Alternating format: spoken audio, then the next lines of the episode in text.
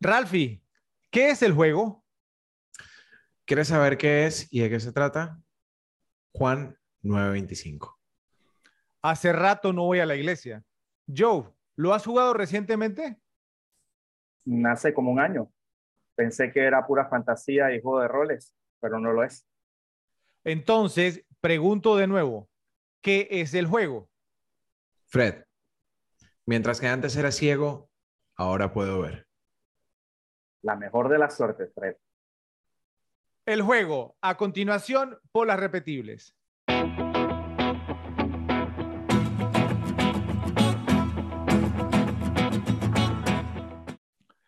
Luces, cámara y acción. Bienvenidos a un nuevo episodio de Las Repetibles, el podcast para los amantes del buen cine y de las películas que se pueden ver y disfrutar una y otra vez. Mi nombre es Fred y para mí la experiencia de ver una película que me gustó es algo que disfruto demasiado. Por eso es que soy un repe, ya que existen algunos detalles que me hacen regresar a ver esas cintas, como por ejemplo los actores, el guion, los detalles y muchas otras que atraen a las audiencias a repetirlas aunque se hayan estrenado hace muchos años y hasta décadas atrás. Hablando de cosas de hace muchas décadas, nos acompaña alguien que debería disfrutar mucho el episodio de hoy, pues dice que los 90 son su década favorita del cine, aunque todos sabemos que realmente son los 70. ¿Qué tal, José? ¿Cómo estás? Ah, ¿qué tal? ¿Qué tal? Pensé que te referías a Rafa cuando decías muchas décadas, pero bueno, está bien. Todo bien, todo bien. Saludos, Rafa. Saludos, Fredo. también aplica, también aplica con, con Ralfi. Bueno, de igual forma está con nosotros alguien que hasta hace poco pensaba que The War of the Roses, la Guerra de los Roses, era un concurso para elegir las flores más bonitas. ¿Cómo estás, Rafa? Hey, Fredo, hey, yo. Bueno, sí, tengo muchas décadas, pero un par menos que ustedes, entonces. no, no iré a par, no exageres. Yo, no, estaba, no estaba vivo en la, en la década favorita de Joe. No, no, no exageres. Bueno. Aunque han sido apenas unos pocos meses desde que iniciamos las repetibles, estamos muy contentos y agradecidos con ustedes por el crecimiento del canal. Por eso les pedimos que nos sigan ofreciendo su apoyo y que le den like a este video para que puedan compartirlo en sus redes sociales y que YouTube continúe sugiriendo nuestras publicaciones. Suscríbanse y hagan clic en la campanita para mantenerse al día con nuestros nuevos videos. No olviden pasar por nuestro canal de YouTube y revisar nuestros episodios anteriores. Estamos en Spotify, Apple Podcasts, Amazon Music y Google Podcasts si prefieren escuchar nuestro contenido y tenemos perfiles en Instagram, Twitter y Facebook para que nos sigan también por esos medios. Los episodios completos de YouTube no cuentan con todo el contenido que grabamos, por lo que los invitamos a ver los videos cortos que publicamos a diario aquí en YouTube y escucharnos en formato de audio para acceder al material completo. Todos los episodios en YouTube cuentan con etiquetas que señalan los tiempos y los segmentos para que puedan ir directamente a las que más les interesan. En este episodio les traemos un thriller complicado, agudo y alucinante, hecho con inteligencia y un exquisito ojo para los detalles, que tiene algunas ideas muy interesantes y un elemento central de complejidad psicológica que lo convierte en un deleite para aquellos de nosotros que disfrutamos de los thrillers paranoicos. Es el tipo de cinta que pone a la audiencia a adivinar qué sucederá después, gracias a que los ubica en un festival intelectual y divertido, hasta que no estamos seguros de qué truco nos espera al final. Para aquellos que disfrutamos de una buena travesía cinematográfica, esta cinta está repleta de pistas que hacen que la película sea aún más gratificante cuando te la repites. Nos referimos a The Game, el juego, estelarizada por Michael Douglas como Nicholas Van Orton, Deborah Cara Unger como Christine o Claire, o como le quieran llamar. Sean Penn en el papel de Conrad Van Orton, James Rebhorn como Jim Feingold y Armin Mueller-Stahl como Anson Bear. Dirigida por el indiscutible genio detrás de las cámaras, David Fincher, de un guion de John Brancato y Michael Ferris, fue estrenada el 12 de septiembre de 1997 con un presupuesto de 50 millones de dólares, logrando recaudar más de 109 millones en taquilla generando ganancias importantes, pero sin llegar al nivel de que la pudiéramos catalogar como una película taquillera. En estos momentos cuenta con un rating de 7.7 sobre 10, luego de haber recibido más de 395 mil votos por parte de los usuarios de la página imdb.com, mientras que en el tomatómetro de Rotten Tomatoes cuenta con un rating de 78% por parte de los críticos profesionales y de 84% por parte del público general. Joe, esta es una cinta de la que poco hemos hablado cuando el nombre de David Fincher ha sido mencionado en nuestras conversaciones. Entonces me siento muy intrigado por saber dónde y cuándo la viste por primera vez, qué te pareció, cuántas veces te la has visto y si la consideras repetible. Ok, esta cinta yo la vi, digamos, un año después de, que, de su estreno, ¿no? Eh, no me acuerdo en verdad eh, haberla visto en cartelera en Panamá, la, eh, la alquilé con mi novia de ese momento y me pasó algo muy particular con esta película. Yo estaba viendo la película con ella cuando la alquilamos y, y bueno, y la, y la estamos viendo, la estamos viendo y de repente llegamos como que los dos a un punto y que, ok, esto, es demasiado, o sea, lo que está pasando aquí es como que demasiado, no, no, no, no, no, no, no le hallo el sentido de las cosas que están pasando y la cortamos por la mitad. Eh, un tiempito después, la volví a ver, la vi entera, y en verdad, o sea, eh, eh, eh, ahí te das cuenta de por qué no la película está, está como está. Y en verdad me gustó mucho desde, desde ese tiempo. Es una película que la considero muy repetible, pero también me pasa algo, o sea, yo, yo tengo como mi ranking de películas por director. Entonces, esta película, con todo y que me gusta, de hecho tengo muchas películas que me gustan, pero no me las he visto tantas veces.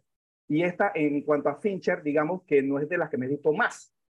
Eh, eh, tengo una lista delante de esa. Entonces, esta película yo calculo que me la he visto alrededor de siete, ocho veces.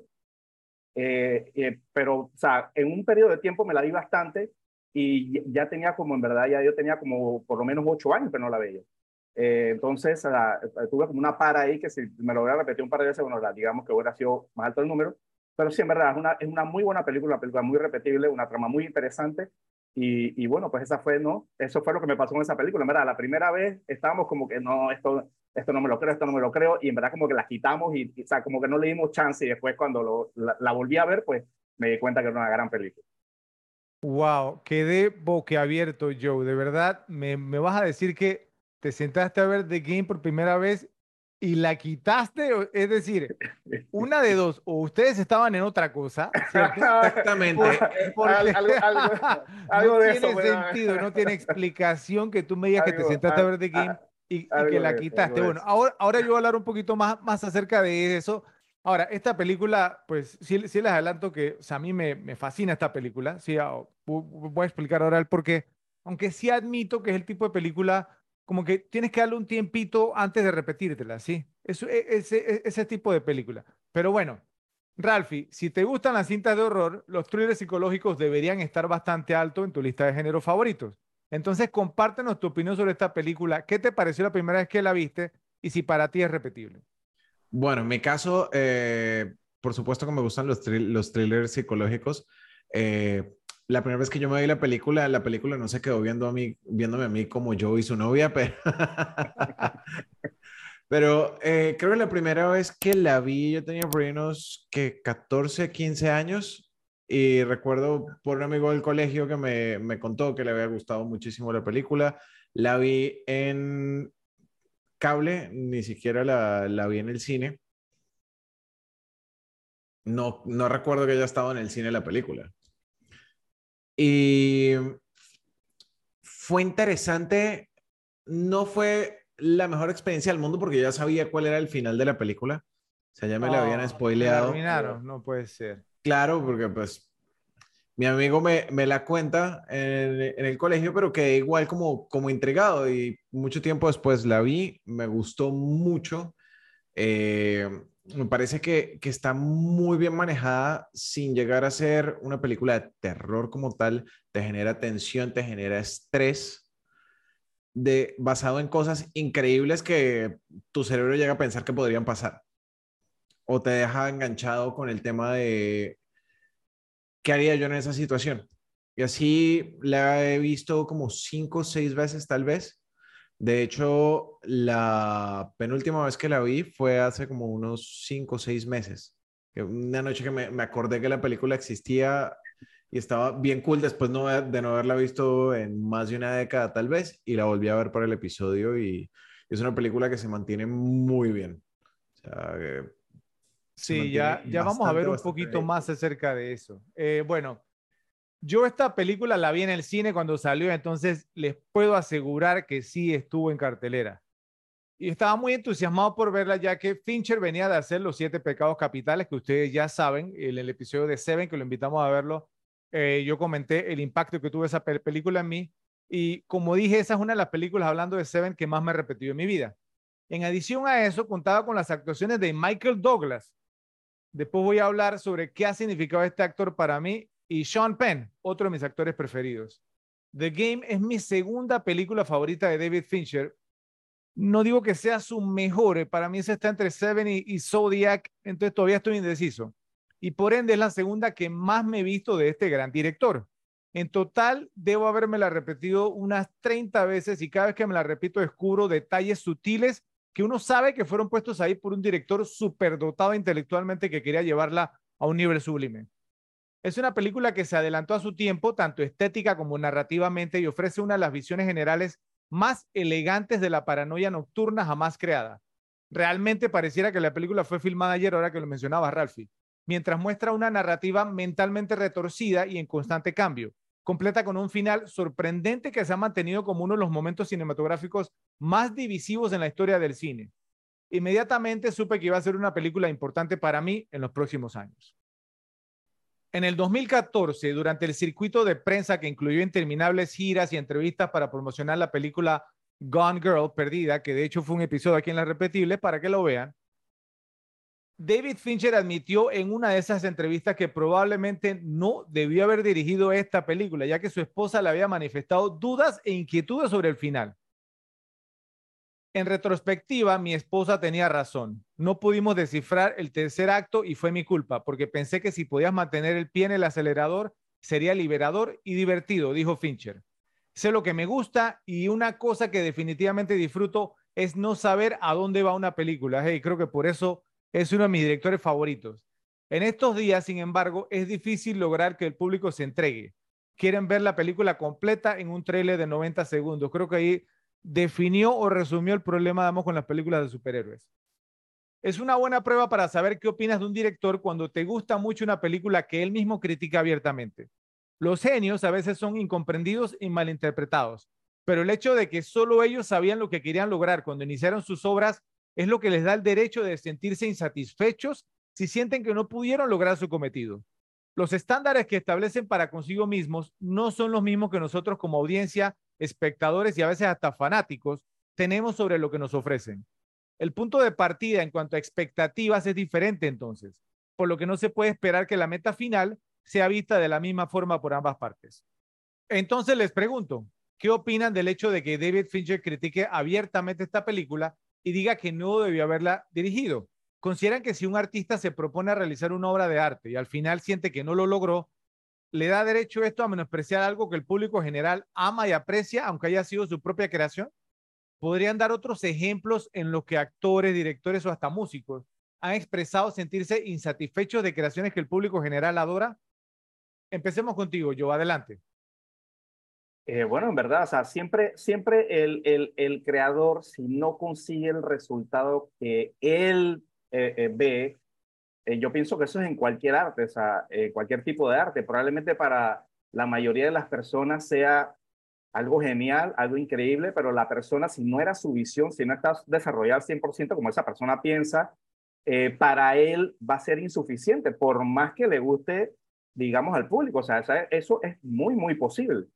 Este, por, por ejemplo, con el tema de, de, de, otras situaciones similares a estas, siempre me viene a la mente el caso de American History X con Tony Kaye.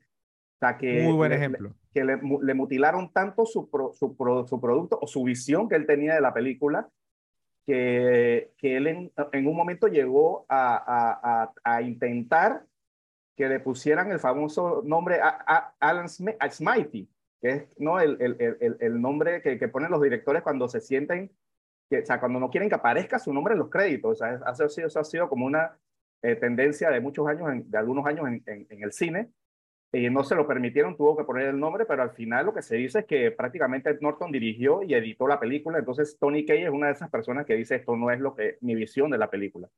Eh, otro caso similar fue el de Hitchcock con La Soga, una película que a mí me encanta La Soga, pero parece que Hitchcock, no por su nivel de, exigencia o lo que tenía eh, eh, este, pensado para la película, él no estuvo satisfecho con la película, no le gustó prácticamente ni siquiera a James Stewart en el papel.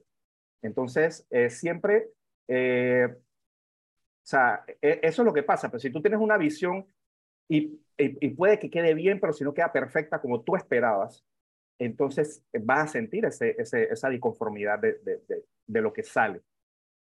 Ok, ahora yo eh, hago una aclaración antes, digamos, de, de, comentar esto porque yo no soy David Fincher, no me considero ningún genio ni nada, pero obviamente sí me considero una persona creativa y ustedes saben, eh, digamos, porque mi, mi, trabajo me exige, digamos, eso a veces y en muchas instancias uno tiene cosas planeadas, ¿cierto? Eh, Ralphie lo sabe, ¿sí? Entonces, porque uno planea algo, digamos, como hasta el último detalle y entonces cuando, cuando sale al público, entonces no salió como tú querías, pero salió bien, ¿sí me hago entender? Entonces, eh, eh, el único que sabe el detalle que no salió bien es uno.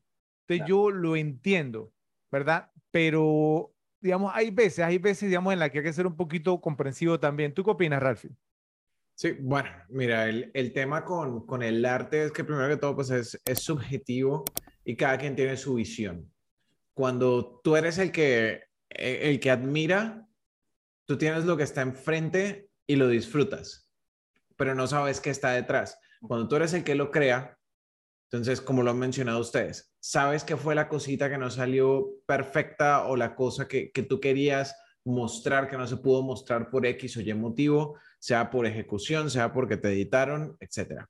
Entonces, a Fincher seguramente le pasa, le pasa este tema. O sea, él, él, sabe que era lo que quería dar, no, no logró lo que él quería y al final a pesar de que el público le gustó, él termina sufriendo de síndrome de impostor.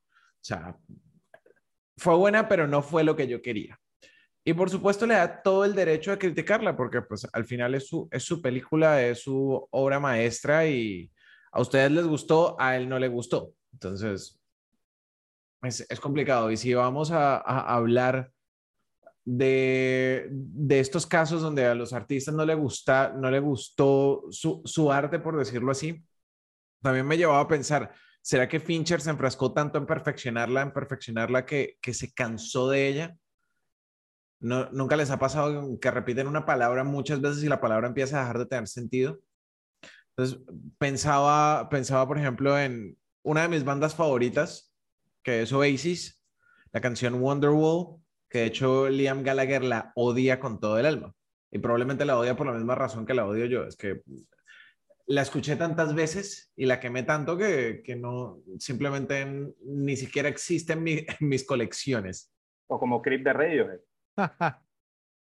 ellos, Esas cosas pasan, sí. De hecho, Ellos, no la tocaban en los conciertos eh, hasta, digamos, hace, tuvieron muchos años sin tocarla. De hecho, yo lo fui a ver a ellos en el 2008 y, y yo creo que ese año volvieron a comenzar a tocarla y, la tocaron en ese concierto de pero esa canción no la tocaban. Sí, imagínate, eso también le pasó al favorito de Fredo, James Blunt. No, no, James Blunt es mi favorito. La, risa de yo prueba que sí. Sí, total. Para nada. Total, él tenía la canción esa de él que tenía pegada, la tenía de Rington en un tiempo.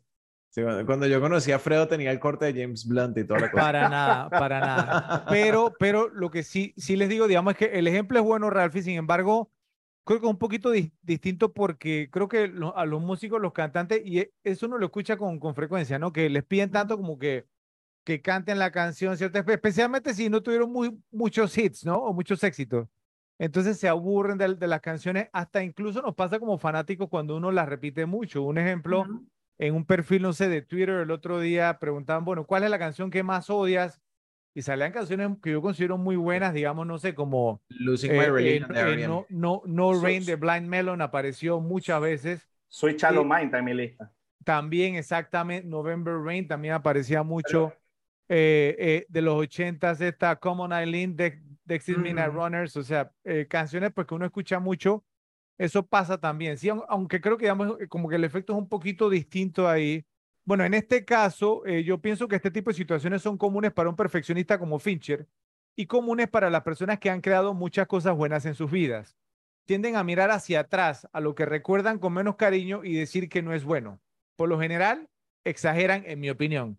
Y Fincher, por mucho que lo admiro como director, me parece que exagera al decir que esta película no es buena.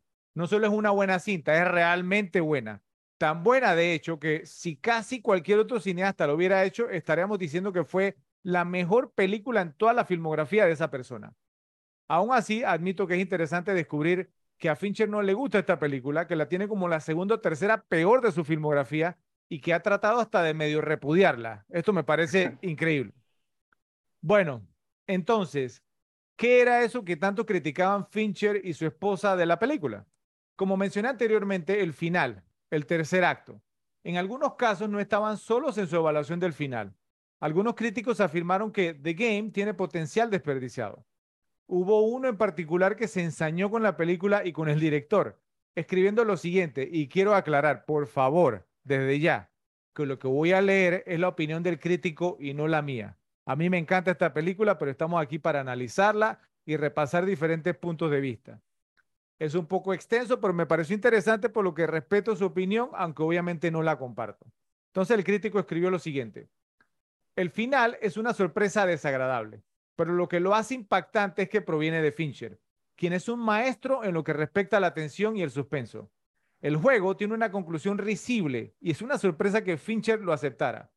El protagonista del juego se suicidó y terminó con su vida por su parte, solo para enterarse momentos después de que todas las preocupaciones y traumas que enfrentó durante una serie de días fueron parte de un juego que también fue organizado por un ser querido y todos tienen una fiesta de cumpleaños de celebración después. Anula todo el impacto que la película había creado durante dos horas. Lo frustrante de The Game es que es una película muy bien dirigida en su mayor parte, en esto sí estoy de acuerdo. Como se esperaba con Fincher, mantiene el suspenso alto en todo momento, con interiores oscuros y una excelente actuación de Michael Douglas, 100% de acuerdo. La película sobresale en la creación de tensión y todo lo que se necesitaba era un final adecuado una revelación más satisfactoria. El tema de la película o su punto crucial es que el protagonista se enfrenta cara a cara con el mayor miedo de su vida y sin embargo logra salir vivo de eso. Es una buena premisa, pero nunca parece hacerle justicia. El giro final sale de la nada y no cuesta trabajo ganárselo. Seguro que había una idea interesante. Vemos a un hombre rico de negocios siendo despojado lentamente de sus pertenencias y su riqueza, incluso de sus conexiones y contactos debería tener un impacto en él. En cambio, nunca aprende o crece a partir de los eventos, sino que al final se embarca en una típica misión de venganza. El juego es un ejemplo de unos pocos minutos al final. La resolución del misterio, el descorrimiento de las cortinas que revela un núcleo hueco. Es un ejemplo de un final que mata cualquier impacto que la película crea en la audiencia. Al volver a verla, el espectador puede reírse de los falsos momentos de suspenso en lugar de sentir horror por el personaje. Tal fue la dirección de la película que una docena de veces sentí que las escenas podrían pertenecer a una cinta de, horror. Miren, esto no sé, a mí me hace que me hierva la sangre. Entonces, pregunto, ¿qué opinan de la palabra de este personaje, por no decir otro nombre? ¿Dónde rankearían esta película en la filmografía de Fincher? Y de paso les pregunto, ¿les gustó el final? ¿Creen que los finales pueden arruinar las películas? Empecemos contigo ahora, Ralphie, adelante. A ver, la, verdad es que logro concordar en un par de cosas con este personaje. el cuento de que Logro concordar en un par de cosas con este personaje. La película estuvo muy bien dirigida. La actuación de Michael Douglas fue genial. El final, sí, en efecto, es medio caricaturesco. Y el personaje no buscaba redención. Se va, se va en el tema de, venganza y lo cual para mí es perfecto. Ojo, no toda película, no todo mundo tiene que redimirse. Entonces, estoy de acuerdo en que lo mencione, pero voy completamente en contra de su concepto. O sea, no todas las películas el personaje tiene que redimirse. Es más, es muy probable que Nick en un par de días vuelva a ser la misma persona. O sea, hay gente que no aprende y tengo la, la idea de que él, él es uno de ellos que no aprende. Sí creo que pudo haber, pudo haber mayor dramatismo en la revelación del final. O sea, creo que, que él debió haber estado un poco más sacudido, pero se para del, del colchón inflable y, y al rato está como si nada. Lo cual te da dos opciones, o sea, fue una mala dirección o realmente, como muchos eh, Fortune 500 Company CEOs, como muchos CEOs de compañías grandes, tiene ciertos rasgos sociopáticos o psicopáticos, lo cual puede explicar por qué él estaba tan tranquilo de, después de toda esta situación. Okay. Si vamos a hablar de la, de la filmografía de Fincher, pucha, esta, esta está en... esta está, yo, yo diría que en, en un top 5. Ok, entonces no la rankearías tan bajo ese. No, no, no, para nada. Bien. Ok. Bueno, eh, Joe, eh, eh, bueno, hasta, hasta el final, ¿no? por lo que dijo Ralph, pero la ranqueó top 5, porque yo estaba que me daba una embolia, te soy sincero. pero quiero escuchar tu, tu, opinión, Joe, a ver. Bueno, yo tengo que concordar en parte con, con Ralphie también, porque, o sea, no por, no por, digamos, por todo lo que expone el crítico en, en, lo que tú bien leíste, pero sí hubo un par de cosas, o sea, ok, aquí quiero hacer una separación. O sea, yo esta película cuando, o sea, cuando la veo, digamos, con mentalidad de espectador, la veo y la disfruto y sobre todo esa parte final y, no le meto mente. O sea, disfruto por lo que me muestran y por lo que cuentan, pero ya en el momento que, que tengo que criticar, obviamente esa, esa, ese, ese, último acto tiene algunas críticas que lo voy a ampliar un poquito más adelante en otra categoría, pero sí tiene su par de partes que eh, pienso que se pudieron haber hecho mejor o desarrollar de otra manera. Eh, por, por, ese aspecto, digamos, es en lo que concuerdo con, con, lo que dice, por lo demás, no tanto que concuerdo 100% con Rafa, la, la, las películas no tienen por qué tener redención, o sea, no todas las películas necesitan eso, o sea, porque si no, todo el cine sería igual. Eh, pero, pero sí, eh, unas cositas que las voy a mencionar ahora eh, no, no, me acaban de cerrar. Y con lo de el ranking, estoy de acuerdo con Rafa, top 5, de hecho puse aquí de 5, obviamente, están debajo de mi favorita, El Club de la Pelea, de Seven, de um, Zodiac, de Gonger, y esta sería la número 5. Bueno, interesante. Yo sí les comento y les digo de una que sinceramente no puedo estar más en desacuerdo ni con este crítico de poca monta ni con ustedes. Eh, la película obviamente no es perfecta, ¿cierto? Pues eh, eh, realmente si nos ponemos a criticar, ¿cierto? A ver las cosas con un ojo analítico, pues casi ninguna lo es, eso es cierto. Pero decir que el final no ofrece una conclusión satisfactoria a la trama me parece algo que bordea con la blasfemia. Yo entiendo su punto, el del periodista este, básicamente dijo que el tercer acto simplemente se vino abajo y así fue, pero al mismo tiempo no fue así. ¿Por qué? Porque a mí me gusta mucho el tercer acto, es probablemente mi parte favorita de la película. Así que no sé qué dice eso sobre mí como cinéfilo, le soy sincero. Eh, me encanta el final, creo que esta es una de las mejores películas de últimos 20 minutos de todos los tiempos eh, yo solía verla por cable, ¿no? Cuando estaba en la rotación. Si la estaban dando y me la encontraba, si estaban cerca de la escena, digamos, en la que Nicholas busca a James Rebhorn en el zoológico, me quedaba hasta el final garantizado. Me encanta cómo se entrelaza todo, pero me resulta demasiado extraño que el propio Fincher no se, no, no, o sea, que no lo siente igual, que no piensa igual. Todo lo que puedo decirles es que he visto esta película más de 30 veces, como mencioné, y cada vez que empieza a sonar la inmortal canción White Rabbit, de Jefferson Airplane al final, se me pone la piel de gallina.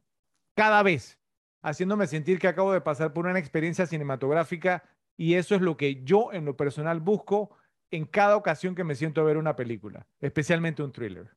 Yo, yo tengo una, una, pregunta aquí. ¿No te pasa lo mismo que, que, con, que con sexto sentido, que, que el tema del final va perdiendo un poco porque ya sabes el plot twist? Es que es, es un poco diferente con el sexto sentido porque el, el sexto sentido, digamos, eh, o sea, es, eh, es, una historia que se enfoca, digamos, desde, una perspectiva distinta, ¿cierto? O sea, es, es una cinta de horror, ¿cierto? Que por ahí, digamos, pues ya vamos a ver en una, una categoría que viene ahora un ranking. Me, y me interesa ver, digamos, dónde ubicaron ustedes el tema, porque para, para mí, bueno, pues es, es interesante. Eh, eh, y tiene un enfoque distinto. ¿sí?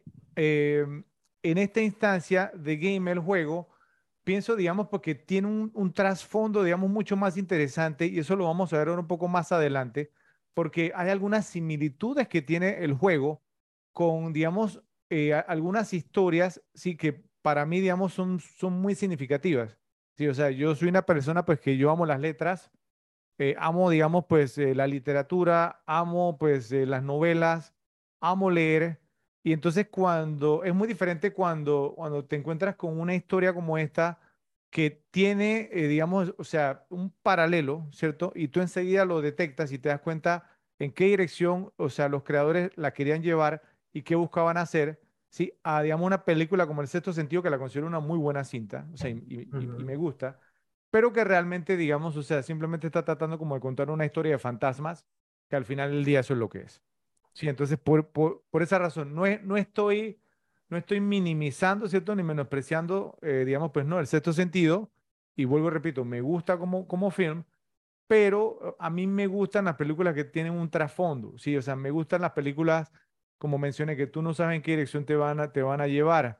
Y, y el, el, Game, el juego, ¿cierto? Es, de estas películas, ¿sí? O sea, es decir, la primera vez que, que la vi, yo sabía que iba a quedar, digamos, entonces enganchado y así fue.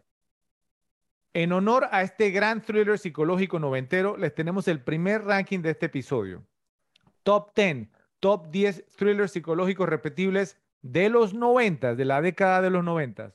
Vas primero, Ralphie, adelante. Bueno. tremendo ranking, le digo desde ya, tremendo ranking. Este. la, saco la vieja confiable. Este ranking estuvo bien difícil de hacer. Mucho material. Exacto, pero, pero me lo traje sin menciones honoríficas. Wow. ¿En serio? Wow, ok. Te lo aplaudo. Ese, fue el reto. ¿Ok? Igual, obviamente sabemos que varias de esas fueron capítulo de las, fueron episodios de las repetibles, ¿no? Sí, es, es, es, cierto. Y te aplaudo el tema de sin menciones honoríficas, Ralphie, porque hay unos aquí en las repetibles que no siguen eso. Ah, no, no, voy a mencionar quién es, yo, pero... El top, 40, el top, el top, el top 40. Sí, sí, sí, sí, Ya las 40 principales nos va a denunciar, ¿verdad? Listo, entonces, bueno, vamos con, empezamos con el año 1991, casi al, al principio de la década. ¿Ok? Los inocentes. O sea, es que e, esa sabíamos que iba, que iba a ver de primera, ¿verdad? Así es. Y de segunda, pues del mismo maestro David Fincher, ¿ok? Con Morgan Freeman, Brad Pitt, Kevin Spacey, Leandro Kevin Walker, Seven, del año 1995. Los siete pecados capitales. Oh, eh, y ambas han sido episodios en las repetibles ya. o sea que. Exactamente. Exactamente. Entonces, bueno. Número tres. Ya la mencionamos. De M. Night Shyamalan. Creo que es uno de esos directores que o la hace muy bien o la hace muy mal. Y esta fue una que hizo muy, muy bien. Con Bruce Willis, Haley Joel Osment, Tony Collette y Olivia Williams del año 1999, El Sexto Sentido. Ok, aquí saco, y es aquí donde viene el debate, ¿sí? Eh, y me voy a apoyar en Joe, que me gustaría escuchar su opinión, ya que, o sea, yo estoy en 3 y 2 con esa película, no está en mi ranking, la tengo en consideración para, como mención honorífica, pero me pregunto si el sexto sentido es un thriller, primero si es un thriller y segundo si es un thriller psicológico, porque siempre la he considerado una película de horror, primero, y segundo una historia de fantasmas que no sé si tiene que ver con lo psicológico. Entonces, preguntarle a Joe qué opina y si es necesario, digamos, o sea, pues que le demos un mulligan a Ralphie. Yo sí la tengo en mi lista, eh, la considero un thriller de horror psicológico. O sea, eh, eh, es que son todas las categorías. Es una nueva categoría entonces. O sea, dime, dime, otro thriller de horror psicológico. Si, buscas, si buscas en, en, IMDB, dice horror y thriller. Ok. están las dos. ¿y, ¿y, cuál es la parte psicológica? Porque es, es, una película que no se basa en el jump scare. Exacto. Para, para tenerte ahí. O sea, y, de hecho, todo el tema del horror son dos, tres pedacitos en la película. Eso es el, el tipo, eh, el tipo que se iba a suicidar, el de la pistola. Eso, es, eso es más thriller. No, no, no, no, no, no, no, pero yo, yo, es más, yo me imaginé que iban a salir con eso, por, por- porque en la película el doctor Ma- Malcolm se llamaba, ¿no? El, el personaje Ajá. de Bruce Willis, su profesión era psicólogo, si no me equivoco, psiquiatra, Ujú. ¿sí? Sí. eso no lo convierte en un thriller psicológico, porque haya sido su profesión. O sea, tú- tú- me imaginé. ¿sabe- ¿sabes cuántas horas se, se demoró pensando en ese comentario? No, no, no, cero horas, cero horas. Que por favor que me den el chance. No, o sea, Fredo, No, pero hablando el serio, sexto ¿por- por qué sentido, no, no, psicológico? no, por eso, el, el sexto sentido para mí es una película mucho más psicológica que terror como tal. O Para sea, mí es mucho, exacto, para mí es mucho más thriller que horror, pero tiene su, su factor paranormal, pero, Claro. pero el factor paranormal no es lo que te genera la tensión. O sea, el tema, el tema de la tensión está, está en la situación que está viviendo Bruce Willis, que no logra sacar el hecho de que, de que él no existe en ese plano. O- Ok, si, si me preguntaran a mí, ahora que yo mencioné el tema de que thriller de horror psicológico, si me preguntaran a mí cuál sería la quinta esencia de esa categoría, yo diría The Shining, El Resplandor, ¿sí? Porque realmente es un thriller psicológico, ¿cierto? Que también, digamos, lo han disfrazado como película de, de- de horror, pero es una gran película de horror y yo he dicho que es mi favorita de, de todos los tiempos, ¿sí? Ajá. Pero ahí, digamos, entonces, o sea, tú ves la decadencia de un personaje, ¿cierto? Y el aspecto psicológico que tiene el aislamiento en el hotel de él, digamos, y, y- y su familia. En el sexto sentido, ¿dónde está la parte psicológica, ¿cierto? O sea, digamos, es un tipo que está muerto ya, pero que no sabe que está muerto.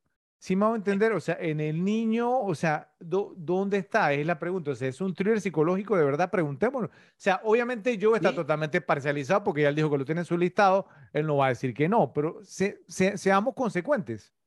Pero, pero mira, mira todo el arco, o sea, de, del personaje de Bruce Willis. Quítale el lado de que sea un fantasma. O sea, es un viaje de self-realization y, y, tienes un niño, ¿ok? Que también va creciendo en ese viaje.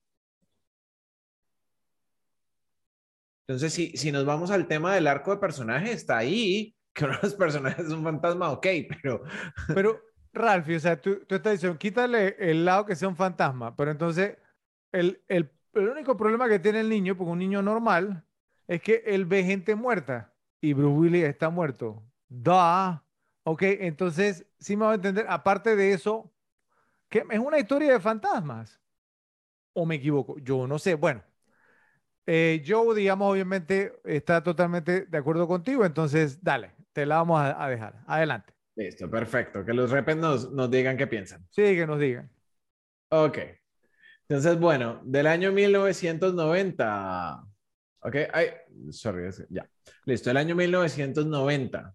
The Rob Reiner con James Caan, Kathy Bates, Richard Farnsworth y Francis Ste- Sternhagen. Misery, miseria. Capítulo de la. Thriller Exactamente. psicológico, sí. Y es Total. más psicológica no puede ser. Y también fue un episodio aquí. Sí. Exactamente. Bueno, vamos para, para mi número 5. ¿Ok? Del director Gregory Hoblit con Richard Gere, Laura Linney, que apareció en uno de los capítulos de Repetibles, Edward Norton y John Mahoney del año 96. A ver si saben cuál es. Primal Fear, Primal la raíz del miedo. Primal, Primal Fear, La raíz del miedo. Pero, pero ¿Thriller mire, psicológico o no? totalmente. Es que, es que por, por- por eso les, les estoy diciendo. Mira el gran listado que has dado, con la excepción del sexto sentido, hablando de thrillers psicológicos. Y mira la, la diferencia entre todas las demás que mencionaste y esa. Sí, ¿Sí que, Que hay un fantasma, está más alto. Bingo, es que ahí está. Eso es todo. Por eso eh, me estás dando la razón. Genial. Estamos todos de acuerdo ya. No, Sí. te, estoy dando, no te estoy dando la razón, al Dije- contrario. dijiste cuál es la diferencia. Yo dije que el sexto sentido está más alto y tú dijiste que bueno, ya tenemos, no, no, no, no. yo- tenemos yo no dije- evidencia grabada de que Vale. estuvo de acuerdo. No, no. Listo, vamos con el número 6. Una que a mí me, me gustó muchísimo y siento que fue uno de los primeros thrillers psicológicos que percibí como tal. ¿Ok? Del director John Amiel. ¿Ok? Con Sigourney Weaver, Holly Hunter, Dermot Mulroney, William McNamara del año 95. Ah, Holly Hunter y Sigourney Weaver, esa es Copycat. Copycat, exactamente. Ok. El. Es muy, muy, muy buena. Sí, eh, esa fue la que hablamos que había sido como una copia de cuál en su momento. De- de- tenía como su tema con Scream. Con- no, con Seven. creo que es- creo, con- creo que era ah, Seven. Creo Sí, que era sí, tienes la Seven, razón, sí. tienes la razón. Ma- más o menos, sí.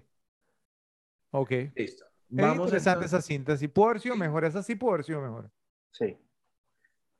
Eh, vamos con la número 7, ¿ok? Del año 1991. Sé que a ustedes dos les gusta muchísimo también.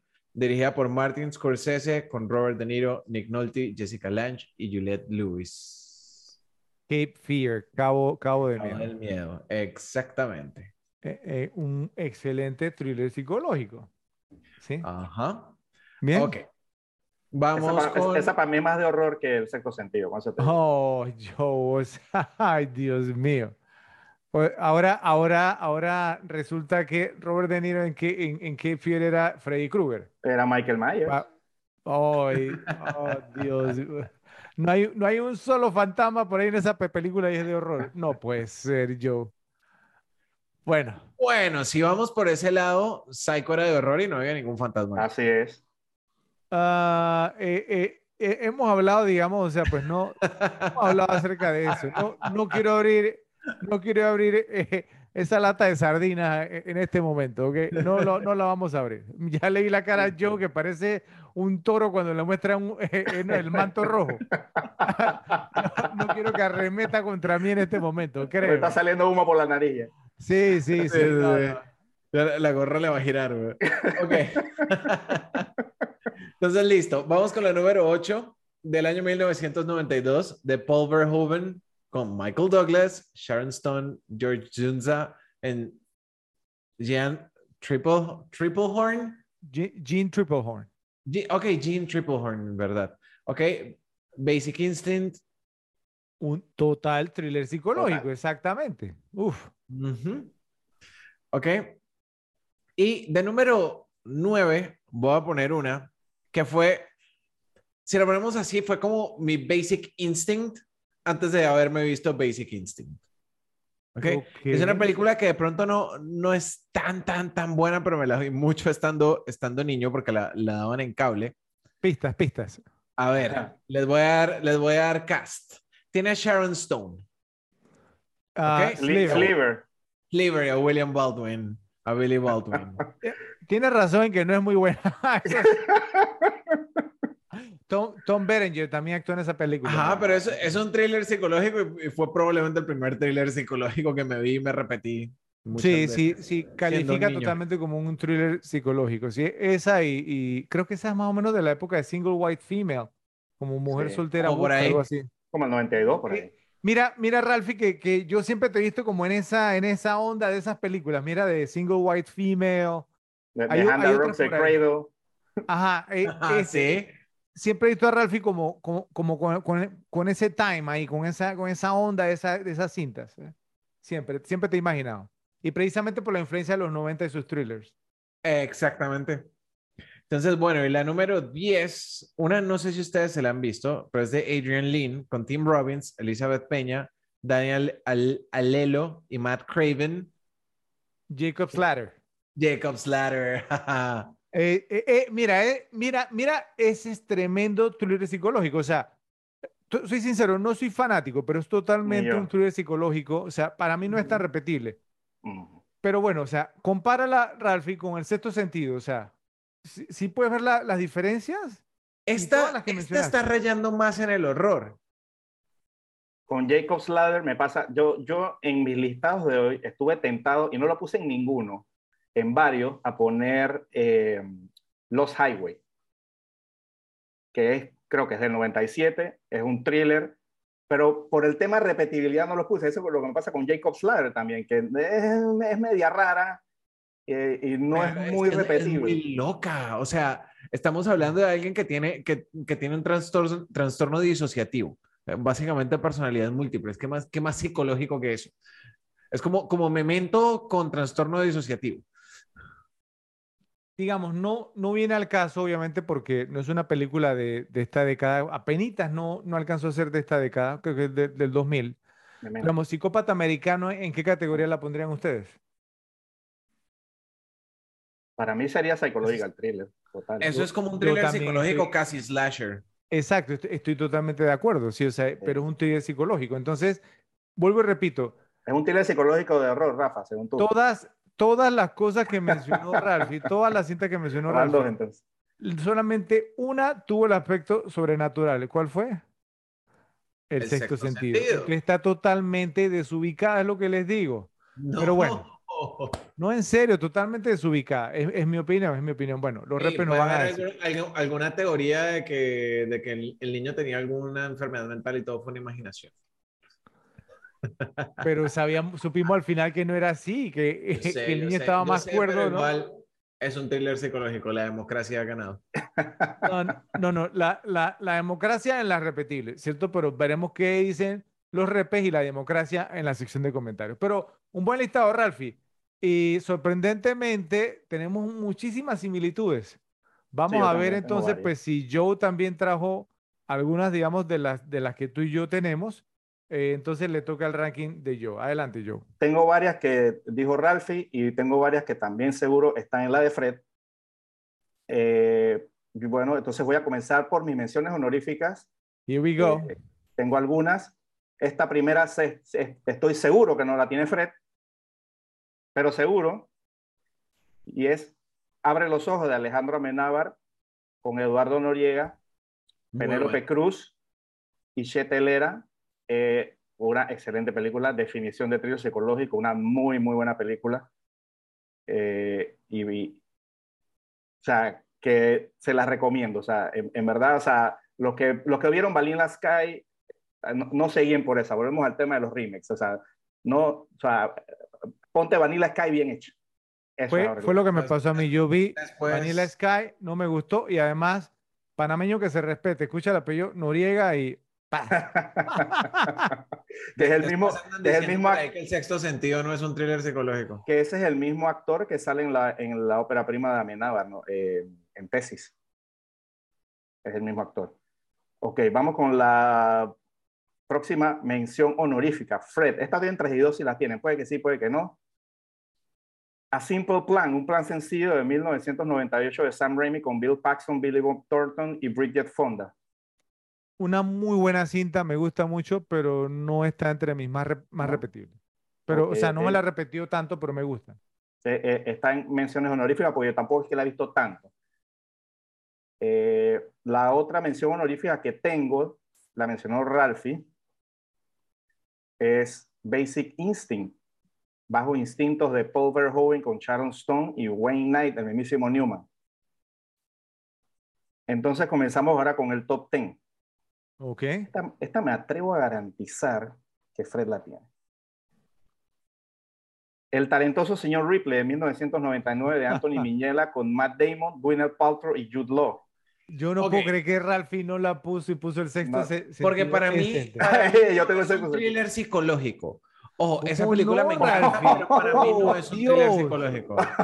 No, ¿cómo vas a decir eso, Ralphie? Un, un, un, tipo, un tipo pues prácticamente bipolar, sí, con múltiples personalidades. Claro que un thriller psicológico. O sea, que, que, que, llega a asesinar personas para salirse con la suya. ¿Qué vas a poner con una historia de amor, un, un drama que es? Es un thriller psicológico.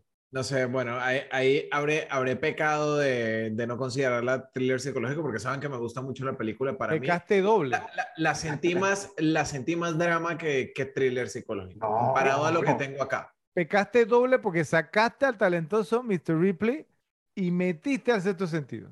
Bueno, yo tengo las dos.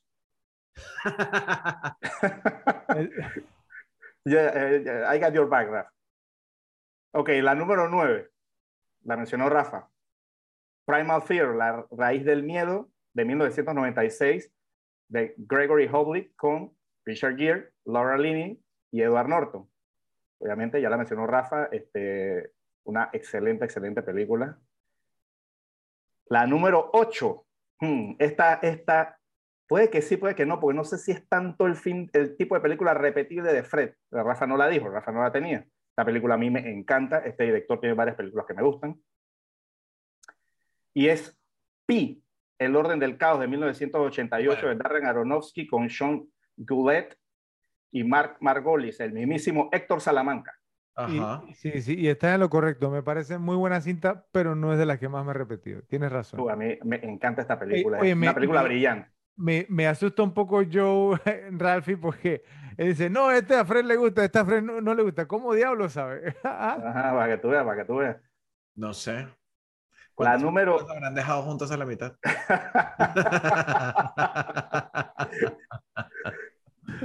la número 7.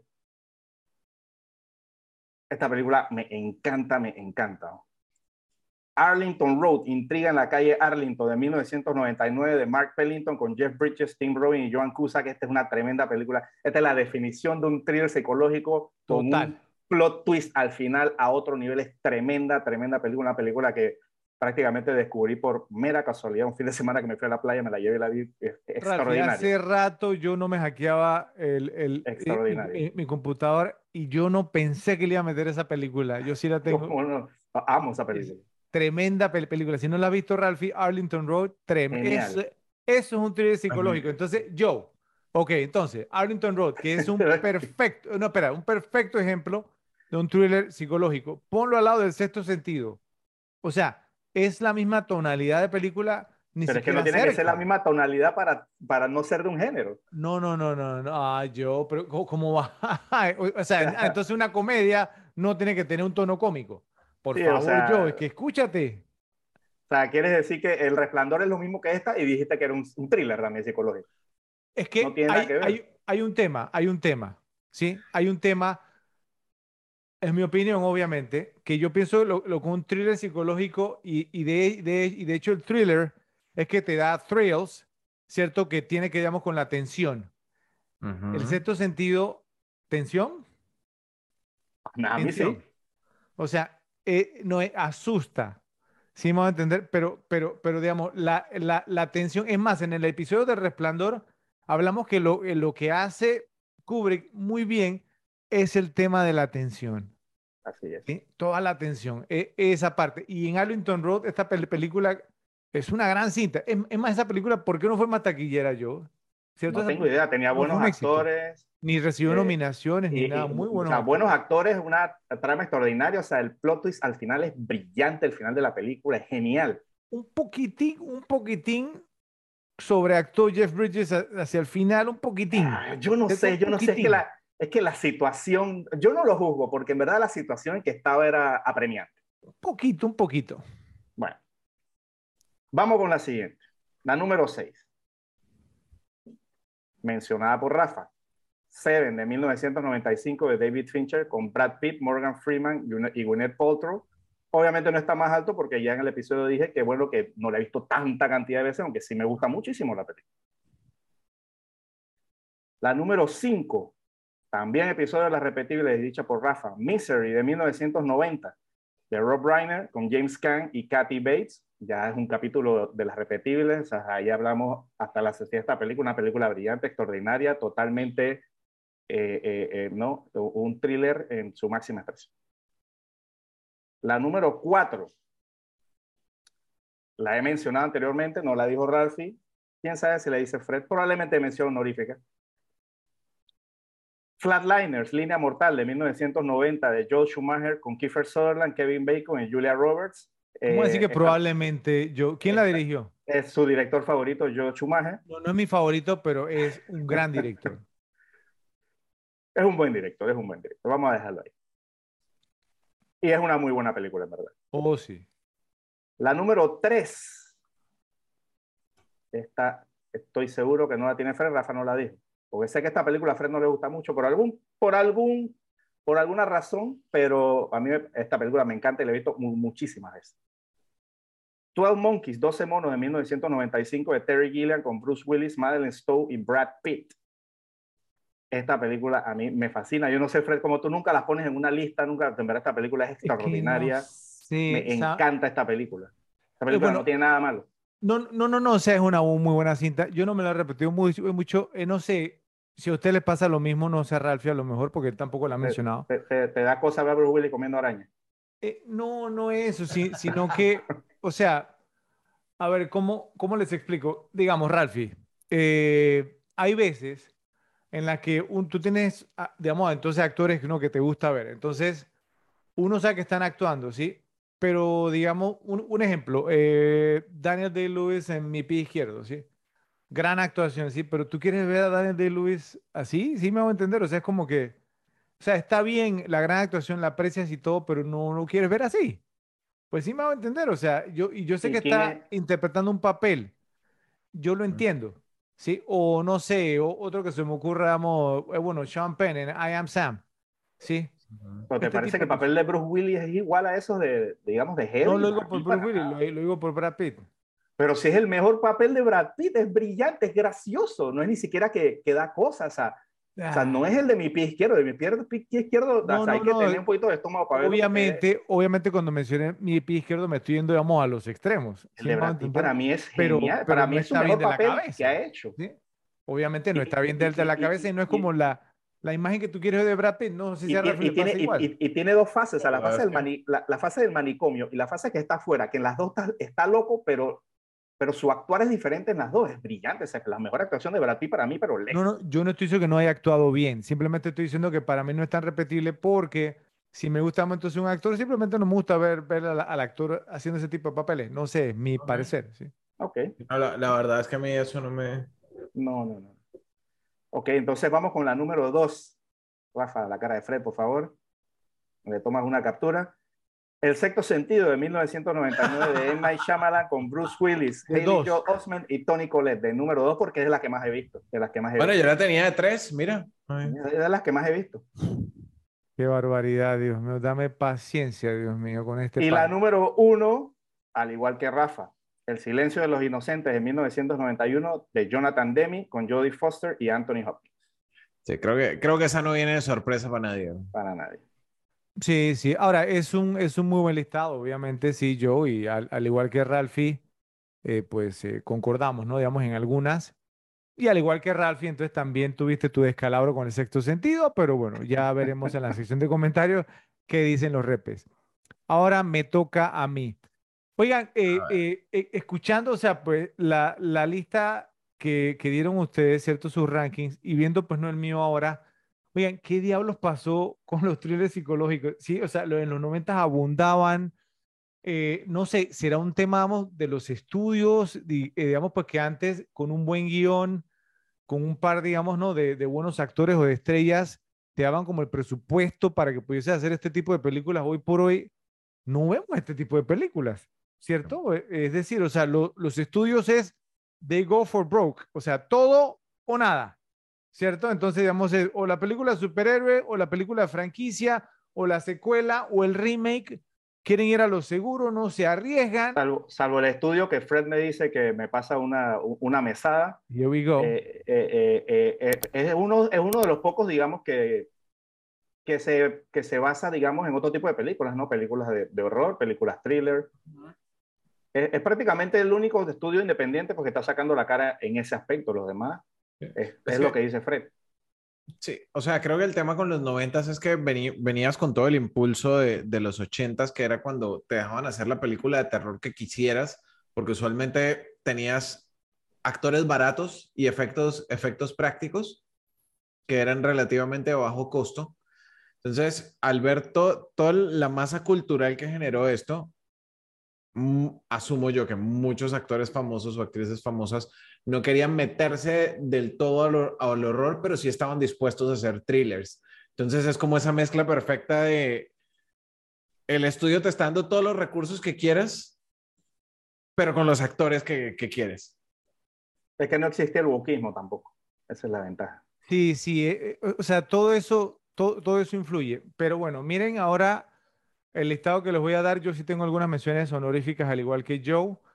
Eh, y bueno, pues, o sea, lamentablemente es como el tipo de películas que hoy por hoy tú no las ves, ¿sí? O sea, no voy a decir, digamos, porque todos, todas son grandes cintas, pero yo me las repetí en varias ocasiones. Entonces, la primera, mención honorífica, Unlawful Entry, no sé si la ubica yo, Obsesión Fatal de 1992, creo que la mencioné en un episodio anterior, de Jonathan Kaplan, Kurt Russell, Ray Liotta y Madeleine Stowe eh, Ray Liotta hace el papel de un policía que se obsesionamos con la esposa de Kurt Russell después de que ellos tienen un breaking, o sea, como que se mete, digamos, un tipo en la casa de, de Kurt Russell y, y, y de Stowe. Y entonces Ray Liotta, o sea, pues no, eh, eh, es como el policía, uno de ellos, o sea, pues que va, digamos, entonces, pues no, a investigar y demás. se convierte como en amigos y entonces, o sea, pues no, es un total thriller psicológico por, porque, o sea, empezamos como a, a jugar con él, ¿cierto? Con Kurt Russell y aprovechándose, digamos, de su posición como policía para ver, digamos, entonces, si lo mete preso y demás, y él se puede quedar con la esposa. Entonces es bastante interesante esa, esa premisa, esa trama. Eh, mención honorífica, Joe, tú la mencionaste, Arlington Road, Terror en la calle Arlington, se, llamaba en español, de 1999, de Mark Pellington. Yo, yo pensé que esa, esa, película era un poquito más vieja, mira yo, pero es del 99, casi el 2000. Eh, con Jeff Bridges, Tim Robbins y Joan Cusack, la hermana de John. Eh, como tú mencionaste, Joe, una gran cinta, ¿cierto? Realmente una premisa muy interesante.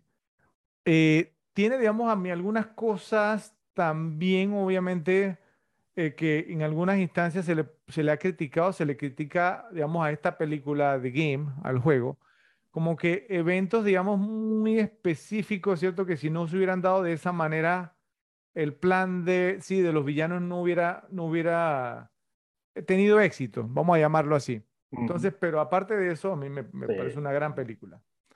Eh, mención honorífica, Primal Fear, La raíz del miedo de 1996, de Gregory Hoblet con Richard Gere, Laura Linney y Edward Norton. Un debut cinematográfico explosivo de Edward Norton en esta película, ¿cierto? Y creo que fue nominado al Oscar. Nominado al Oscar. Como actor secundario. Y corríjame si me equivoco, creo que esta y American History X, Historia Americana X, son las únicas dos, nominaciones. Ah, no, en, eh, ¿no fue nominado también en Birdman? Ya te, ya que sí, yo creo que sí. Eh, no, no, me acuerdo. Tuvo varias nominaciones, ¿verdad? Sé que está Emma Stone y creo que no, él. No, es que ese es el tema. No creo que ha tenido varias. Precisamente por eso lo quise mencionar al Oscar. Creo que ha, sido un actor que ha decepcionado. Porque yo esperaba muchísimo más de él y tenía todas las herramientas para poder pero, tener... Pero, es que yo pienso que el caso de él fue el caso de, de que después de American History X, creo que cogió como que su mala fama y, y, la gente no lo tenía medio, medio, medio alejado. Eh, él fue nominado, nunca ganó por Primal Fear como Best Supporting Actor. Ajá. American History X ajá, como mejor actor y Birdman otra vez como actor secundario. Tres nominaciones, las tres, las tres que les mencioné, pero, o sea, es decir, entre American History X y Birdman, ¿cuántos años hubo? ¿Cierto? o sea que... Hoy, 16 años. Bastantes años, sí. Y, eh, o sea, y, estamos hablando, digamos, de, un actor en los mejores años de su carrera, ¿cierto? O sea, y creo que tiene que ver con, con, con lo que mencionó Joe de que se le considera un actor difícil, es difícil trabajar con él. Eh, tiene como sus problemas, digamos, de ego y demás, que le gusta involucrarse demasiado en la trama, en el guion. Y bueno, una lástima porque realmente es un gran actor. Bueno, esta yo me imagino que ustedes no habrán pensado, digamos, ni que yo le iba a mencionar. Esta es de esas películas que tú, tú, no la podías, no, no, no, tú, tú no podías escapar de esta película, ¿sí? Primero porque la actriz era muy popular en ese momento. Eh, segundo, pues porque obviamente, o sea, pues, eh, si tenías tu pareja, ¿cierto? Todas querían ver esta película, repetirse. Entonces, por ende, quedé yo viéndola varias veces. Sin embargo, miren que la, la vi hace poco precisamente en la misma tónica, ¿no? Sí, o sea, que me obligaron a verla, pero yo, yo decía, ¿sabes qué? No, no es mala la cinta, ¿sí? O sea, es, es buena, es buena. Y estamos hablando de... Ese cuento está tan repetido que ya no se lo creo. No, no, no, estamos hablando de... ¿Saben cuál? Saben que Clueless no es un thriller psicológico. no, no, no, no, no. no, no, no. Estamos hablando de Sleeping with the Enemy, Durmiendo con el Enemigo de 1991, del el director Joseph Ruben con Julia Roberts, Patrick Virgin y Kevin Anderson. Realmente, como les digo, o sea, es de este, obviamente, ¿no? Sin Julia Roberts puede que sea una película de Hallmark, ¿cierto? Pero, pero no, en serio, en serio, es bastante buena, sí, o sea, yo dije, bueno, ok, sí, está bien, me, me senté a verla y yo decía, oye, ¿sabes qué? Está buena la película, ¿sí? Eh, y, y sí me la vi, digamos, obviamente por esa razón. Eh, dos menciones honoríficas más. Dos que creo, no, una la mencioné y la otra no en episodios anteriores. La primera, Guilty as Sin, de 1993, del gran director Sidney Lumet, eh, con Don Johnson, Rebecca de Mornay, Stephen Lang y Jack Warden, de Dos Hombres en Pugna, que también fue un episodio aquí en La Repetible. yo la mencioné en algún momento de que Don Johnson hace el papel, digamos, como de un vividor, ¿cierto? De un gigolo, un gigoló, y Rebeca de Monet es una abogada que lo defiende, que él, digamos, pues ha tenido como un historial de que sus amantes o ex esposas que mueren, digamos, bajo circunstancias sospechosas, y, ¿sí? Entonces, es, o sea, no voy a decir que es una gran cinta, ¿cierto? Pero, eh, no sé, siempre fui fanático, digamos, de Don Johnson, de Rebeca de Mornay, de Jack Warden, y eh, fue como interesante, además, Sidney Lumet, ¿no? ¿Cierto? Tiene sus problemas con el guion y eso, pero es una película interesante y yo me la repetí en varias ocasiones. Y esta otra, Joe, no sé si tú te, la habrás visto, va, va, a haber, digamos, dos razones grandes por las que me la repetí en varias ocasiones. Desde 1990 se llama The Hot Spot, como decía, el lugar caliente, ¿cierto? Dirigida por Dennis Hopper, con Don Johnson, por un actor que, que, me, agrada, Jennifer Connelly, o sea, luciendo mm. aquí, uff, pero uff, uff, tremenda, tremenda. Virginia Madsen también, o sea, aquí se veía muy, muy bien, así como una seductora aquí en esta película. Y William Sadler, tu, tu pasero William Sadler, Ralphie, ¿sí? Aquí también apareció el hombre. Hay una película que ella sale con, con ¿cómo que se llama? Brett Fred, que tú eres el que te acuerdas. Frank Whaley. Con Frank Whaley, que estaba hermosa. Career Opportunities, más o menos en esa época, sí, o sea, creo que esta es el año antes de Career Opportunities, o sea, que, que Frank Whaley hace el papel del nerd, ¿cierto? Que quedan como encerrados en una en un almacén. Un almacén. Le ve Jennifer Connelly ahí, digamos, fantástica. Bueno, en esta cinta también, pero hermosísima, hermosísima. Y bueno, y me gusta, y me gusta esta. Bueno, entonces, vamos con el top 10. La número 10, esta la mencioné anteriormente, creo que a Rafael le llamó la atención, no sé si se, la habrá visto desde que hablamos de esta cinta, Pacific Heights, El Inquilino de 1990, el director John Schlesinger con Michael Keaton. Ustedes saben, digamos, lo que Michael Keaton para mí representa, Matthew Modine y Melanie Griffith. una cinta muy entretenida, ¿cierto? La premisa muy entretenida y todas, digamos, las peripecias, ¿no? Y las triquiñuelas con las que se sale Michael Keaton. Creo que, eh, digamos, en el episodio anterior yo no expliqué bien el tema, era como que Matthew Modine y Melanie Griffith eran dueños de un edificio de apartamento y le alquilan uno de los apartamentos a, Mike, a, a, Michael Keaton y Michael Keaton, digamos, entonces empezamos como a, a quedar como al borde de las leyes, de las cosas que podía hacer, digamos, como inquilino, pero su propósito era, digamos, como lograr que los caseros, ¿cierto? Entonces, como que lo atacaran, ¿cierto? O cometieran, digamos, actos ilegales para él quedarse con las propiedades. Es un tremendo thriller psicológico, de verdad. La número nueve la mencionaron creo que los dos, ¿no? ¿Cierto? Cape Fear, Cabo de Miedo de 1991 de Martin Scorsese con Robert De Niro, Nick Nolte, Jessica ah. Lange y Juliette Lewis. Esta película, pues no, también a mí me gusta mucho. Es un remake. Yo me sorprendió que tú la tuvieras. ¿No la tuviste yo? Yo no la mencioné. No, no, la... Ah, bueno, ah, bueno, entonces no me sorprende porque tú, tú has dicho en varias ocasiones que te gusta más la original. Claro. ¿Cierto? Y por eso con Robert Mitchum y Gregory Peck. Y no la incluiste, y no la incluiste, pero dijiste que esta para ti es más película de, de horror que el sexto sentido. Eso Total. me, wow, me dejó totalmente, vamos, entonces con la boca abierta. Bueno, en el número 8, esta sí la mencionaron ambos, y no me digan que no. Basic Instinct, Bajos Instintos. ¿Sí? De 1992 de Paul Verhoeven con Michael Douglas, Sharon Stone y Gene Triplehorn. Una, este es un thriller psicológico, ¿sí? O sea, es decir, cuando tú no sabes, digamos, lo que un personaje está pensando, cómo va a actuar, ¿sí? O sea, eh, eh, no sé, eh, esta es, o sea, Michael Douglas, pues no, una tremenda actuación, Sharon Stone, también luciendo, digamos, hermosísima y actuando muy, muy bien en esta cinta. Para citamos, pues no, que llevó su carrera a otro nivel, la llevó al superestrellato y altamente recomendable. La número 7, también la mencionaron ambos, Mystery, Miseria 1990, fue un episodio aquí en Las Repetibles de Rob Reiner con Kathy Bates y James Caan. Mucho que decir de esa cinta, por favor vean el episodio porque la analizamos, digamos, muy bien. La número 6, Joe, tenía razón, Flatliners, Línea Mortal de 1990, del menospreciado Joe Schumacher, con Kiefer Sutherland, Julia Roberts, Kevin Bacon, William Baldwin y Oliver Platt una gran cinta realmente, sí, o sea, eh, es, o sea, está muy bien hecha, la premisa es muy interesante incluso, sí, para los que no la han visto, pero gustaría verla, son un grupo, digamos, de estudiantes de medicina que quieren saber, digamos, qué hay en el más allá, y entonces proceden, digamos, pues como a dejarse, entre comillas, morir, ¿cierto?, por algunos segundos eh, y averiguar, digamos, entonces, pues, qué hay, digamos, eh, después que, que te mueres, y después entonces los reviven y cuentan, digamos, lo que les pasó y ahí viene un temita, entonces, pues, o sea, no cada uno tiene como experiencias eh, diferentes. Su fantasma del closet. Exactamente, sí. La número 5, esta me sorprendió que no la mencionara ninguno de ustedes dos. Miren que aquí es donde uno se, se, da cuenta quiénes son los, los, actores. Yo les mencioné que Michael Douglas me, me encanta como actor. Y miren que esta es la segunda que mencionó él en esta lista, Falling Down. Un día de furia de 1993, ¿cierto? Del menospreciado nuevamente Joel Schumacher, Joe, ¿sí? Con Michael Douglas, Robert Duvall y Barbara Hershey. Mira, a ver. Esa película, yo de hecho me la volví a ver hace un par de meses y siento que, que era mucho mejor en mis recuerdos. No es que haya envejecido mal del todo, pero no, no sé, como que...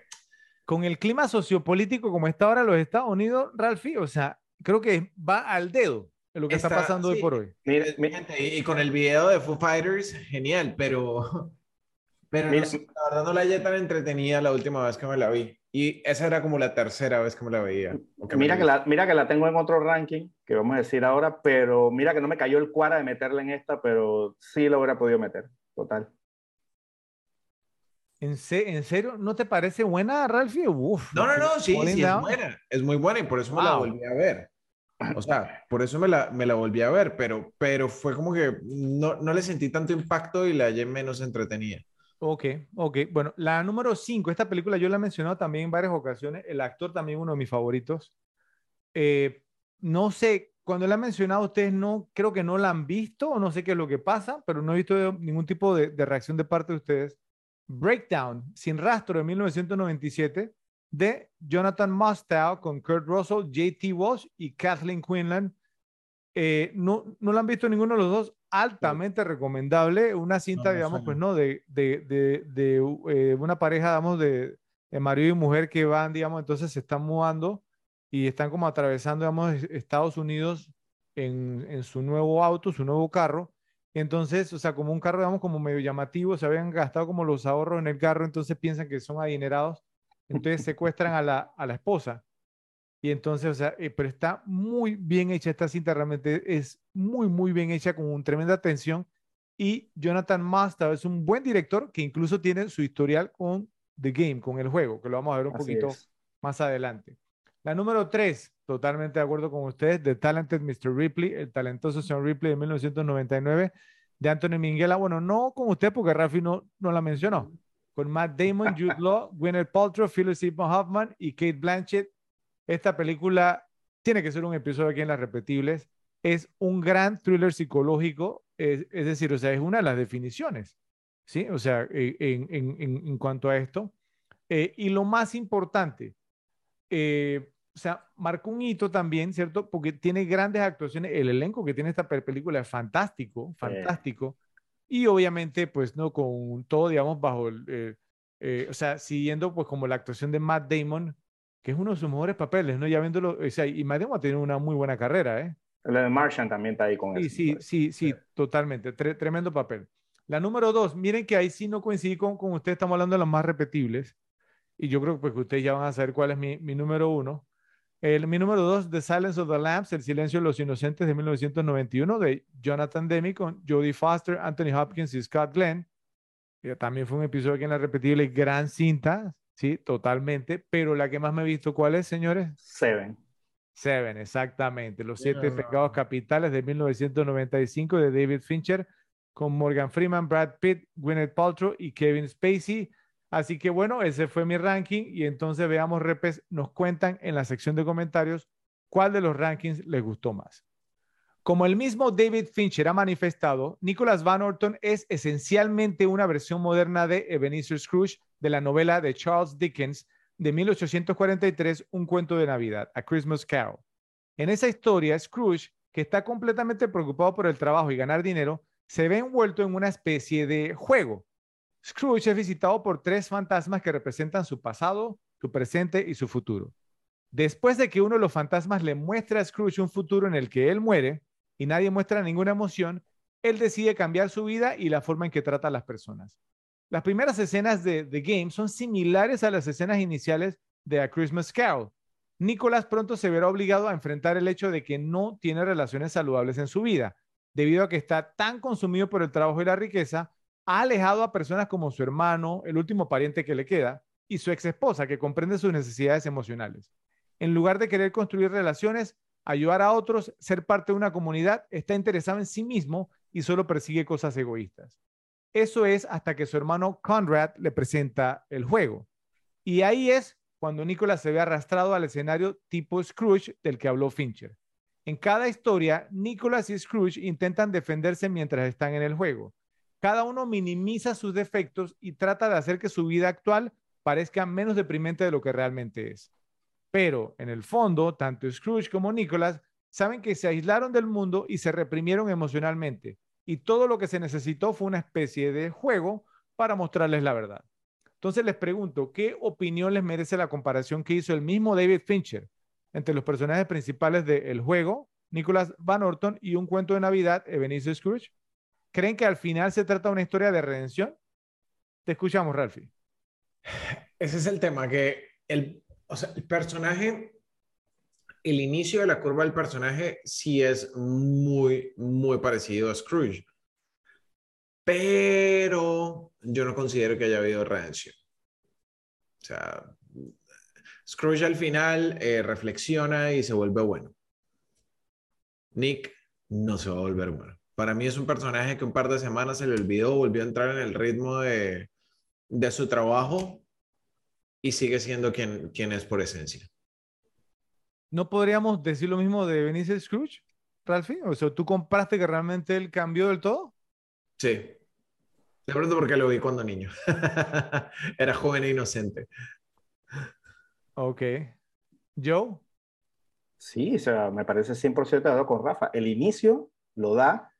Este, lo, lo que pasa con, con, con, este personaje es que, eh, digamos, le pasan unas cosas que lo hacen, ¿no? Eh, digamos, eh, como que tocar fondo pero no pienso tampoco que hay redención, porque o sea, si, si, lo comparas con Scrooge, por ejemplo, o sea, cuando, cuando Scrooge, digamos, regresa, él incluso va y, y, reparte regalos, o sea, se convierte como la persona que no era. Le reparte a los niños, lleva donde el, el, empleado este que lo trataba mal y todo, y le lleva cosas, pero este, o sea, no sé, yo, yo no le veo un cambio, o sea, llega donde el tipo que despidió, o sea, solo le pide perdón y el tipo le dice, no, tranquilo, si lo que me hicieron un favor, o sea, o sea, no es ni siquiera que hizo algo bueno después de, digamos, de, de, del giro ese al final, o sea, no, no pienso que hubo una evolución de personaje que digamos que fue un poquito más humilde a lo mejor, pero de ahí a decir que fue una persona de bien de ahí en adelante, pues me parece que la película no lo dice en ningún momento. Ok, yo, yo sí pienso que el mensaje de la película es que básicamente para realizar plenamente tu verdadero yo debes entregarte a la sociedad. Creo que debes aprender a ser completamente desinteresado para que puedas facultar a otros y empoderarlos para que sean desinteresados. Cuando todos se empoderan unos a otros para pensar desinteresadamente y actuar solo en nombre de los demás, entonces la sociedad puede realmente unirse y podemos alcanzar la verdadera felicidad como individuos y como comunidad. Entonces, como vemos con Nicholas y con Scrooge, quienes sufren, digamos, de cinismo y soledad, las personas están constantemente consumidas por sus propias metas y ambiciones egoístas. Y cuando las personas viven de esa manera, a menudo se encierran en sí mismas y se preocupan menos por ser parte de una comunidad. Solo piensan en cómo sus acciones pueden ser ventajosas para ellos mismos en comparación con los demás. Entonces yo pienso que esa es la moraleja de la novela de Dickens y al final del día lo que quiso proyectar Fincher con su film.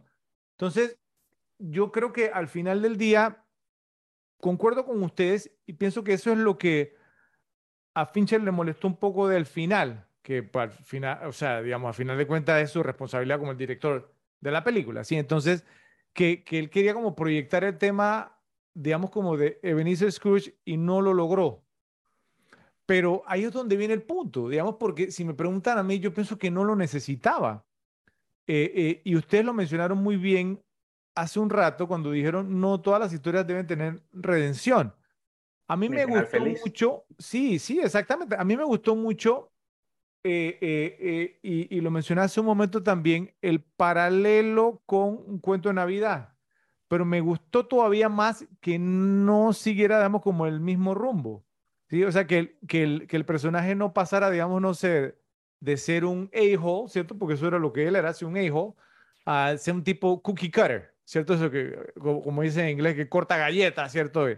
Y ahí a los niños y todo, o sea, y que cambió, digamos, que su, su vida de un giro, no sé, simplemente por, por una experiencia que le pasó en un par de días. O yo pienso, digamos, pues que, o sea, sí pienso que las personas tienen la capacidad de cambiar, ¿verdad? Pero estamos hablando, digamos, de un tipo de 48 años, sí, obviamente, pues con muchísimos intereses y muchas cosas que la película muy bien nos plantea desde el inicio, como para que esperar, digamos, pues que por un par de cosas como esta, pues que cambie. Y es por eso que también, dentro de todo, siempre me ha molestado un poquito el tema, digamos, también de, de un cuento de Navidad, sí, o sea, que pienso que también es un poco como inverosímil, es un bonito mensaje, claro está, sí es un bonito mensaje, pero es difícil pensar, pues que una persona, así como dijo Ralph hace un momento, él dice, yo creo que en un par de semanas ya Nicolás Van Orton, digamos, pues, volvió a sus andanzas. Por, por, eso yo, yo decía, ¿y por qué no e, e, Ebenezer Scrooge también? ¿Sí? Y, y es más, incluso la versión esta de Bill Murray Scrooge, que me imagino que ustedes la han visto, ¿sí? Ah, eh, es difícil pensar, digamos, pues no sé, que Bill Murray, o no sé si es por el actor, si pensar que el cambio, digamos, tan dramáticamente, o incluso en esta película que me encanta a mí también, Groundhog Day, yo tú, tú, tú la ubicar, ah, también, digamos, o sea, un personaje, digamos, como, como, como Phil, eh, eh, Phil Connors en la película que se llama La Ciesa, que un tipo tan cínico, ¿cierto? Tan, tan burlón que tú eres que va a cambiar, digamos, tan dramáticamente, ¿cierto? Es difícil pensarlo. Pero, pero me gusta, me gusta mucho el tono de la película y entiendo perfectamente eh, lo que buscaba Fincher y entiendo, digamos, por qué pudo haber sentido que no lo logró. El juego se presenta como un misterio por resolver. Sabemos esto porque la secuencia de créditos iniciales muestra una cuadrícula de piezas de rompecabezas animadas que se dispersan, indicadores de una imagen más grande que se fragmenta y un significado que necesita reconstrucción. Creo que algo que hace tropezar a la gente con The Game es que ven toda la historia desde la perspectiva de Nicholas, pero debemos recordar que es Conrad, su hermano, quien empuja a Nicholas a jugar el juego. Conrad elige jugar un juego con su hermano, lo que significa que hay dos maneras de ver esta historia. Primero, para Nicolás, nunca declara abiertamente por qué elige participar en el juego. Y eso es porque no tiene a nadie en su vida con quien hablar sobre el juego.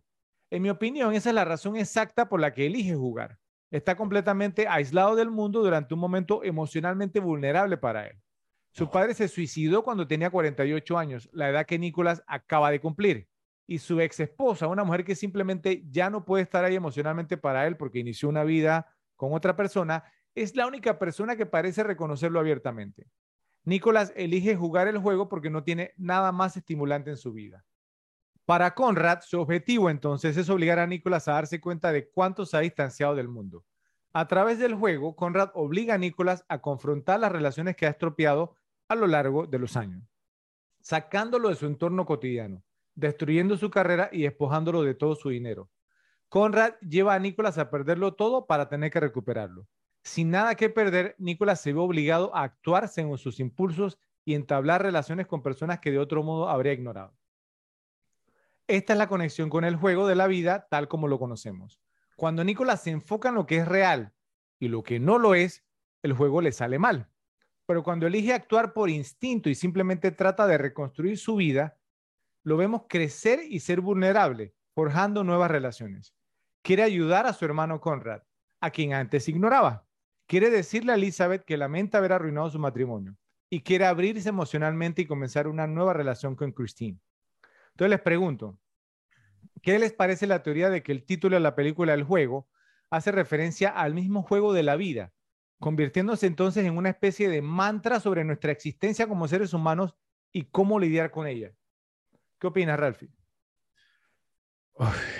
¿Qué te puedo decir? Eh, eh, la verdad es que tiene mucho sentido utilizar el título como, como un, digamos, como un símil de, la vida. al final, al final lo, que, lo que hace el juego para, para Nick es simplemente exponerlo o, o, revelarle todo lo que él no ha podido ver. Entonces, y es como decir, mira cómo tu vida puede cambiar en un solo minuto de manera aleatoria. Así que reflexiona sobre eso. Y era, digamos, el, el, juego, como lo mencionabas hace un rato, el juego de los, de los tres fantasmas de Bannister Scrooge. Entonces, el, el, juego pasa a ser más, más bien, sí, como la, como la vida al mismo tiempo un ente que la puede controlar. Ok, pero, pero si ves, digamos, o sea, esta es una de las razones por la cual esta película me gusta tanto, porque tiene mucha más profundidad de lo que pareciera a simple vista. ¿eh? Porque, digamos, eh, el, el, tema, digamos, de lo que el juego representa, ya que cuando uno escucha el juego, hasta incluso como se plantea en la película también, ¿qué es el juego? Entonces todo el mundo decía, bueno, el juego es lo que tú quieres que sea, ¿cierto? El juego es lo que tú necesitas. Todas son, digamos, metáforas de la vida, porque la vida es lo que tú eliges que sea. ¿sí? Tú, tú forjas tu propio camino. No sé tú qué opinas, Joe. Sí, o sea, me, me parece que, que eh, a esto, ¿no? Con lo que te refieres con el juego de la vida, es, es, es también, ¿no? Eh, que cómo sería tu vida si no tienes lo que tuvieras, ¿no? O sea, si, si, si hubieras seguido eh, de la forma en que, en que iba tu vida, eh, digamos, alguna vez hubieras tenido que, que, que, qué sé yo, que coger, que, que montarte un camión para ir de un lado a otro, o sea, digamos, necesidades que, o, situaciones que le pueden pasar a muchas personas que él ni siquiera sabía que existía. O sea, eh, se, al tipo se, se, le ponchó una llanta y dijo, tú sabes, cambió una llanta. O sea, el tipo eh, ni siquiera es capaz de eso. O sea, es, es como hacerlo ver, o, sea, o, tener otra visión de la vida. Y, y, eso en parte fue lo que le enseñó el juego, ¿no? O sea, eh, qué hacer en, en, en, situaciones que tú normalmente no enfre enfrentas y, y, y cómo las resuelves. Y eso fue, digamos, lo que, lo, lo que tuvo que pasar todo el, el, personaje, o sea, prácticamente todo parecía un, o, o cuando salió en México, el tipo estaba todo hecho que parecía un pordiosero, o sea, eh, sí, o sea, u, u, unas cosas que él nunca lo, lo, tuvo que haber vivido y eso, digamos, que fue parte del aprendizaje del personaje en relacionarse con otras personas que no son, ¿no? digamos, de ese mismo, de, del nivel que tenía, pues, en ese momento, ¿no? Y eso, eh, a lo mejor, eh, lo hace ser mejor persona. En antes estaba hablando del tema de, de la redención y al final, eso incluso podría hasta quedar abierto porque no lo muestran, pero puede que el tipo, no, no es que se vaya a convertir en un benefactor, pero puede que el tipo eh, eh, en ciertas cosas pudo llegar a ser mejor o ver la vida de otro punto de vista. Totalmente. Y le soy sincero, para mí es, es lo que, esto es lo que hace esta película sea especial. O sea, porque esta para mí es la trama de la película The Game. Eh, Nicolás no es como es porque es un imbécil de mente cerrada, sino porque su entorno lo obligó a ser así. O sea, si tú vas a ser, digamos, un magnate, ¿cierto? O sea, tienes que ser así, ¿ok? Eh, eh, la muerte de su padre obviamente tuvo un profundo efecto en él psicológicamente. Él nunca pudo borrar la imagen de su padre lanzándose desde el techo de la casa. Y en su cumpleaños número 48 no, no, no pudo evitar darse cuenta de que podría sucumbir al mismo destino terrible que tuvo su padre. Eso es a menos que él elija arreglar su vida. Entonces, cuando Nicolás elige saltar del techo al final de la película o de la azotea, no es el final de su vida porque su hermano está ahí para atraparlo. Es apenas el inicio de su nueva vida. Entonces, por eso que me encantan las películas, le soy sincero, esta, este tipo de cosas es una de las razones principales por las que a mí me encanta el cine, chicos. Entonces, simplemente ofrecen demasiado cuando están tan bien hechas y yo pienso que no hubo una década, repito, digamos que nos ofreciera tantos tesoros cinematográficos como los 90. Entonces la pregunta que yo me hago es, ¿por qué, vuelvo y repito, ya no hacen películas así? Bueno, así es la vida, hablando de la vida. En honor a las grandes películas de los 90 y en especial a las de 1997, pasamos al segundo ranking de este episodio. Top 10, top 10 cintas repetibles del año 1997. Como es costumbre, Ralfi, vas primero, adelante. Bueno, aquí vamos, vamos con este que... Una lista sabrosona hay aquí. ¿Cómo, cómo, cómo, cómo? Una lista sabrosona de películas. Hay de dónde elegir, es que, y, en serio. Y aquí, en serio. y aquí sí me traje, aquí sí me traje un, un par de menciones honoríficas. ¿Ok? No te culpo. Listo, entonces vamos con las menciones honoríficas. ¿Ok? Yo sé que probablemente esta les vaya a gustar bastante. No me la he visto lo suficiente para entrar al, al ranking, pero es 100% mencionable. ¿Okay? Con Al Pacino, Johnny Depp, Michael Madsen y Bruno Kirby. Dirigida por Mike Newell. Donnie Brasco. Donnie Brasco, muy bien. Es excelente película. Muy excelente, excelente. Número, a ver, número mención honorífica. Listo de Robert Zemeckis. ¿Ok? Con Jodie Foster, Matthew McConaughey, Tom Skerritt y John Hurt. Eh, No me acuerdo. espérame. a- no, no es, no es A Time to Kill, ¿cierto? No. No. Es, eh. Jodie Foster. ah, sí, sí, sí. Contacto. No, Oh, oh, oh. Muy buena película. Eh, esa la dirigió no es- eh, Robert Zemeckis. Robert Zemeckis, sí. Eh, El tema de la ciencia ficción, ustedes saben que bueno. Yo sé, yo sé. Pero bueno, y aquí van dos que son placer culpable, pero que definitivamente tenían que estar ahí. Una que me, que me vi N cantidad de veces durante mi adolescencia. Probablemente no, no sé si la conozcan, pero es dirigida por George Wong con Will Friedle y Jennifer Love Hewitt. Era full comedia adolescente a Trojan War. ¿En serio? Sí, Como mira, mención honorífica. a, a Esa Trojan película yo creo que me la vi como, como 100 veces en mi adolescencia. O- ok, esta puede ser, aparte, digamos, o sea, de, de toda la película que se- con la que se sale Joe japonesa y una que otra, por ahí, es, es- en serio, no sé, yo, ¿tú habías escuchado hablar de esta película? Yo no. No, oye, debe ser que ya en mi adolescencia había pasado porque, No, en porque serio, yo no. no la vi. Cuando, no, cuando no, esta y- película salió, Y conozco a los actores, ¿eh? Los conozco, pero cuando, cuando esta película salió, yo tenía como, no sé, 13 años. Ahora, el, una pregunta, el título de la película Tro- Trojan War, porque eso puede que me suene un poco, no, se- seguro no, no la he visto, pero obviamente hace alusión a los preservativos. A los Trojans, Claro. exactamente. Ok, O sea, es una película- es una comedia sexy. Exacto, es una película que probablemente me gustó muchísimo por, por la, e- o sea, por la época de mi vida en que sale la película. Sí, yo, yo dudo que, que, que hubiera sido sobre Aquiles y eso, o sea, o sea, Agamenón, no era de eso. Exactamente, no, no era mitología griega.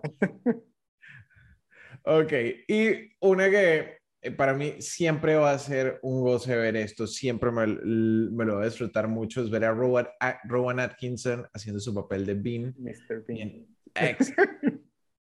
Volvemos, fueron películas que salieron cuando yo tenía 12, 13 años y me las... Sí, pero conociendo a Joe, digamos, y, y su humor, ¿te, te gustan esas cintas, Joe?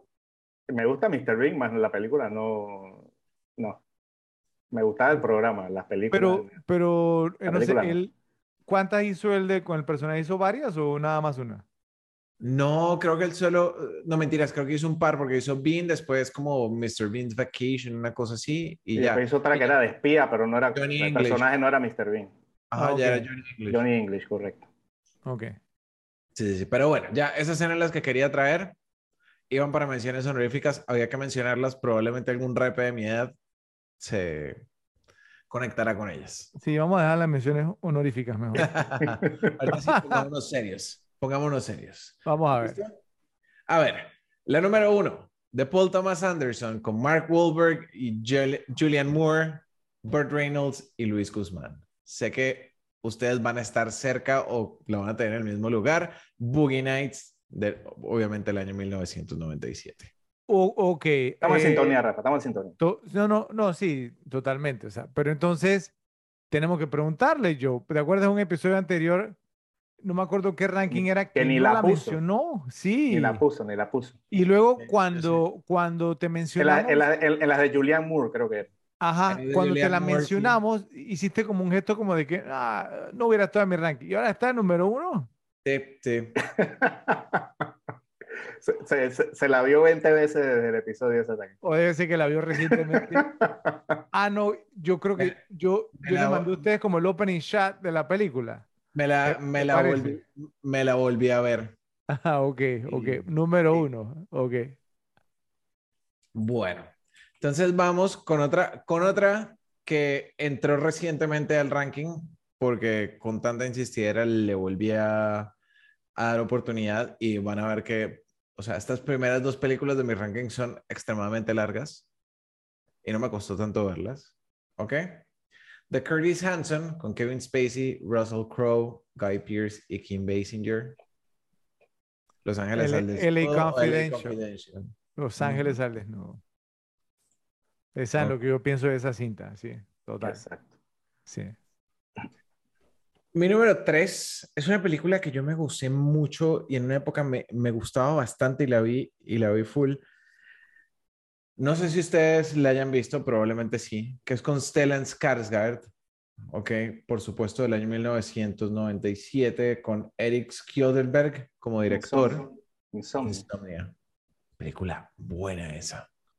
E- esa fue la original que después Christopher Nolan hizo el remake con Al Pacino y Ah, con Robin Robin del Williams. 2002. Robin Williams. Por ahí, sí. Sí. Nu- nunca vi la original. Insomnia me gusta la, la, la de Nolan. No sé cuál sería mejor. La- ah, ¿Ustedes han visto ambas? Yo, yo la de Nolan la vi una sola vez. Yo también una vez. No, no me, o sea, no me generó mayor impacto, tal vez porque ya me había visto bastante la, la original. Ok. Ok, listo. Otra. A ver, mi número cuatro. De nuestro amigo John Travolta y Nicolas Cage, creo que no tengo que decir más. De John Woo. Película altamente virriada, me la vi muchísimas veces durante mi adolescencia. Me parece una de esas películas de acción que son pura acción, o sea, no tiene que tener sentido, no tiene que, que ser lógica, simplemente quiero ver peleas, balas y un tipo cambiándose la cara con otro. Un, un guilty pleasure totalmente. Un placer Total. culpable, sí. Y es más, te voy a decir una cosa. Yo, yo pienso que me parece a mí que no será el único guilty pleasure que aparecerá en el ranking de Joe que tiene a Nicolas Cage ese año. Algo me dice eso. Ese silencio de Joe, Ajá, ajá. mira, mira las manos cómo está cambiando el ranking. Eh, pues sí. Ey, ¿Eh? yo, yo me fui aquí full guilty pleasure. Listo, número 5. ¿Ok? La mencionamos recientemente. Película increíble con Robert Carlyle, Carlyle, Tom Wilkinson, Mark Addy, de Peter Ca- Caraneo. Sí, ¿Ok? De los Full tipos de Full Monty. sí. Muy, muy, muy buena película que me la vi Eh, muchísimo también. Esa la mencionamos en el ranking de, de películas con trama en Europa. Ujú. Ok, que ese fue, ese fue el ranking donde más se nos quedaron películas por fuera que se nos olvidaron. Después no íbamos a Esa parar. es esta. Ok, número 6. Otra que me vi muchísimas veces en el cine, porque mi tío trabajaba en el cine, entonces podía entrar gratis en el año que salió. Ci- ci- Cinema Paradiso. Un tipo de. Cinema Paradiso, ¿no? Sí, pero no, no, no fue Cinema Paradiso, fue una protagonizada por Tommy Lee Jones, Will Smith, Linda Fiorentino y Vincent D'Onofrio de Barry Sonnenfeld. Men in Men- Black. Men in Black. Hombres de negro. La primera fue genial, la segunda, hay más o menos y ahí para adelante. Sí. Y la última ni hablar, la Woke. Ni, ni la he visto. Uf.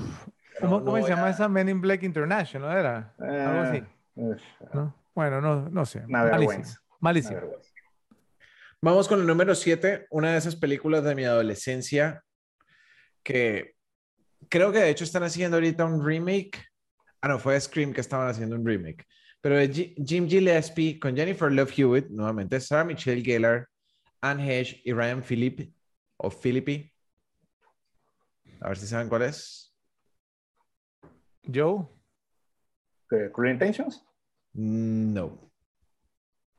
I know what you did. I know what you Ah. did last summer. Sé lo que hicieron el verano pasado. Ok. me la vi como 700 veces. ¿En qué categoría pondrías esta película, Ralphie? ¿Slasher, horror? Es como, como, como un slasher. Horror.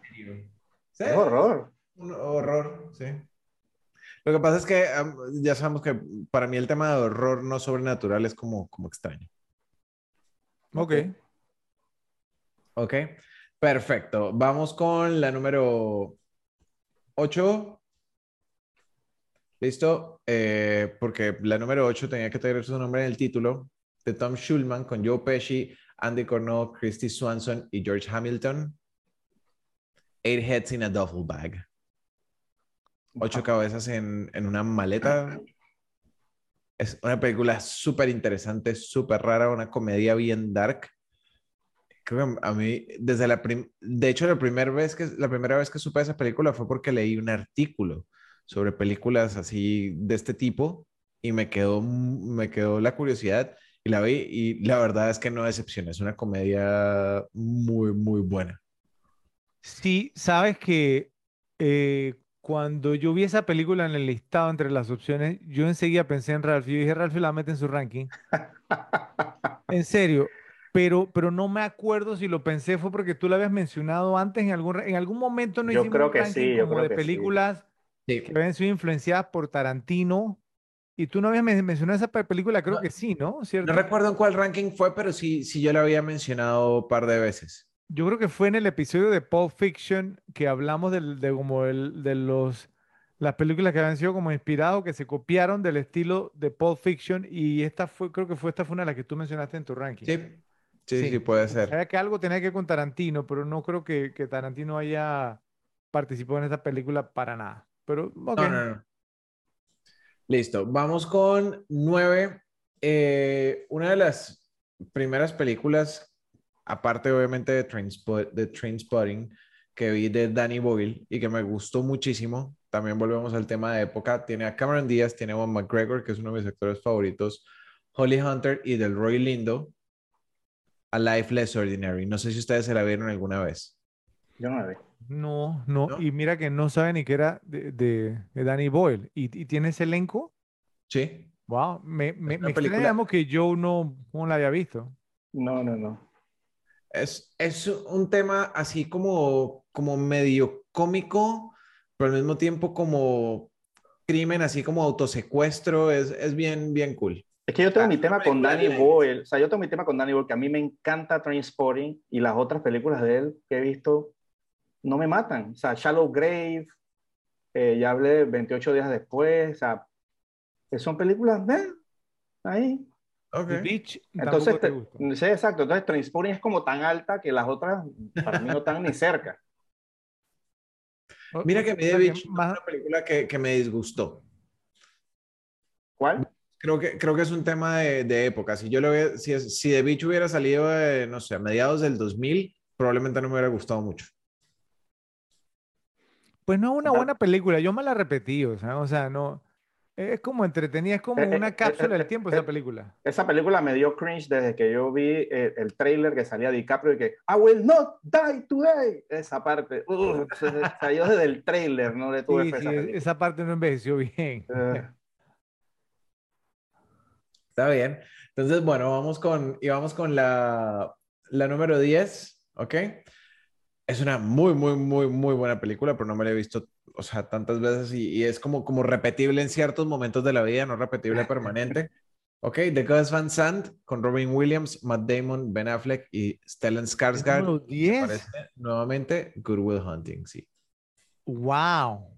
Ok. Good Will Hunting. No estoy diciendo que sea 10. una mala película, no es una película que me repetido tanto. encanta repetirme tantas veces. O sea, es como, como, como mencionaba yo en estos días, como que hay, hay ciertas épocas de la vida en que te da el por cuerpo te lo verla y el cuerpo la te lo pide. Dile, el cuerpo te, el cuerpo te pide ver a Matt Damon. Una, una, una, una pregunta, Ralphie, con Good, Good Will Hunting. ¿Cuándo fue la última vez que la viste? No sé, creo que el cuerpo no me la ha pedido como en 8 o 10 años. Ok, mira, te lo, te lo aseguro, cuando la vuelvas a ver, ¿sí? Como en, en, en- esta etapa bigotuda de la vida en la que estás, o sea, vas a, o sea, en serio, dale un chance y vas a ver, digamos, pues que va, vas a apreciar bastante, digamos, como la, la temática de la película. Y eso nos pasa eso con las películas, ¿sí? O sea, que las vemos como en diferentes puntos, digamos, de nuestra vida. Y después uno dice, ah, ya entiendo lo que estaba tratando de decir el director. Pero mira que a mí esa película también me gusta, pero no me la repito tanto. No me la repito tanto. ¿Cuándo fue la última vez que la viste yo? Vamos a También hacer hace- la misma psicoterapia. También, también hace mucho tiempo, probablemente tenga que verla de nuevo. ¿no? Pero- Ah, bueno, eh, entonces, ¿y sabe por qué se los digo? Porque yo sí la vi recientemente y me llegó, miren, en serio, yo, o sea, por, por, creo, creo que fue por Netflix, estaba una de esas, ¿no? Eh, tardes lluviosas y, y me puse a por Netflix y yo dije Good Will Hunting, ¿cuándo fue la última vez que la vi? ¿Cierto? Y entonces me puse a verla y yo dije, uff, que es un peliculón, de verdad, sí, en serio. Y ahí ahí uno entiende el tema, pues, ¿no? Pero bueno, eh, buen ranking, Ralphie, hay un par, digamos, sí, eh, guilty pleasures, sospechosas, pero bueno, o sea, cua- cua- cua- cuando son rankings de un año en específico, eso va, eso va a suceder. ¿Ok? Vamos con Joe y su ranking. Adelante, Joe. Eh, va- varias sorpresas que le quiero ver la cara a Fred más adelante, pero bueno. Oh, Eh, comenzamos con menciones honoríficas. La mencioné en el otro ranking, la película es de 1997. Abre los ojos de Alejandro Amenábar, ¿no? Con Eduardo Noriega, Penélope Cruz y Chetelera. Es una tremenda, tremenda película, obviamente una de las mejores de este año. Eh, mención honorífica porque me gusta mucho, pero es de las que no he visto tanto, tanto como las del top 10. una, una pregunta que no, no le hicimos a Ralphie, no me acuerdo si lo mencionó. ¿Tú lo has visto, Ralphie? ¿Cuál? Eh, Abre los ojos. sí, por supuesto. Ok, ¿y, y por qué no la incluiste en tu ranking? Solo por curiosidad, o sea, ¿no, no te No he parece visto tan buena? Como, como, como otras. Pero, o sea, ¿pero te parece buena? Sí, sí, sí. Sí. Ok, ok. Es que Ok, creo que eres tú que tienes algo en contra del cine español. Sí, No, sí, sí. no, No, no, no, no nos hemos nada, dado no, cuenta no, porque no, ha no. visto ninguna película española. No, no, sí he visto, cla- cla- claro que he eh, ¿cómo, visto. cómo va a tener algo en contra si no se ve ninguna, güey? Sí, No, no, no, no, no, no. Mire, mire, del cine español yo he visto eh, Átame, Mira que a mí Almodóvar es el que menos me gusta. he visto Jamón Jamón. Eh, este, ¿cómo La- se llama? las triple X traducidas, a- dobladas al españolete no cuentan, güey. Creo que, creo que a mí me gustan más las películas de Alex de la Iglesia que las de Almodóvar. Almodóvar, ¿Cómo? no sé, no, no, no, no, no, no me engancha. ¿Cómo, cómo, cómo es que se llama este actor? Él es español, Jordi algo. Jordi se llama, que, que sale en Blow, la de Johnny Depp, Inhala, y sale después también en, eh, está en, The Heart of the Sea, en el corazón del mar, también aparece ahí Jordi algo, no sé. Me, me Ya- parece un actor te- sumamente ya- interesante. Sí, eh, pero no, eh, no sé, ¿saben que Yo creo que es el tema de que Antonio Banderas, que, que Antonio Banderas nunca me ha caído bien, no sé, como actor. Pero es que si ves Almodóvar, él va a salir en bastantes de Por él. eso, es, es- es- que, es que yo... Ve otros yo directores que no sean Ha- Almodóvar, te lo digo yo. haciendo el análisis, yo, eh, yo creo como que, el- que mi- mis primeras incursiones así con el cine español fueron con Almodóvar, cier- ¿cierto? Por, por toda la popularidad, digamos, de él y todo lo demás. Y entonces salía Banderas en todas, ¿sí? Y entonces creo que Banderas fue el, fue el que me, fue, fue como el repelente mío de- del Sí. cine español, ¿sabes? Y yo Creo sé que que de no todas las que yo todas, visto, obviamente. ¿sí? De todas las que he visto de Almodóvar, que son como cinco, eh, creo que la que más me gusta es eh, Hable con ella. Es una Yo pensé que ibas a decir todo sobre mi madre, una cosa así. No, mira, todo eso, mi madre a mí no me gustó. No me gustó. Mira, eh, creo que el actor que dice se llama Jordi Moya. Moya, ese, ese, Jordi Moya, ese, ese me parece un gran, un señor actor, ¿sí? Y ha incursionado, digamos, obviamente en Hollywood también, no con el éxito de, de Antonio Bandera. Pero nada más una, una pregunta, en su opinión, aunque creo que ya Joe nos contestó, ¿cuál es la mejor película española de todos los tiempos? Uf, no sé. Una, una, nada más, la primera que se te vino a la cabeza, Ralphie. La mejor, no la más repetible. Es que, o sea, creo que el laberinto del fauno fue la primera que me... Laberinto del fauno puede estar también. Me gusta mucho Tesis, me gusta mucho, me gusta mucho. ¿Cuál, cuál, cuál? Tesis, la de la Amenábar. Tesis, uff, la de las películas Snuff es Sí, muy me- y me Pero, gusta mucho. Ralph, y me gusta mucho, ¿no me gusta mucho una Estaba pensando en el orfanato para hablar de Rec, los de El. Orfanato y también una reciente que se llama Contratiempo. Es muy buena. Esa película Sí, como del sí, sí, 2018. sí, sí, es buenísima. súper cool. Buenísima. Ok, increíblemente no he visto ninguna de esas, la verdad. no me digas. En serio, en serio. Ah, Bueno, pero, pero, pero para los, los amigos españoles que, no, que nos acompañan en el podcast, no tengo nada en contra de España, ni tengo nada en contra del cine español, pero sí tengo algo en contra de Antonio Bandera. Ok, sí, O- seguimos. o- o- ok, si yo tengo algo en contra de Vince Vaughn y esa gente, tú puedes tener tu, tu, tu, tu, tu tipo que no te cae. Va- válido yo. Vale. Ok, Eh, eh, es Antonio que de- Banderas después, hay un par buenas. De- de- después que lo vi en esa pel- película, eh, sa- ¿saben cuál? Assassins, creo que es la de con, Ajá, con con, con, Sylvester Stallone. Stallone. Yo dije, no, bro, este O sea, que tú no te, o sea, que tú no te viste la, la del zorro con Anthony Hopkins y Catherine Zeta-Jones que sale Antonio Banderas. Ah, no, creo, creo, Bueno, creo que le, le di chance con un par de las de Almodóvar Assassin y creo de Mambo King, que creo que fue su debut en el, en el cine estadounidense y de Mambo King también yo decía. Oye, ah". ¿y, no te gusta en Desperado? Eh, eh, o sea, eh, la segunda parte del, del, del, mariachi. Ajá.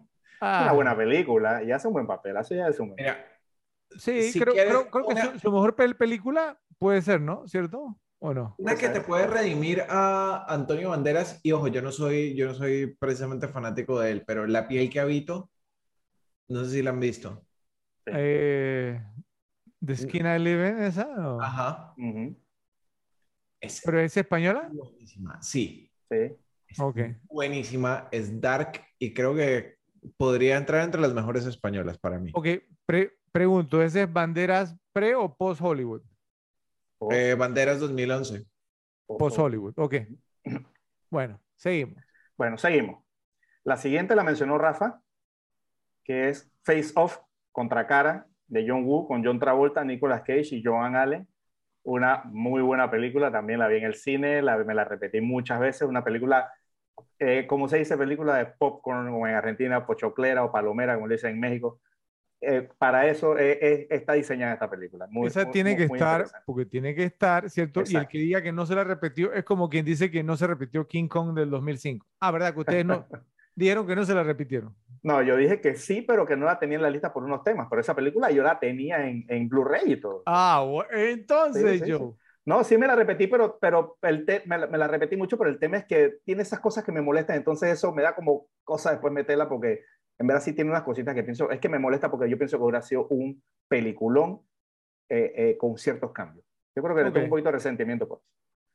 Pero, ok, la, siguiente también la mencionó Ralphie, eh, mención honorífica, The Full Monty de Peter Cataneo con Robert Carlyle y Tom Wilkinson.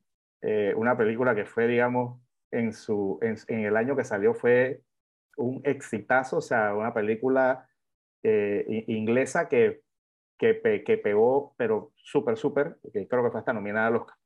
Y hasta incluso una película que si uno se pone a verla, o sea, hoy por hoy, en su momento es una comedia, obviamente, sí, que los tipos que no, que, que, se quitan la ropa, que tienen que hacer striptease, y The Full Monty es, o sea, y, y go all the way, o sea, tienen que quitarse toda, toda la ropa. Sí. Pero saben que, o sea, una película que tiene un comentario muy interesante sobre la sociedad británica, ¿cierto? Y el, sí, es, es interesante, es una muy buena cinta. Sí, sí, sí, o sea, digamos, eh, eh, temáticas que no estás acostumbrado a ver en el cine estadounidense. ¿no? Exacto. Eh, y la última mención honorífica que tengo, este es ese caso de esas películas que vi bastante en los 90 y que tengo mi tiempito no verla y me la debo volver a ver, porque esta película en verdad me gustó bastante en su tiempo, y es Whack the Dog, Mentiras que Matan o Escándalo en la Casa Blanca, también se conoció de Barry Levinson con Dustin Hoffman, Robert De Niro y Anne Hedge, o sea... ¿Te das cuenta, Ralphie? Yo me tienes hackeado, Todo el tema, ¿no? De, de, lo, que, lo que hacen para el encubrimiento, ¿no? De, de, políticos y eso, o sea, es una película muy interesante y muy vigente, o sea, total. Esta película creo que se sacó, ¿no, Fred? Por, por el tema todo este de, de Clinton, ¿no? Clinton, de Bill Clinton. por eso, entonces, de que se inventaron una guerra para, para tapar todo ese, ese escándalo y eso. Una película muy buena, muy interesante y y tengo que verla, pero me atrevería a decir que ha envejecido bastante bien. Sí, totalmente, sí. Eh, no, y, y, me llama la atención, digamos, porque, que, o sea, porque es que Joe, ay, que me, you stole my thunder, Joe, me robaste nuevamente. la, traía, la, la traía yo, digamos, como uno, uno de mis, ¿no?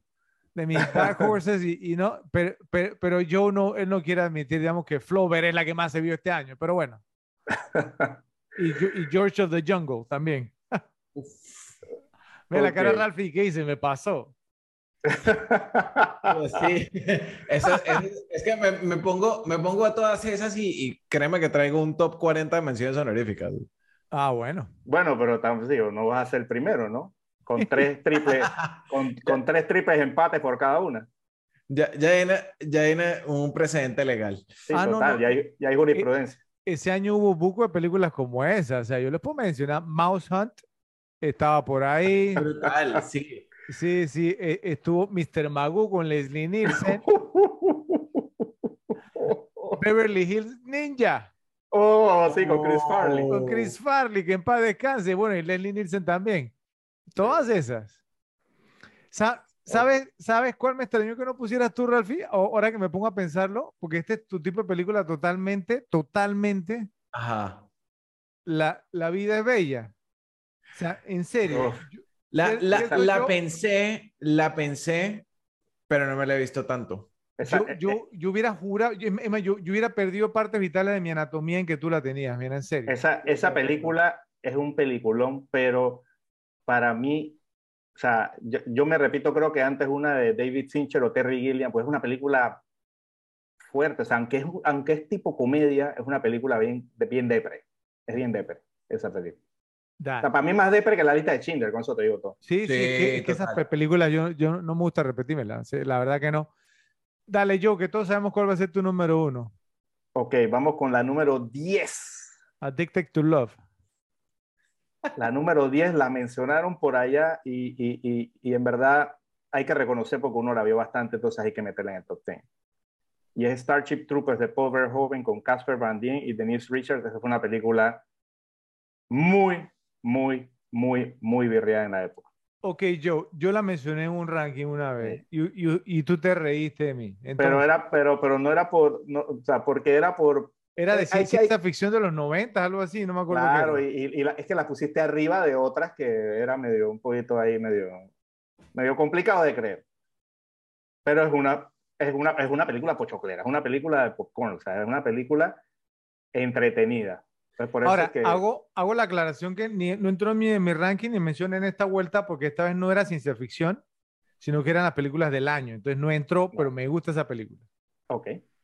La número 9 esta película me encantó, tanto que creo que la tuve desde que salió en, DVD, en formato en DVD, después la tuve en, Blu-ray, la he tenido en todos los formatos posibles. Esta película me encanta, una película innovadora y que ha envejecido muy bien y creo que envejecerá muy bien porque creo que para allá vamos. ¿eh?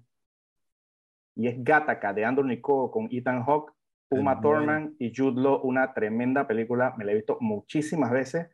El tema es brutal, esa película me encanta. Y en verdad, o sea, pienso que, que para allá vamos encaminados, para allá encaminada la humanidad. Ok, yo, yo estoy callado porque hay una que no se ha mencionado, es más, hay dos que no se han mencionado, que, y hay una que yo pensé que iba a ser la número uno de Ralph, la número uno. Y ni siquiera la mencionó. No, no, no, no, no, no, digamos, quiero ver, digamos, si yo la menciona. Yo creo que sí la va a mencionar, pero yo creo que yo sé cuál es la número uno de Joe. Ok, entonces... Sí, sí, sí, yo soy un libro abierto, esa, está vista. Sigue, sigue yo.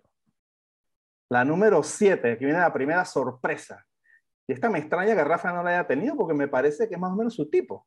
No me digas. Me parece, me parece. No me digas, porque, tú te has burlado de esta película Buco, para burlarte tienes que haberla visto. No me he burlado de, Anaconda. No, no, no, no, yo, he dicho que la, yo he dicho que tuve la desgracia de, de, pagarla para verla en el cine y fue... Por eso, Anaconda. Eh, pero, la vi, pero la vi una vez. Esta película la vi muchísimas veces con la misma novia del tema de que hablé de que hablé de de esta, ¿no? De, de, de The Game. La vi muchísimas veces. La verdad que es una película muy divertida. Austin Power International Man of Mystery de Jay Roach con Mike Myers, Elizabeth Hurley en su mejor momento y Michael York. Es una película sumamente graciosa, todo el concepto de burla, ¿no? De, prácticamente una burla a, James, Bond. O sea, eh, eh, la, verdad que es un personaje súper bien hecho, súper gracioso, divertido. Doctor Evil, todo lo que tiene esa película es. A lot of muy, muy, muy graciosa. Yo, yo nunca lo voy a criticar a alguien que incluya una buena comedia en, en su listado. Nunca, nunca lo voy a criticar. ok. La número 6. La dijo Ralph.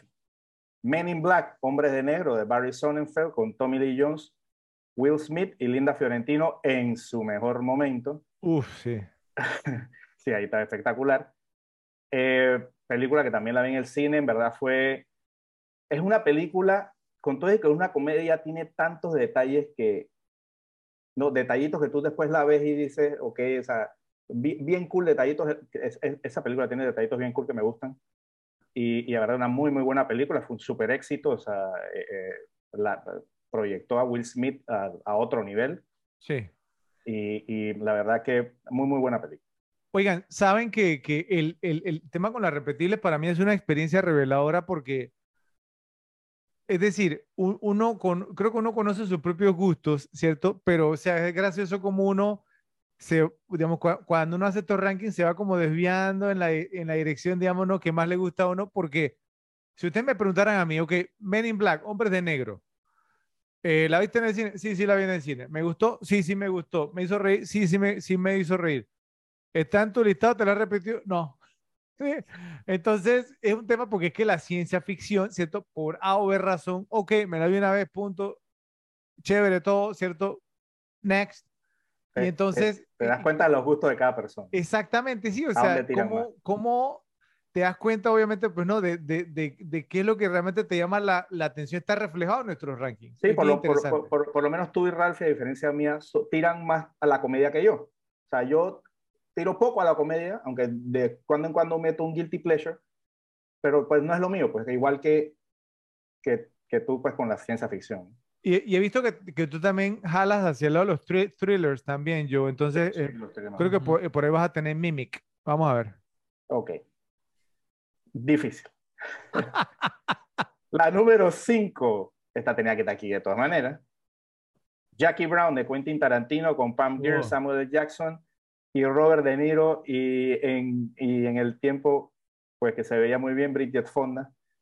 Eh, eh, obviamente, película de Tarantino, una película que, bueno, que ya lo hemos hablado aquí en otros momentos, eh, una de esas películas de Tarantino subvaloradas, pero con una muy, muy buena trama, personajes excelentes, digamos, su, ese, este es como el homenaje de Tarantino al cine de los 70, que es, es muy fanático. Total. Pues, este, teniendo a Pam Grier, precisamente una de las estrellas de Black Exploitation, en esta película, ¿no?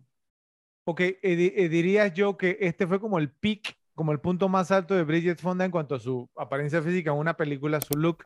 Pues yo, Porque yo en las demás películas de ella... En, en, en, en, Single White Female se veía bien, pero yo creo que bien, en, este no punto, como en, este. en este, en Jackie Brown estaba, creo que mejor que nunca. Cierto, su, su mejor momento. Aparte, ¿sí? o sea. aparte, aparte, que el personaje también era como media hippie, estaba media así de playa, entonces podías como, sí. ¿no? Apreciarla mejor y estaba espectacular.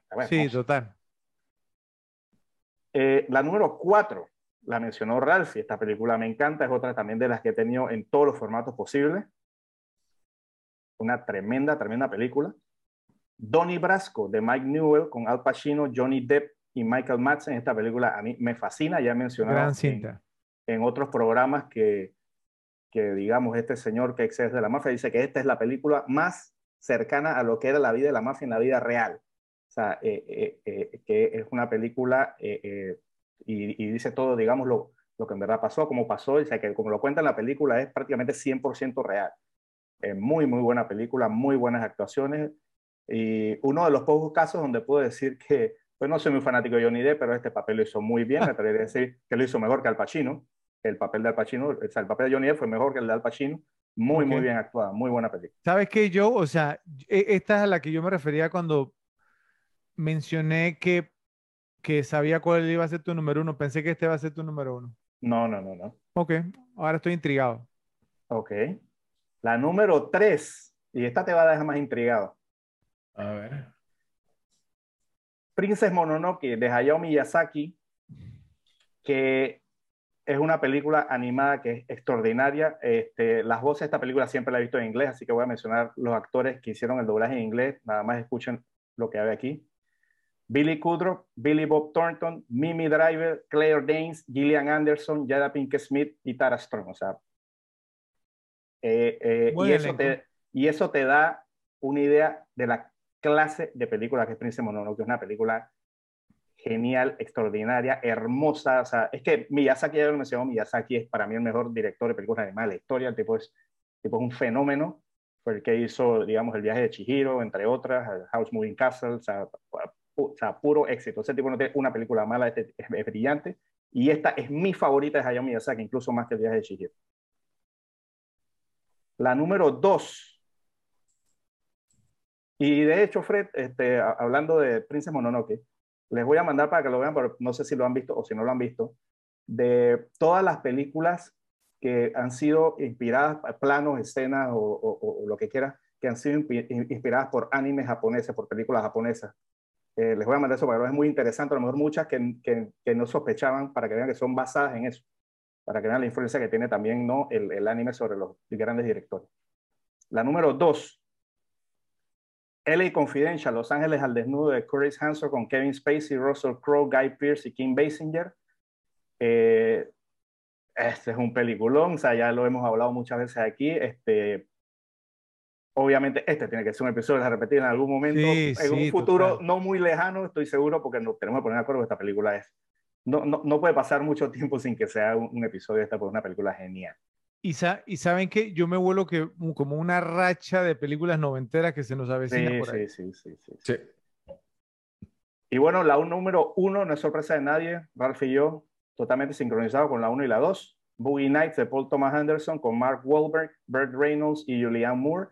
Eh, ya he dicho que esta, esta película es simplemente extraordinaria. Hablamos de ese, ¿no? ese primer plano que tiene esta película de introducción de personajes. Paul Thomas Anderson, digamos, haciendo un tour de force en esta película, en verdad.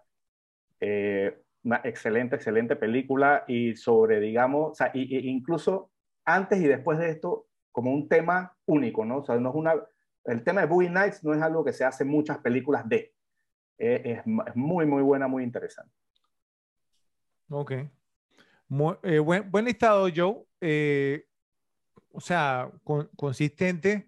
Como siempre, Ralphie, no sé, siempre tiene su descalabro ahí, como mete una película japonesa o una película de esta, pues no, que nadie conoce. Y bueno, pero, está bien, es una recomendación de él, ¿cierto? sin embargo, me miren, ok, Ralfi, usted hubo un par, digamos, de, películas que no mencionaron. Entonces, cuando las mencione yo, yo creo que tú me digas a mí si de verdad tú crees que yo se ha visto más esa película japonesa que un par de las que voy a mencionar yo que él no mencionó, ¿vale? Vamos a ver más. Mira, Princess Mononoke, tú vas a punto de entrar al 2, con eso te digo. Uh, ok. Bueno, imagínate si no le he visto. Aquí vamos. Voy yo con mi ranking se pueden reír todo lo que quieran, ¿cierto? Pero ningún, ningún, ningún red hot blooded guy, ningún hombre, digamos, de, o sea, no de sangre caliente, que ha tenido novias, ¿cierto? O sea, que, es decir, si tú has tenido novias, ¿cierto? La película número uno más repetible, que cuando yo he hecho la pregunta, vamos, ocho de cada diez muera quien les he preguntado esto me han dicho que su película que más se han repetido ha sido Titanic, entonces por ende, ¿cierto? Entonces yo me la he visto varias veces en menciones honoríficas, sí, de James Cameron con Leonardo DiCaprio, Kate Winslet y Billy Zane. Simplemente un tema de, vamos, a, vamos a llamarlo así, de carambola, ¿cierto? Porque era imposible evitar. Bueno, eh, mención honorífica también. No sé, eh, yo sé que esta película, pues, probablemente ustedes no la habrán visto, a lo mejor Joe, no sé si Joe, digamos, era fanático de este, media mogul, vamos a llamarlo así, cierto, pero era, era un, un, un, un jack, o sea, un DJ en su momento, Private Parts, partes privadas de Betty Thomas, ¿cierto? Con Howard Stern y Robin Quivers, ¿no? ¿Sí, la has visto yo? Sí, sí, la vi en su momento, pero... Buena cinta, muy graciosa, me gusta esa comedia, no sé, simplemente me la he repetido, me, me gusta, yo era fanático de Howard Stern, Últimamente se volvió loco el hombre, pero en su momento... Bueno, siempre ha estado loco. Sí, sí, pero, pero ahora se volvió más, más loco. Pero nunca no sabía que él tenía una película. Sí, sí, sí. Sí, sí, muy buena. Eh, la portada sale él como con unos edificios y eso. Sí, sí, sí.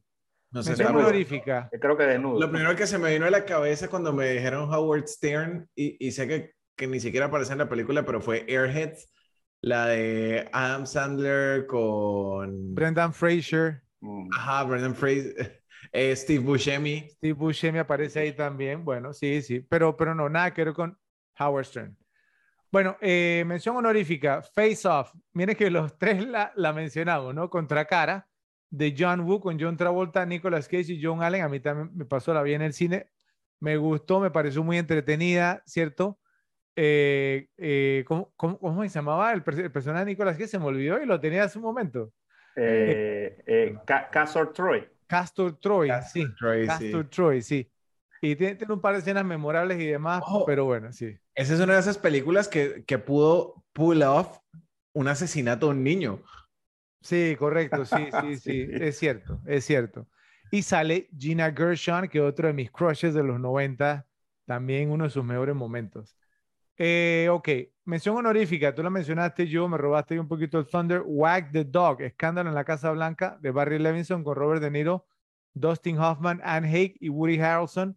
Sabes que increíblemente ese año yo me, yo me puse a verlo yo y al que nominaron al Oscar como mejor actor fue a Dustin Hoffman, pero yo siempre pensé que De Niro era, era el líder, era el protagonista en la película. No sé por qué lo nominaron a Dustin Hoffman como mejor actor. Mejor actor secundario sí hubiera sido, ¿cierto? Es que a veces yo no sé los conceptos de... Yo, yo, yo, yo creo que a veces la, la, la, academia, como que no sé. siempre me acuerdo del famoso caso ¿no? de Adaptation, que tú sabes que la Adaptation, ¿no? La película era Charlie Hoffman y Donald Kaufman eran supuestamente dos personajes. En los créditos de la película Adaptation aparece Charlie Kaufman y Donald Kaufman y los nominaron al Oscar. Y Donald Kaufman no existe. Así es. O sea, esa es la academia. Donald Kaufman es un personaje que lo pusieron inventado no existe, solo era Charlie Kaufman y lo nominaron a Donald Kaufman. Eso te dice por dónde va la academia. Pero le pregunto a Ralphie, ¿tú, has visto Wag the Dog, Ralphie? No. Es, o sea, es, es, es una crítica, o sea, damos a, la política, y, y, te voy a decir una cosa, es decir, es que es como la, o sea, cómo desvían la atención, digamos, de un tema, o sea, un escándalo en la Casa Blanca, un escándalo, digamos, tipo Bill Clinton con Mónica Lewinsky, que tuvieron, digamos, entonces, pues no, el tema del sexo oral en, en, la oficina oval y todas estas cosas. Entonces, más o menos algo similar sucede en la película. Entonces, se crean una guerra, ¿sí? Y televisan una guerra que no existe. Entonces, sí, y decir, un, una cosa. Hoy por hoy es muy real eso. Y estoy seguro de que eso ha pasado, ¿eh? Y la película está muy bien hecha. Sí, y sin irnos al extremo de, de hacer una guerra, siempre pasa que pasa un escándalo y lo que hacen es hacer otra cosa para, para desviar la atención. eso se hace que en pasen las elecciones. Eso se hace en todos lados. Eso es cierto, eso es cierto. Siempre, siempre la manipulación de, de la información. Bueno, eh, no me acuerdo, Ralphie, tú mencionaste esta película. Yo, no, eh, no, no, creo que la escuché en tu listado y me sorprendió muchísimo. A ver. Mención honorífica Scream 2, El Grito del Miedo 2. ¿La mencionaste? No, ¿verdad? yo, yo, he hablado de Scream y la 2, amigo, que. Ah, pero la 1 me la ¿En serio, Ralphie? ¿No te gusta la 2? miren, o sea, yo, yo me estaba acordando y la 2 yo creo que me gusta más que la 1. Oh, wow. No, en serio. ¿Tú qué opinas, Joe? No, estoy de acuerdo con Rafa. En serio, en serio. Es que, o sea, The West Craven, ¿no? Em, em, empezando. Obviamente regresan, digamos, entonces Nev Campbell, Courtney Cox y David Arquette. Pero miren el elenco.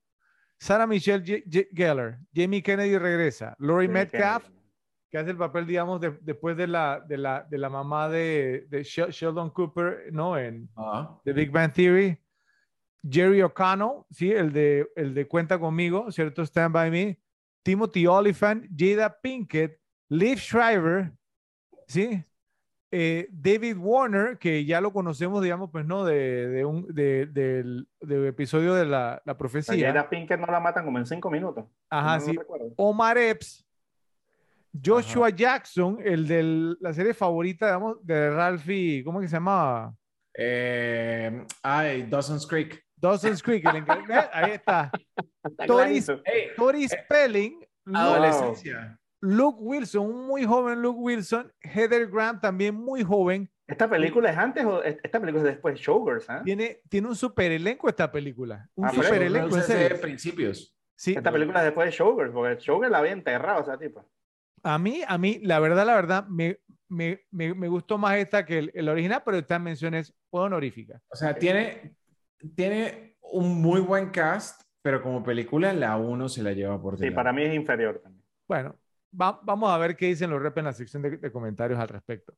Eh, esta me, me, me, llamó la atención, creo que tampoco ninguno de ustedes la mencionó y la mencionamos en episodios anteriores y la hemos considerado como una joya menospreciada precisamente por su director y creo, digamos, pues porque obviamente, bueno, yo, digamos, pues ya sabemos que hay un actor que lo odia en esta cinta, The Lost World, Jurassic Park, El Mundo Perdido, Jurassic Park de Steven Spielberg, con Jeff Goldblum, Julian Moore, Pete Postlewaite y obviamente Joe que odia a Vince Vaughn. Entonces se la paso a yo, pero Ralphie, The Last Wall, Jurassic Park, ¿no te la has visto? Sí me la he visto, pero mira que fue una película que nunca me repetí mucho. Yo sí se la repitió porque él la mencionó un No, yo sí me la repetí, pero, pero no es Jurassic Park. vamos a hablar. Bueno. Jurassic Park sí me la vi en cantidad de veces. The Lost World, creo que para mí después de Jurassic Park las otras fue como, meh. Bueno, aquí vamos entonces con el top 10, las 10, prim- A las 10, ver. las 10 más repetibles. La, número- la número 10, Joe, Donnie Brasco de Mike Newell con Johnny Depp, Al Pacino, Michael Madsen y Bruno Kirby. Totalmente de acuerdo contigo, Joe. O sea, grandes escenas, una gran película así. Eh, muy repetible, muy, muy, muy, muy repetible. Tiene un par de escenas ahí memorables, ¿cierto? Sin embargo, no es la que más me repetió de, de este año, pero me gusta mucho verla. La Y número una, 9. pieza, y una pieza histórica hasta cierto punto. ¿no? Sí, también. La número 9, ninguno de ustedes la mencionó. Esta película me gusta mucho, me la he repetido varias veces. No sé por qué fue como tan menospreciada. No sé si ustedes la habrán visto. A mí me encanta esta cinta. The Edge, Al filo del peligro, de Lita Mahori con Anthony Hopkins, Alec Baldwin y Harold Perrineau. ¿No la han visto? No, yo no la he visto. ¿Ralphie? El nombre me suena, pero no. Ok. Sé cuál es, pero nunca la vi. Miren, si pueden, véanla, no se van a arrepentir. Es un peliculón, ¿cierto? Eh, o sea, porque a- aparte obviamente es una historia de supervivencia, ¿cierto? Sí, obvi- obviamente, pero que hay un accidente, entonces lo que son Anthony Hopkins, Alec Baldwin y Perrino se tienen que enfrentar a un oso. Pero también hay una trama de intriga en la que Baldwin está enamorado de la esposa de Hopkins, que la interpreta El McPherson, ubicada en la Ok. modelo australiana. Ujú. Eh, esposa 30 años más joven que él. Es, es el tema de la trama, ¿sí? O sea, porque, porque en la película Anthony Hopkins hace el papel, digamos, de un multimillonario y entonces como que Alec Baldwin, de momento, se anda con la esposa de él. Yo es sí me muy buena. película. A mí me Yo encanta sí esa película. vi la película. Sí, que, que iban en un avión chiquitito, en una Ajá. avioneta. Exactamente. Sí, sí, sí, sí, sí, sí, la vi, Sí. pero bueno, nunca La me cara de Ralphie es que no le gustó mucho. Bueno, pero es que, o sea, yo, yo sé que obviamente no, no, no fue, ¿cómo era? Ocho cabezas en una bolsa, una maleta. Exactamente. No, no puede competir con esa película. Sí, quiero Bueno, ver a ok. McPherson, la, la veo en Friends.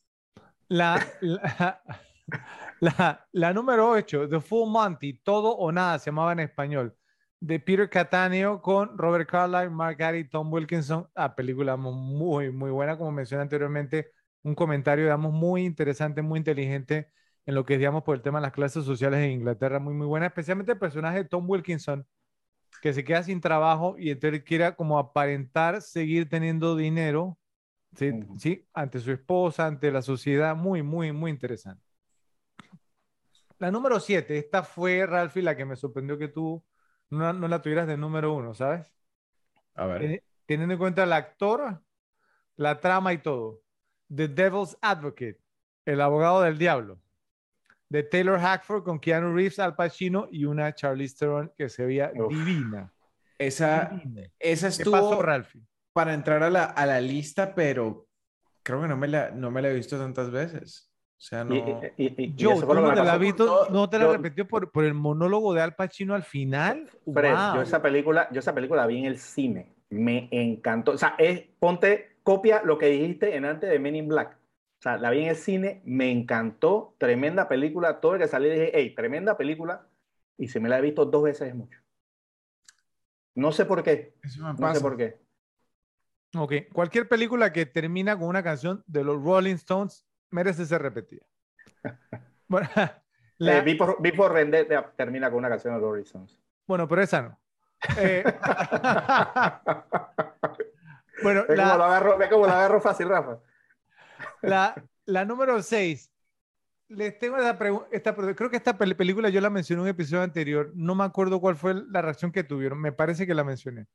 Gross Point Blank, Tiro al Blanco, de George Armitage con John Cusack, Mini Driver, Dan Aykroyd y John Cusack, de un, de, de un, de un asesino a sueldo, un matón a sueldo que regresa a su ciudad natal para, digamos, entonces la, la reunión, digamos, de secundaria de, de 10 años.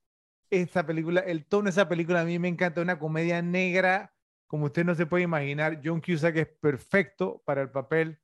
Dan Aykroyd, digamos, o sea, tiene unas escenas súper memorables. No sé, el tono de esa película, una comedia negra, me encanta, me la he repetido no sé cuántas veces, me fascina esa película. Y veo que ustedes no, no la han visto. Bueno, la número 5, esta la mencioné ya, ya anteriormente, Breakdown sin rastro, de 1997 de Jonathan Mustow con Kurt Russell, J.T. Voss y Kathleen Quinlan. Una gran cinta, o sea, si pueden, véansela. La número 4, Joe, Jackie Brown, La estafa de Quentin Tarantino con Pam Grier, Samuel L. Jackson, Robert Foster y Robert De Niro. Ralphie no, no la mencionó, ¿cierto? Jackie Brown, o sea, ¿no te gusta Ralphie? No, es que, o sea, no me la he repetido. Ok, a mí, eh, yo se lo he dicho a ustedes, esta para mí es top 3 de Tarantino, me encanta. Y me encanta todo, de Tarantino, el film, sí. Me encanta, me encanta. La número 3, Good Will Hunting, Mente Indomable, de Gus Van Sant, con Matt Damon, Robin Williams, Minnie Driver, Ben Affleck y Stellan Skarsgård. Como les dije, me la vi muchas veces cuando salió, me llegaba, luego tuve un tiempo sin verla y la vi recientemente y me la he repetido un par de veces más desde entonces, que eh, tiene un guion espectacular, muy bien hecha, ¿cierto? Muy bien actuada. La película, vamos, obviamente, pero no, que, que una lección de vida. La número dos, Boogie Nights, Juegos de Placer, de Paul Thomas Anderson con Mark Wahlberg, Burt Reynolds, Julian Moore, John C. Reilly, Don Cheadle y Philip Seymour Hoffman y de gente, fuera. ¿Qué peliculón? Tiene que ser un episodio aquí en la repetible ahí sí yo le pediría cuando hagamos esa, esa película, esa película, yo no sé cuánto puede durar ese episodio, no lo sé, pero...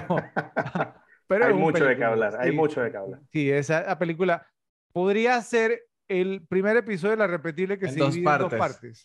Podría ser, ¿ah? Podría ser. Y la número uno, bueno, guys, ustedes saben cuál es, díganlo en voz alta, en coro, si pueden. LA Confidential. No. LA Confidential. Clueless ni siquiera es de ese año, Ralph. Yo sé. si no tuve el primero. Los Ángeles al desnudo de Curtis Hanson, ¿cierto? Con Russell Crowe.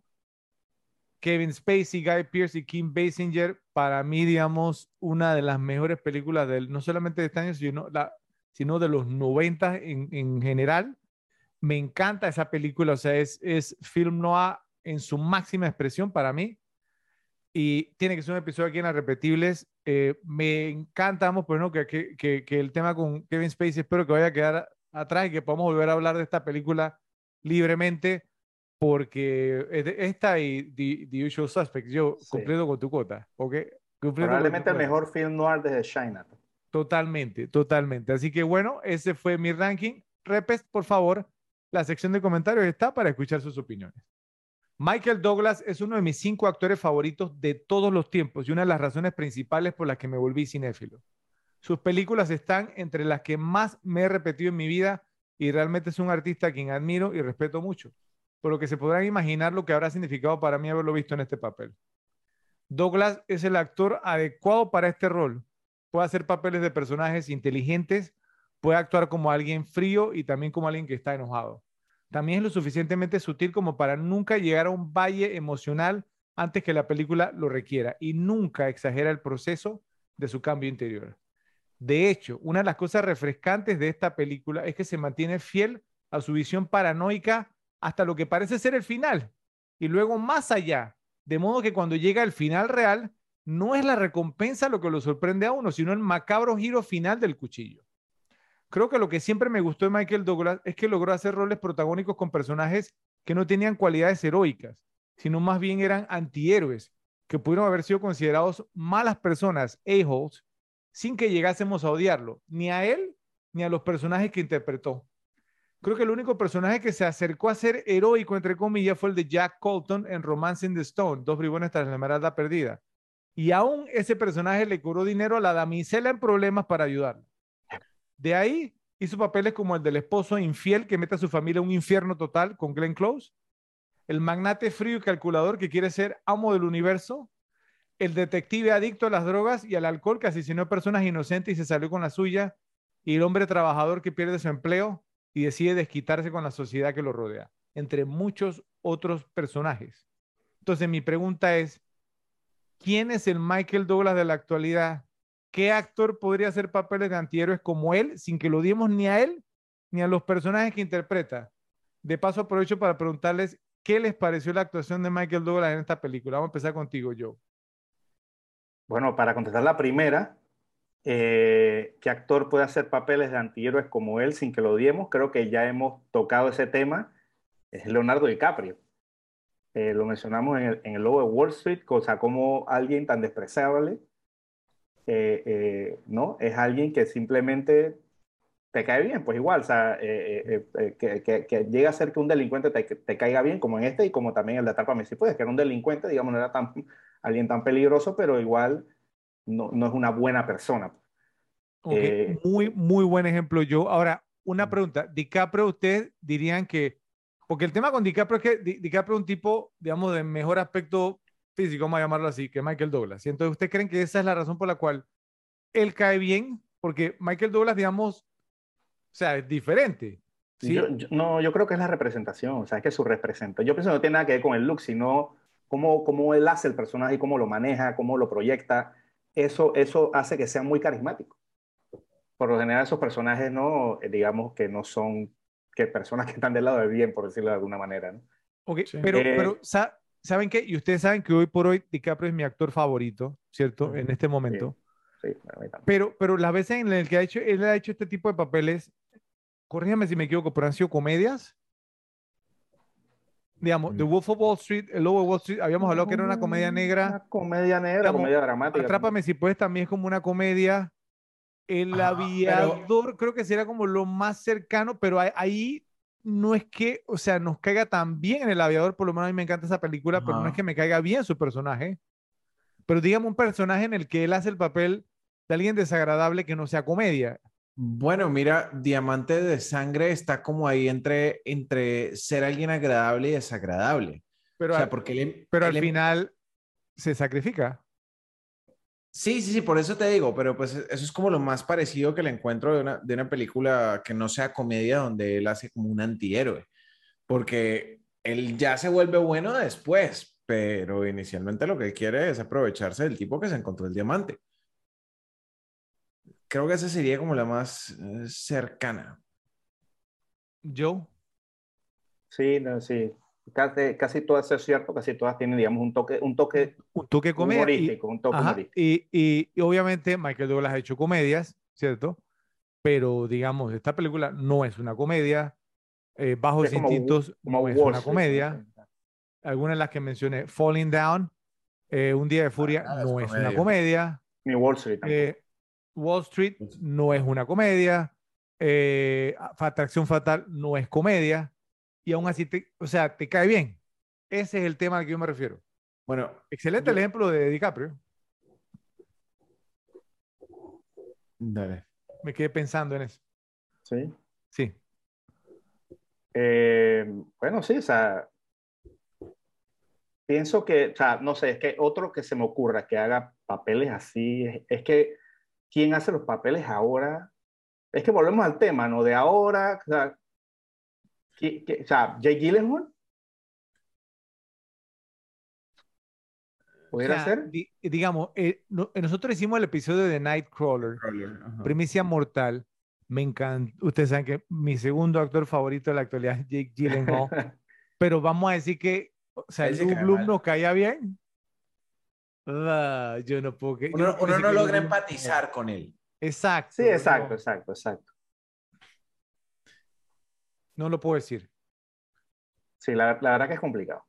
Es, es, es, que es por eso que les digo que Michael Douglas es mi top 5, porque tiene esa cualidad y es un, es un señor actor. Y, yo, yo, me quedé pensando así, yo, yo, yo decía, ¿qué actor puede hacer, digamos, no sé, como un papel de magnate de la clase alta como en esta, ¿cierto? Y de repente en otra, un policía duro y recio como Black Rain, ¿cierto? Lluvia negra. Mm. Sí, vamos a entender, o sea, y, lo y, y, es creíble en, en, ambas. ¿sí? Un tipo no, y, es que si me preguntas a mí, pues con respecto al tema de la actuación, pienso que esta película tiene como, como un balance de personajes de Michael Douglas, ¿no? Pienso que una parte es como Gordon Gecko, Ajá. Y, en, y, en, y en otra parte es como, es como, es como Dan Gallagher, ¿no? O sea, o sea está más vulnerable, está, o sea, y, y, todo es un mismo personaje, o sea. Eh, eh, por eso digo, o sea, eh, en cuanto a actuación, esta película, para mí Michael Douglas, digo, y, y, por lo general no te puedo decir una película, no, Michael Douglas apestó en esta película.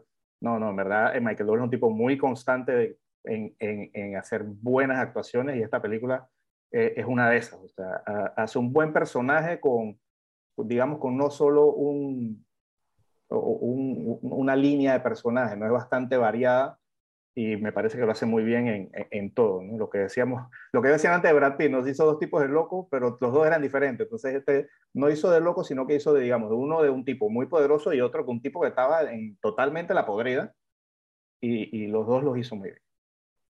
Ok. Ralphie.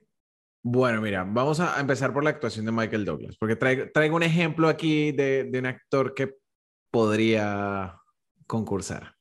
¿Ok? Entonces, la actuación de Michael Douglas, impecable. O sea, el, tipo, el papel fue hecho para él y el tipo hizo ese papel suyo más que nadie. O sea, es completamente creíble. O sea, no, no lo ves sobreactuar en ningún punto, a pesar de lo, de lo locas que están las, las situaciones. ¿Ok? Y como lo mencionaba yo, o sea, tienes dos personajes o dos caras del mismo personaje en, en, una sola curva y él lo hizo muy bien.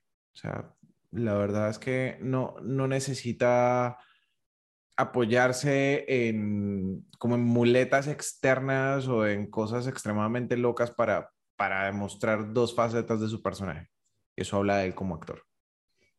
Ahora bien, para el villano que podría ser querido y es lo más cercano, y creo que este, este tema lo habíamos hablado en algún punto para este personaje.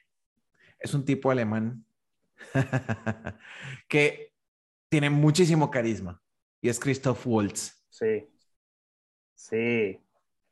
Pero, ok, sí es cierto, pero Christoph Waltz ha, ha, hecho leading man, protagonista. No, y, el tema no es películas como Michael Douglas? El tema no es, la gente va a ver a Christoph Waltz. Ok, ok, pero, pero, por Christoph pero, mira, pero espérate, la pregunta, es el punto al que voy. Estas películas de, de Michael Douglas fueron taquilleras todas. Tu punto fue otro. O sea, ahí me, ahí me estás modificando para, para, para, que no les haga competencia a Michael Estoy moviendo la, la, portería. Pero, pero, pero, pero, pero, pero, podemos decir que el caso de Christopher, por lo menos con Bastardo sin Gloria, es que también tiene algo de comedia. Esa no es que es un personaje. Es cierto, sí. serio al 100%. Bueno, o sea, pero. Como que tiene su comedia, pero cuando se pone serio, se pone serio, pero sí tiene su comedia, hay que reconocerlo. O sea, el personaje sí, es cierto. O sea, no es el mismo tono, tono Michael Douglas. Pero, pero, por ejemplo, Django es un Django Unchained es un poco más También tiene su parte cómica. Pero no, pero él no era un villano. Y por eso, por eso antes de, de mencionarlo, es con el papel correcto. Porque es un tipo que, que tiene, tiene muchísimo carisma. Sí. Y a pesar de ser un villano convincente, también tiene, tiene ese carisma como de, de, de, generar de empatía. Es más, Ralphie, o sea, en Django desencadenado, eh, él se sacrifica, es uno de los héroes el, Django no es villano. Exactamente, sí. Pero, es como... Villano era DiCaprio y, y, Don Johnson y Michael Fassbender. Bueno, Michael Fassbender es otra película, estoy confundiendo. Sí, bueno, pero para mí, o sea, alguien que, que tendría el potencial de, de, lograr ese tema de ser villano y al mismo tiempo no ser completamente odiado es Christoph Waltz. No, no, es, es un buen ejemplo, pero, pero yo repito, no llega al nivel, digamos, porque primero, o sea, vuelvo, repito, Michael Douglas, o sea, no solamente fue, era amado por las audiencias, pues su película era taquillera, y yo lo sabe. O sea, la, gente decía, la nueva película de Michael Douglas, ¿sí? Taquillera, amado por los críticos, ganó Oscar, ¿ok? Eh, eh, o sea, no hacía papeles, digamos así, heroicos, como dije. Entonces, eh, es como el, el, como el, el, ¿cómo les explico? O sea, como la, la, la manera más rara de llegar a ser estrella de cine. Sí, porque su personaje, en verdad su personaje, que yo me acuerdo, ninguno es chistoso. Chistoso no es ninguno. Digo, obviamente salvo las comedias románticas y eso, pero los personajes serios eran serios sin chiste. Exacto, exacto. Eso sí es cierto, eso sí es cierto. Y en, entonces, o sea, es decir, es un actor que debe tener carisma en demasía para que la gente pague por verlo en este tipo de papeles. ¿Sí? Porque sea como sea, Nicolas Van Orton es un tipo de 48 años, ¿cierto? O sea, pues que supuestamente a nadie le debería caer bien, pues nosotros queremos que le vaya bien en la película. Trata a la gente mal, ¿cierto? No se redime al final, como estábamos hablando. Entonces, o sea, ¿por qué nos importa? Es por Michael Douglas. Entonces, o sea, eh, no, me imagino ningún otro actor haciendo un papel como este. Y esa es la razón por la cual les, les digo que este es uno de mis actores favoritos de todos los tiempos. El tipo de papeles que hacía Michael Douglas, ¿sí? Y eh, por eso les dije, ¿dónde está el Michael Douglas de hoy por hoy? Eso es lo que necesitamos, este tipo de estrellas de cine. ¿Tienes alguno? No, no, por eso le pregunto a ustedes. Por, eso le pregunto a ustedes. Porque, por, porque me, me, dio nostalgia, les soy sincero, me, me, me, dio nostalgia. Y cuando sonó White Rabbit al final me, me puse melancólico. Pero bueno. Nos vamos ahora con el tercer y último ranking de este episodio en honor a la carrera de este gran señor actor que es Michael Douglas, que de paso, ¿cierto? El hijo de una, o sea, Michael Douglas, el hijo, digamos, de una leyenda de Hollywood, Kirk Douglas, ¿cierto? Y logró sobrepasar a su padre. Sí. ¿sí? O sea, es, es, es, una de esas raras instancias, ¿no? Sí, porque Kirk Douglas, yo sé que a Joe no, no le gusta le agrada, pero Kirk Douglas era taquillero y su hijo lo alcanzó. No, no, lo no me desagrada, solo que es sobreactuar. Yo, es sobreactor, no, digo, en una época que no, la en varias instancias era ha dicho que, que es el rey de la sobreactuación. Sí, sí, lo es. Entonces, entonces. Eso no quiere decir que me desagrade. Ah, bueno, entonces a ti te gusta ver a alguien que sobreactúa. Bueno, está bien. Si es, si es que Douglas, sí. Bueno, pero entonces vamos con el ranking top 10, top 10 películas repetibles de Michael Douglas. Adelante, Ralphie. A ver, entonces, Saben que este, ran este ranking me costó porque creí que había visto más películas de Michael Douglas.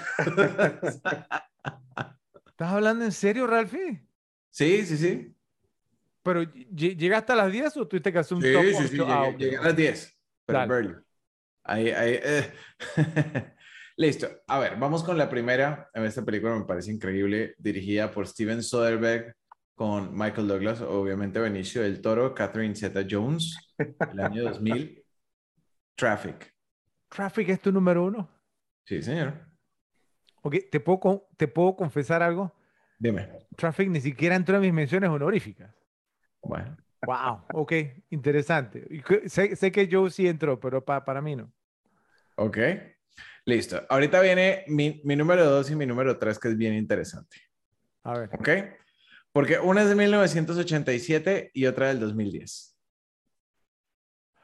Que son, obviamente, es, es cool ver el actor haciendo el mismo personaje con tanta separación.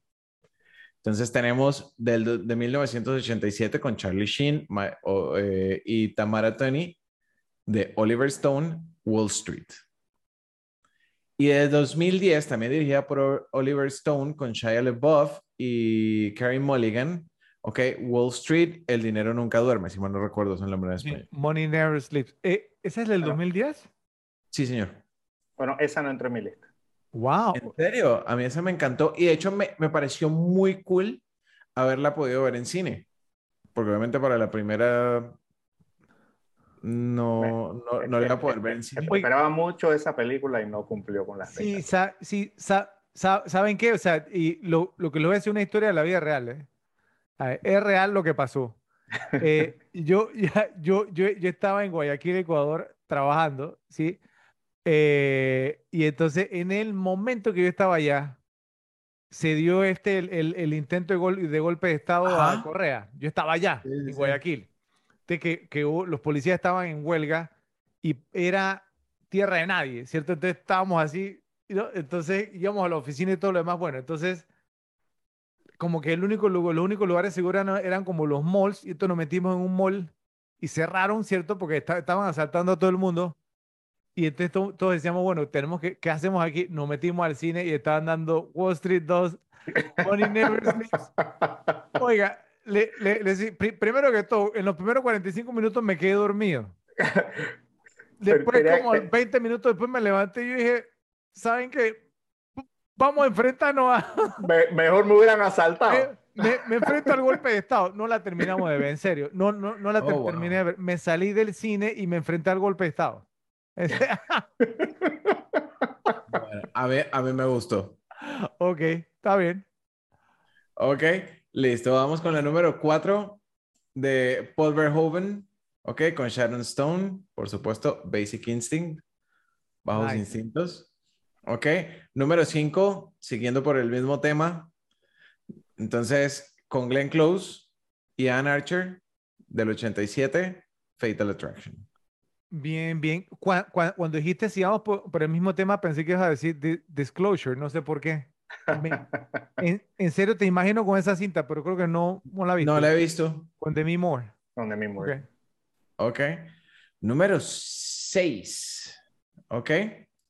Esta que no fue mencionada previamente, pero Falling Down del año 1993 con Joel Schumacher, dirigida por Joel Schumacher, perdón.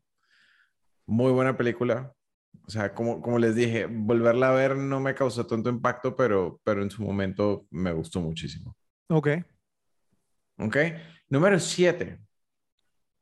Y esta, esta fue una que, que me la vi un par de veces y, y me pareció muy, muy buena. Eh, dirigida por Curtis Hanson, con Toby Maguire y Frances McDormand, Wonder Boys. La mencionaron la vez pasada. Muy buena película. Buena película. Buena. Muy, muy, muy, muy yo, buena Yo, yo, creo que esa fue como su última gran actuación, vamos a llamarlo así, como una película con él como protagonista.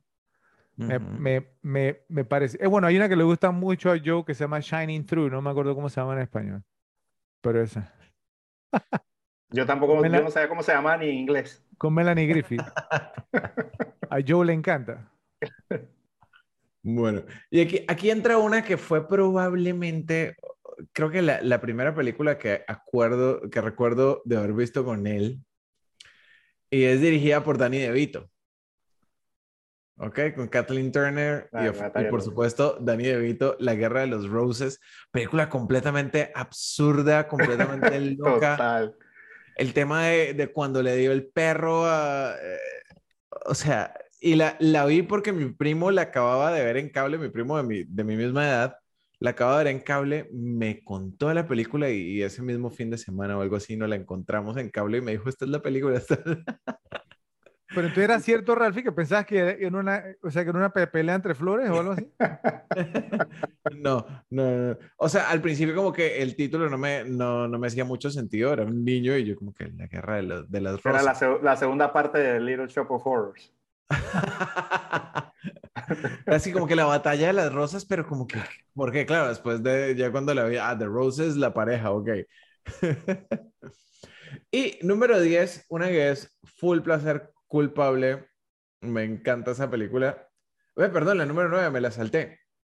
Ok.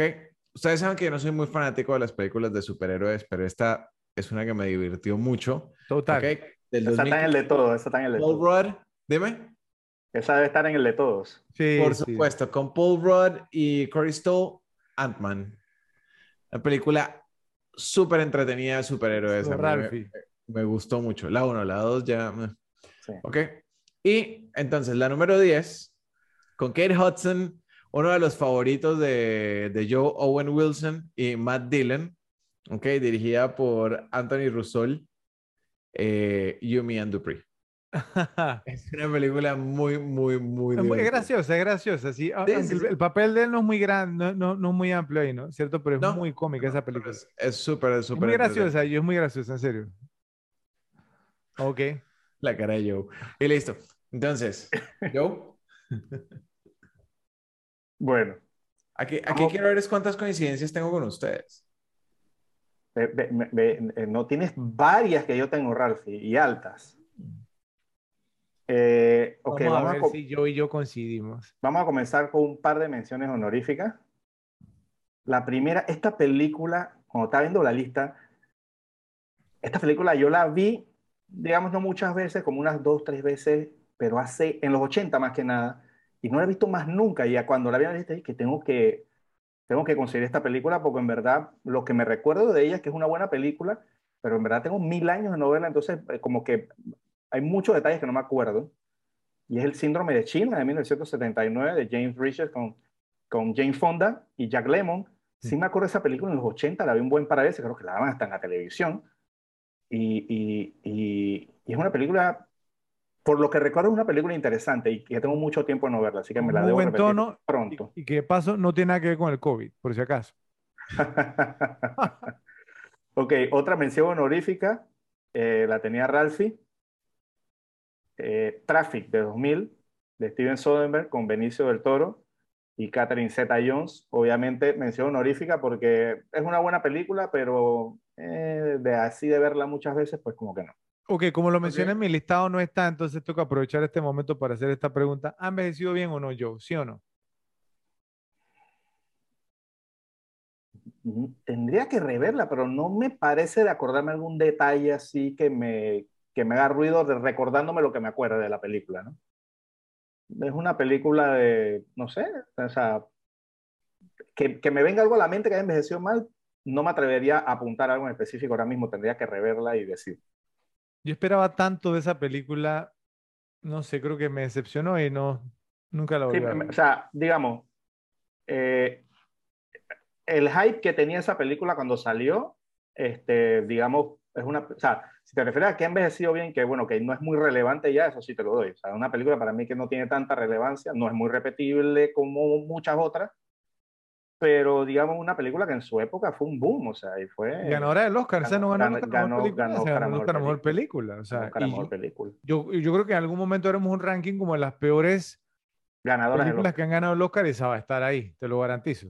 No de primera, porque hay peores, pero... Ah, no, sí, claro, claro. Pero- eh, la vuelta al mundo alrededor de... La vuelta alrededor del mundo en 80 días. en 80 días, Dios Sí, mío. Sí, sí, sí, y entre otras. Ese, ese es un listado interesante, ¿eh? Algún día pa- para hacerlo. Entonces vamos con el top 10. La mencionó Rafa. La Guerra de los Roses de 1989 de Danny DeVito, fue con Kathleen Turner y Danny DeVito. Esta combinación la vamos a ver varias veces en este listado, igual que con, con Michael Douglas, ¿no? Va a estar en el listado, está repetido un par de veces. Varias veces significa que la joya del Nilo está ahí. Eh, por supuesto. Ok. La número 9, Black Rain, Lluvia Negra de 1989 de Ridley Scott con Andy García y Ken Takakura. Eh, una película interesante, también fue una de esas películas, ¿no? Pe- pegadillas a final de los 80, pero que también tengo mi tiempito que no la veo. No sé qué también habrá envejecido, tendría que verla de nuevo, pero, pero en verdad en su tiempo fue ba- bastante popular. La número 8, Basic Instinct, Bajos Instintos, de Paul Verhoeven con Sharon Stone y Wayne Knight, el mismísimo Newman. Eh, pues ya lo mencionamos en el otro ranking, pues una, digamos, una película, diría, de esas películas, o sea, que no son, obviamente, que no son Pulp Fiction o Shawshank Redemption, pero digamos, es una película y sobre todo el personaje de Sharon Stone son personajes icónicos de los 90, total. La número 7 también la mencionó Ralphie. Eh, est- estuve, estuve entre la pongo y no la pongo, pero dije la voy a poner aunque digan que no, pero bueno, ya veo que fue aceptada. Ant-Man de 2015 de Peyton Reed, aunque era de Edgar Wright y se nota su toque en la película, pero después Edgar Wright se fue, pues y bueno, quedó su toque y ya nos dimos cuenta que la segunda, pues como que no, se, se nota la diferencia. Má- No, con- más que con- aceptada fue amada. A mí me encanta esa Sí, película. exacto, exacto, con Paul Rudd y Evangeline Lilly. La número 6, la dijiste ahí, Fred, La joya del Nilo de 1985 de Louis Stick y Kat- Kat- con Kathleen Turner y Danny DeVito, igual que allá. Obviamente no es una película tan buena como la que la antecedió, pero igual como era la, digamos, la siguiente de esa que fue un éxito, entonces se, se vio bastantes veces también en la época. Esa película la vi bastante. Por la misma razón, aprovecho, pero no, no quedó en, en- no, en nada mío, conmigo. Otra película que me decepcionó también. Y lo, lo que más me gustó de la película, ¿sabes qué fue? La canción de Billy Ocean, ¿no? When the going gets tough, the tough gets going. Eh, es, esa canción me encanta, pero la película no se me decepcionó muchísimo, no me la repetí. Bueno, yo, yo- yo estaba un poco pe- pe- pequeño en esa época, así que digamos que te- tanto detalle, pero sí, obviamente, sí fue un, sí fue obviamente un- un- ¿no? una caída de la primera. Eso sí es cierto. La número 5, Atracción Fatal de 1987 de Adrian Lyne con Glenn Close y Anne Arch. Eh, obviamente, esta película que fue un fenómeno cultural total, o sea, eh, eh, todo, todo esa, el, personaje de Glenn Close, eh, brutal, una película, digamos, muy, muy pegada en su época. La número 4, eh, Ralphie la tenía creo que de dos, Wall Street de 1987 de Oliver Stone con Charlie Sheen y Daryl Hannah. Eh, bueno, ya lo dijimos, ¿no? Gordon Gecko, creo que lo mencionamos también en un listado que hicimos de los mejores villanos. Eh, eh, el, el, tipo se hizo un papelazo, Michael Douglas, y obviamente Charlie Sheen también. ¿Tiene chance de hacer un episodio aquí en las repetibles? Sí, por supuesto. Sí, ¿verdad? Ok. La número 3, Falling Down, Un Día de Furia de 1993 de Joel Schumacher, el director favorito de Fred, con Robert Duvall y Barbara Hershey. Barbara Hershey en su punto también. Eh, en verdad, una, esa película a mí me gusta mucho, mucho, mucho. Una película que todavía la puedo ver siempre. Siempre que veo esa película, espero la escena de la hamburguesa. Esa escena es, eh, eh, esa escena es lo máximo y es totalmente vigente y es totalmente real. eso nunca, cuando hagamos esa película, lo que me decía bien es la escena de la hamburguesa. Una cosa real y que pasará toda la vida. Sí. La número dos, está segurito la tiene Freddy, me va a decir, You Stole My Thunder, está bien. The Ghost and the Darkness, Garras de 1996 de Stephen Hopkins, con Val Kilmer y Tom Wilkinson. Esta película me gusta un montón. Yo me, meto en yo me meto en IMDB y creo que tiene un rating como de 6 y pico. Yo digo, esto está totalmente fumado porque para mí es por, por lo menos un punto más alto. Para mí esta es una película como de 7.6 o 7.7. Yo no sé por qué esta película no fue taquillera, por cierto, que es un peliculón. Es, que es buena, o sea, tiene buena trama, buenos actores, o sea, buena situación. Es basada en un tema de la vida real. O sea, no, no, no, no sé cuál es el fallo de la película para que no esté digamos, mejor, mejor vista por, en, todo el tema de, ¿no? de los ratings y la puntuación. Yo, para que entienda, Ralphie, porque esta película, esa película me encanta, ¿quiénes son los dos actores principales? Michael Douglas y Val Kilmer. Ok. los dos man y la número uno, sí, sí, sí, no es la mejor, pero eh, creo que Fred lo mencionó, la mencionó en un capítulo anterior, y yo dije, wow, ¿cómo yo no metí esto si esta película yo me la vi un millón de veces? Y creo que la tuve número uno también. Exacto. Y yo dije, ¿cómo esta película se me pasó si esta película en verdad yo la vi un millón? Yo creo que en el cine la vi tres veces. Ah. Más, más las veces que las vi después. Dila, preach, preach. Y es Romancing the Stone, dos bribones tras Esmeralda Perdida, en 1984, de Robert Zemeckis con Kathleen Turner y Danny DeVito de nuevo. En verdad es una película, o sea, es una película muy interesante y divertida, o sea, cumple con el cometido de entretener, una película divertida y graciosa, eh, tiene su acción, tiene todo el tema del romance, y, y Danny DeVito también, un papelazo, y, también obviamente este, eh, eh, el, el, amigo Michael Douglas. muy, muy buena película. Ok, excelente listado yo, y no lo voy a perdonar a Ralphie que no la haya incluido en su, en su ranking, especialmente porque la trama es en Colombia. Así que, bueno. hay, algo, hay, algo, que me acuerdo de esa, de esa película, si mal no recuerdo, que es que escriben policía con Z, una cosa así. Yo eso, desde el día uno que la vi, que totalmente, yo no sé si, yo no sé si en Colombia escriben policía con Z. Un error ortográfico tenía, tenía esa película que cuando yo la vi muy chiquito dije que esto es medio raro. Bueno, buen, buen, buen ranking yo, muy, muy interesante. Bueno, voy yo con mi ranking ahora. Eh, pues ya les dije, digamos, pues no, lo que significa este actor para mí. Sin embargo, nada más tengo dos menciones honoríficas porque pienso que es muy importante que este ranking quede bien.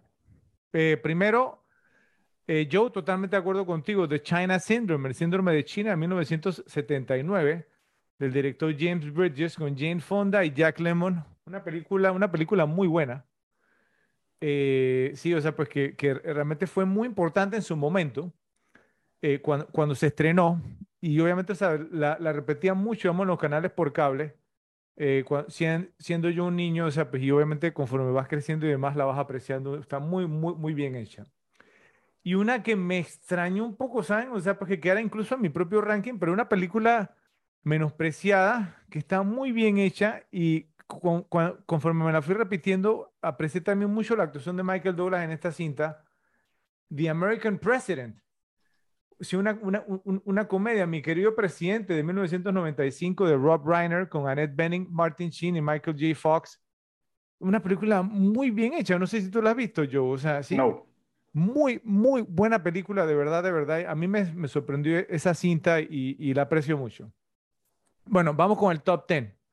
La número 10, mencionada por Ralphie, no mencionada por Joe, si no me equivoco, Wonder Boys, Loco Fin de Semana del 2000 de Curtis Hanson con Toby Maguire, Frances McDormand y Robert Downey Jr., como mencioné anteriormente, cuando la mencionó Ralphie. Yo pienso que esta fue como la última gran actuación como protagonista de una película, digamos, o sea, pues no, de Michael Douglas. Eh, y pues para mí marcó como el final de una era, ¿sí? Porque incluso en The Game, en el juego, eh, eh, o sea, fue como su penúltima, porque yo no creo, bueno, no me acuerdo, pero como protagonista como tal. O sea, que la película se centrara, digamos, en él. Y The Game es una película en la que él aparece en casi, digamos, en casi todas las escenas. ¿sí? Entonces, como el, sí, un delirio para los fanáticos de, de Michael Douglas. La número 9, The War of the Roses, La Guerra de los Roses de 1989 de Danny DeVito con Kathleen Turner y Danny DeVito. Sí, esta es una de esas comedias negras, ¿no? ¿Cierto? Obviamente que, que tienes, digamos, obviamente, pues no, que, que está como en el, en el mood adecuado para apreciarla, pues realmente es una gran, gran cinta. Una pregunta rap- rápida. En la película, ¿de qué lado estaban ustedes? Con, sí, o sea, ¿con, con quién congeniaba más? A ver, Ralphie. Ah, que lo, no, me, no, me, no me digan que los puse en una posición comprometedora. Sí. ¿Por qué? ¿Con quién, con quién congeniabas más? No, no, pero le, pero le, le estoy preguntando, a ver. Joe. Hmm. Uh, oiga, no, no me digan que Yo- se van a dejar yo- ganar la cultura woke. Yo, yo, yo creo que con Michael Douglas, obviamente. Ralphie, Ralphie sí con Kathleen Turner, ¿verdad? No, no, Admítelo. no, yo, puta, creo que, no, yo creo que yo voy con Oliver Rose. Yo, yo también. Ahora, ¿cuál era su mío? Que nos acusaran, digamos, de, de sexistas y de... No, no, no, es que estoy tratando de acordarme, porque si la película también tengo mi tiempito que no la veo, pero de acordarme no de las situaciones de los que peleaban, ¿no? ¿Cómo fue el tema? Ujú. Ok, Pero bueno, eh, una, una gran cinta, ¿verdad? Una, una gran comedia negra. Eh, y bueno, pues no, simplemente la actuación de Michael Douglas ahí, fantástica. La número 8, Black Rain, Lluvia Negra. Esa no, no, no la tuviste tú, Ralphie, ¿cierto? No, No. no, ¿Por, por qué no? ¿La has visto? ¿La, la conoces? no, no la he visto. Ok. Eh, eh, de 1989 de Ridley Scott con Andy García, Ken Takakura, ahí yo ya quedó hecho.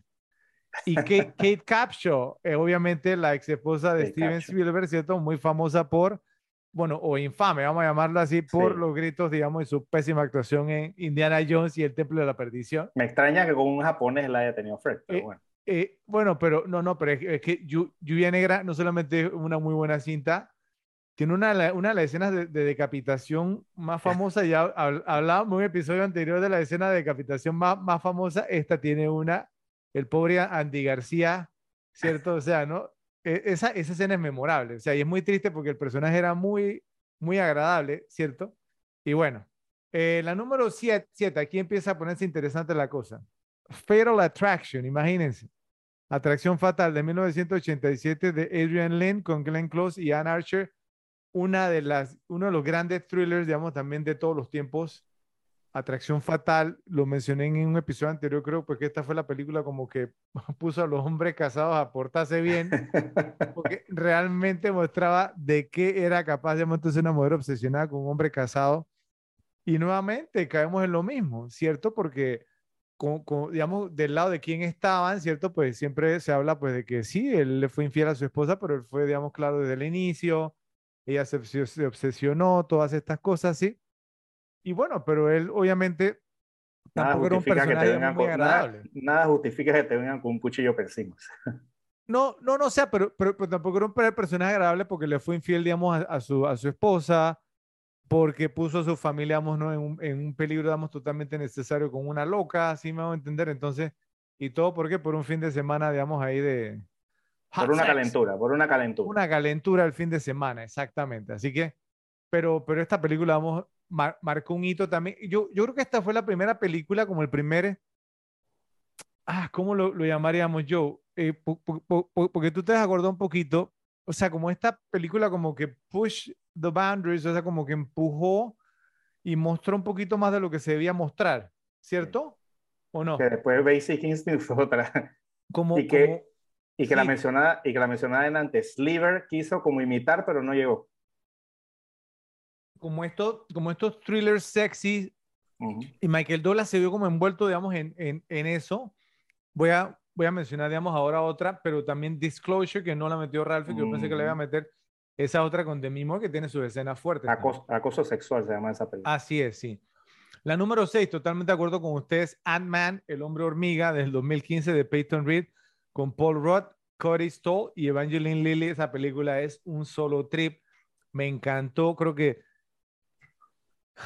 top Michael 2. Peña, Michael Peña la votó. Michael Peña, sí, o sea, top 2, digamos, creo que del universo de Marvel. Me encantó el tono de esa película, no sé. Ah, la- las otras, simplemente me parece como que copy-paste, ¿cierto? Copy-paste y la, y la historia, pero es que Ant-Man tiene Sí. algo diferente. Y es que todas la votan porque también sale, ¿no? El loquillo ese que hablamos en The Dark Knight, el que tenía cara de loco, sale ahí, que era uno de los, de los amigos de él, y el otro era el, ¿no? El, el, el que, se, que se ponía, la- el que siempre andaba con la gorra de lado, ¿no? El perso- Sí. ese, tipo también daba súper risa, daba, daba a comer en la cara. El de la cara loco aparece también en Pri- Prisoners, la película, Joe. Ajá, Tiene un correcto. papel importante en esa cinta. Sí, sí, sí, sí. La número 5, Wall Street, El poder y la avaricia, 1987 de Oliver Stone con Charlie Sheen, Daryl Hannah y Mar- Martin Sheen. Esta película, esta fue después de Pelotón, ¿cierto? Correcto. Y estableció a Oliver Stone como un directorazo, eh, digamos, Charlie Sheen, digamos, también lo, llevó a otro nivel, pero Michael Douglas, que se roba la película, Sí. Ahora, él fue nominado como mejor actor, ganó el Oscar como mejor actor en esta cinta, pero él no era el lead, él no era el protagonista en esta cinta, Era Charlie Sheen. ¿cierto? Y si nos ponemos a ver, digamos, como los minutos que sale en pantalla, tampoco, ¿cierto? Por, por, por eso te digo, el que te hablaba antes de los, de los conceptos de Hollywood. Yo pienso que Hollywood, cuando va a poner esto, ve los créditos. Entonces, ¿quién sale de primerito? Michael Douglas. Ese es el mejor actor. Entonces, yo pienso que eso, en eso se basa, porque para mí no tiene otro, otro sentido que no sea ese. Es el protagonista de esa pe- película. Obviamente, me encantó que le dieran el Oscar, ¿cierto? Pero literalmente hablando, como Hopkins, ¿cierto? Él no era el protagonista tampoco en El Silencio de los Inocentes. Pero bueno, son cosas que hace la academia. La número cuatro, Basic Instinct, Bajo ese instinto de 1992 de Paul Verhoeven con, con Sharon Stone y Jim Triplehorn. Esta película fue la otra que también que empujó, ¿no? ¿Cierto? O que, que- con qué tanto nos podemos, eh, digamos, salir con la nuestra. Eh, tuvo, digamos, varias, eh, ¿cómo se llama? Protestas. Me acuerdo en su momento, Ralphie, la comunidad LGBTQABCDF, no sé qué, eh, y hizo muchas eh, protestas, digamos, de que no, que eh, el personaje de, de Sharon Stone, que era la villana, que al final no sabemos si era la villana sí o no, que quedó como muy ambiguo al final también, pero que no, que como ella era bisexual, ¿cierto? Entonces Ajá. que, porque la villana que tenía que ser bisexual, que no sé qué, ta, ta, ta, ta. No, y es que lo, lo, lo malo nada, nada más pueden ser hombres blancos y heterosexuales. Todo lo demás Ya. está prohibido. de- Exactamente, o sea- los problemas, miren. El ser, el ser bisexual no la hizo la villana. Ella era la villana Exacto. que por coincidencia era bisexual. No, no. Eh, y, y, y fue, fue- fueron, miren, estamos hablando de este, esta pe- película de que en mil- 1992, desde ese entonces ya venía con el tema. Pero se critican Dahmer también por el mismo tema. O sea, como, o sea, de las películas de asesinos en serie hacen mil y uno lo ponen que es homosexual y entonces Y ya está está mal. mal. O sea, Y está mal, sí. por favor. Pero, pero bajo ese instinto, vemos como la quinta esencia también de lo que es Michael Douglas, ¿cierto? O sea, solamente Michael Douglas puede hacer un papel como este y ser creíble. Simplemente yo no me imagino a Harrison Ford haciendo un papel como ese. Pues pensando, digamos, en los actores contemporáneos, ¿cierto? Que como leading man, ¿cierto? Protagonista en esa época. O sea, no, yo no, no me imagino ningún, ningún otro actor, digamos, por ahí con el trasero al aire. Cier- cier- ¿Cierto? Y que se, y, no, y que se sienta todavía que manly, sí me hago entender, o sea, porque el, eh, o sea, tú veías, digamos, a Michael Douglas en esta cinta y tú, y, y tú decías, "Ey, ¿no? La, la escena, digamos, donde está con, no, que eh, llegan a la discoteca y entonces está Sharon Stone bailando con, con su pareja y entonces están Ujú. ahí y entonces se, se acerca este y dice, bueno, yo voy a tomar control de la situación y la agarra por detrás y, ¡ah! y ya, listo. Muy- Como, como, como quien dice, muy, mucho movimiento aquí. No, no, esto no, no, esto es, hay que bailar otro ritmo aquí. Yo, Eh. yo no veo mucho a Harrison Ford en un personaje de, de killer, ¿no? Como se dice. ¿no?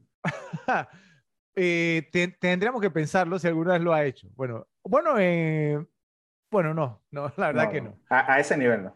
Bueno, la número tres, The Ghost and the Darkness, Garras de 1996, Stephen Hopkins con Val Kilmer y Tom Wilkinson.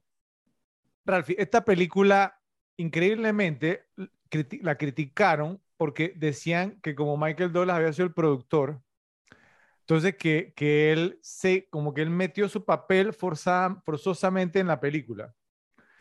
Eh, y que entonces, pues no, que él, él entra como por la mitad de la película, ¿no, Joe? Sí, por ahí, por ahí. Y el, el, el personaje él tiene, tiene un nombre como de estos que son como eh, legendarios, ¿no? Que tienen nombre de revólver, algo así. ¿Cómo es que es? Ah, no, me acuerdo, el nombre.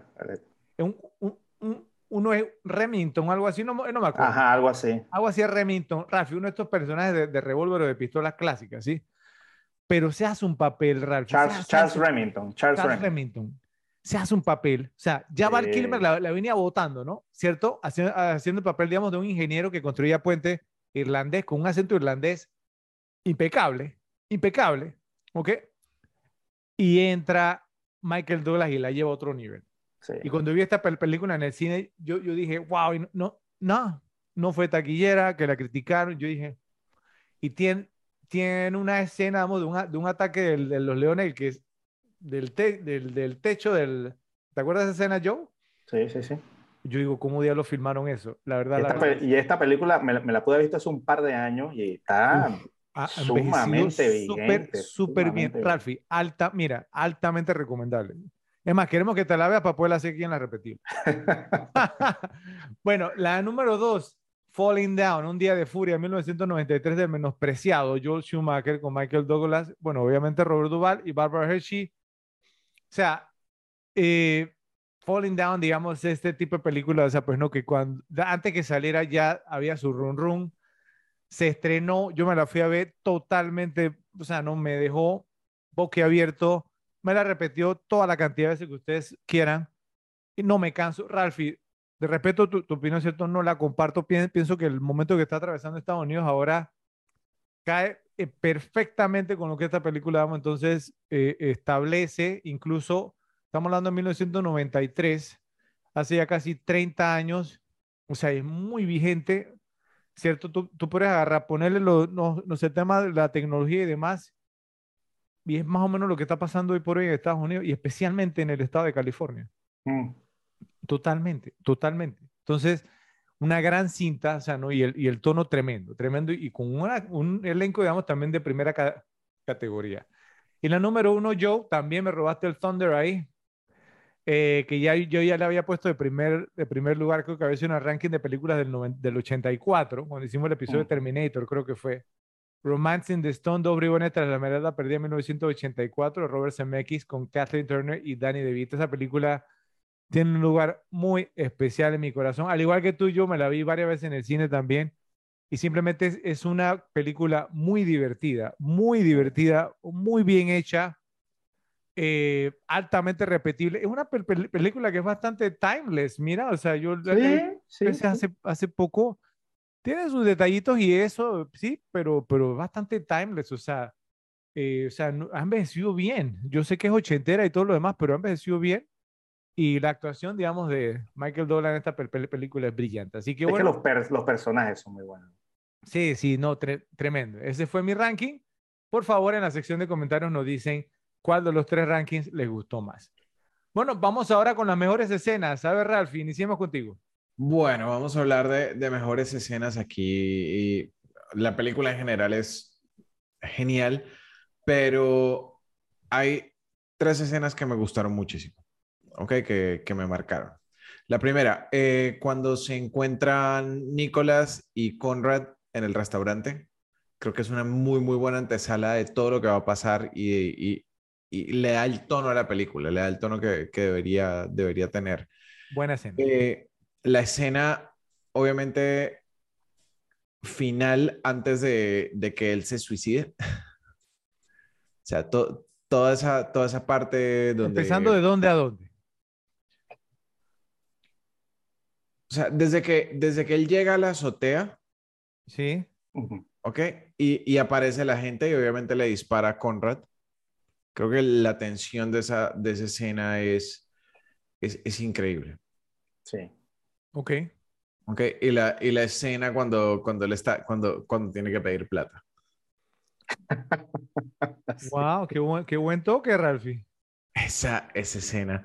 Entonces tienes el inicio, tienes la caída, el, el rock bottom, o sea, el fondo, y después el otro fondo.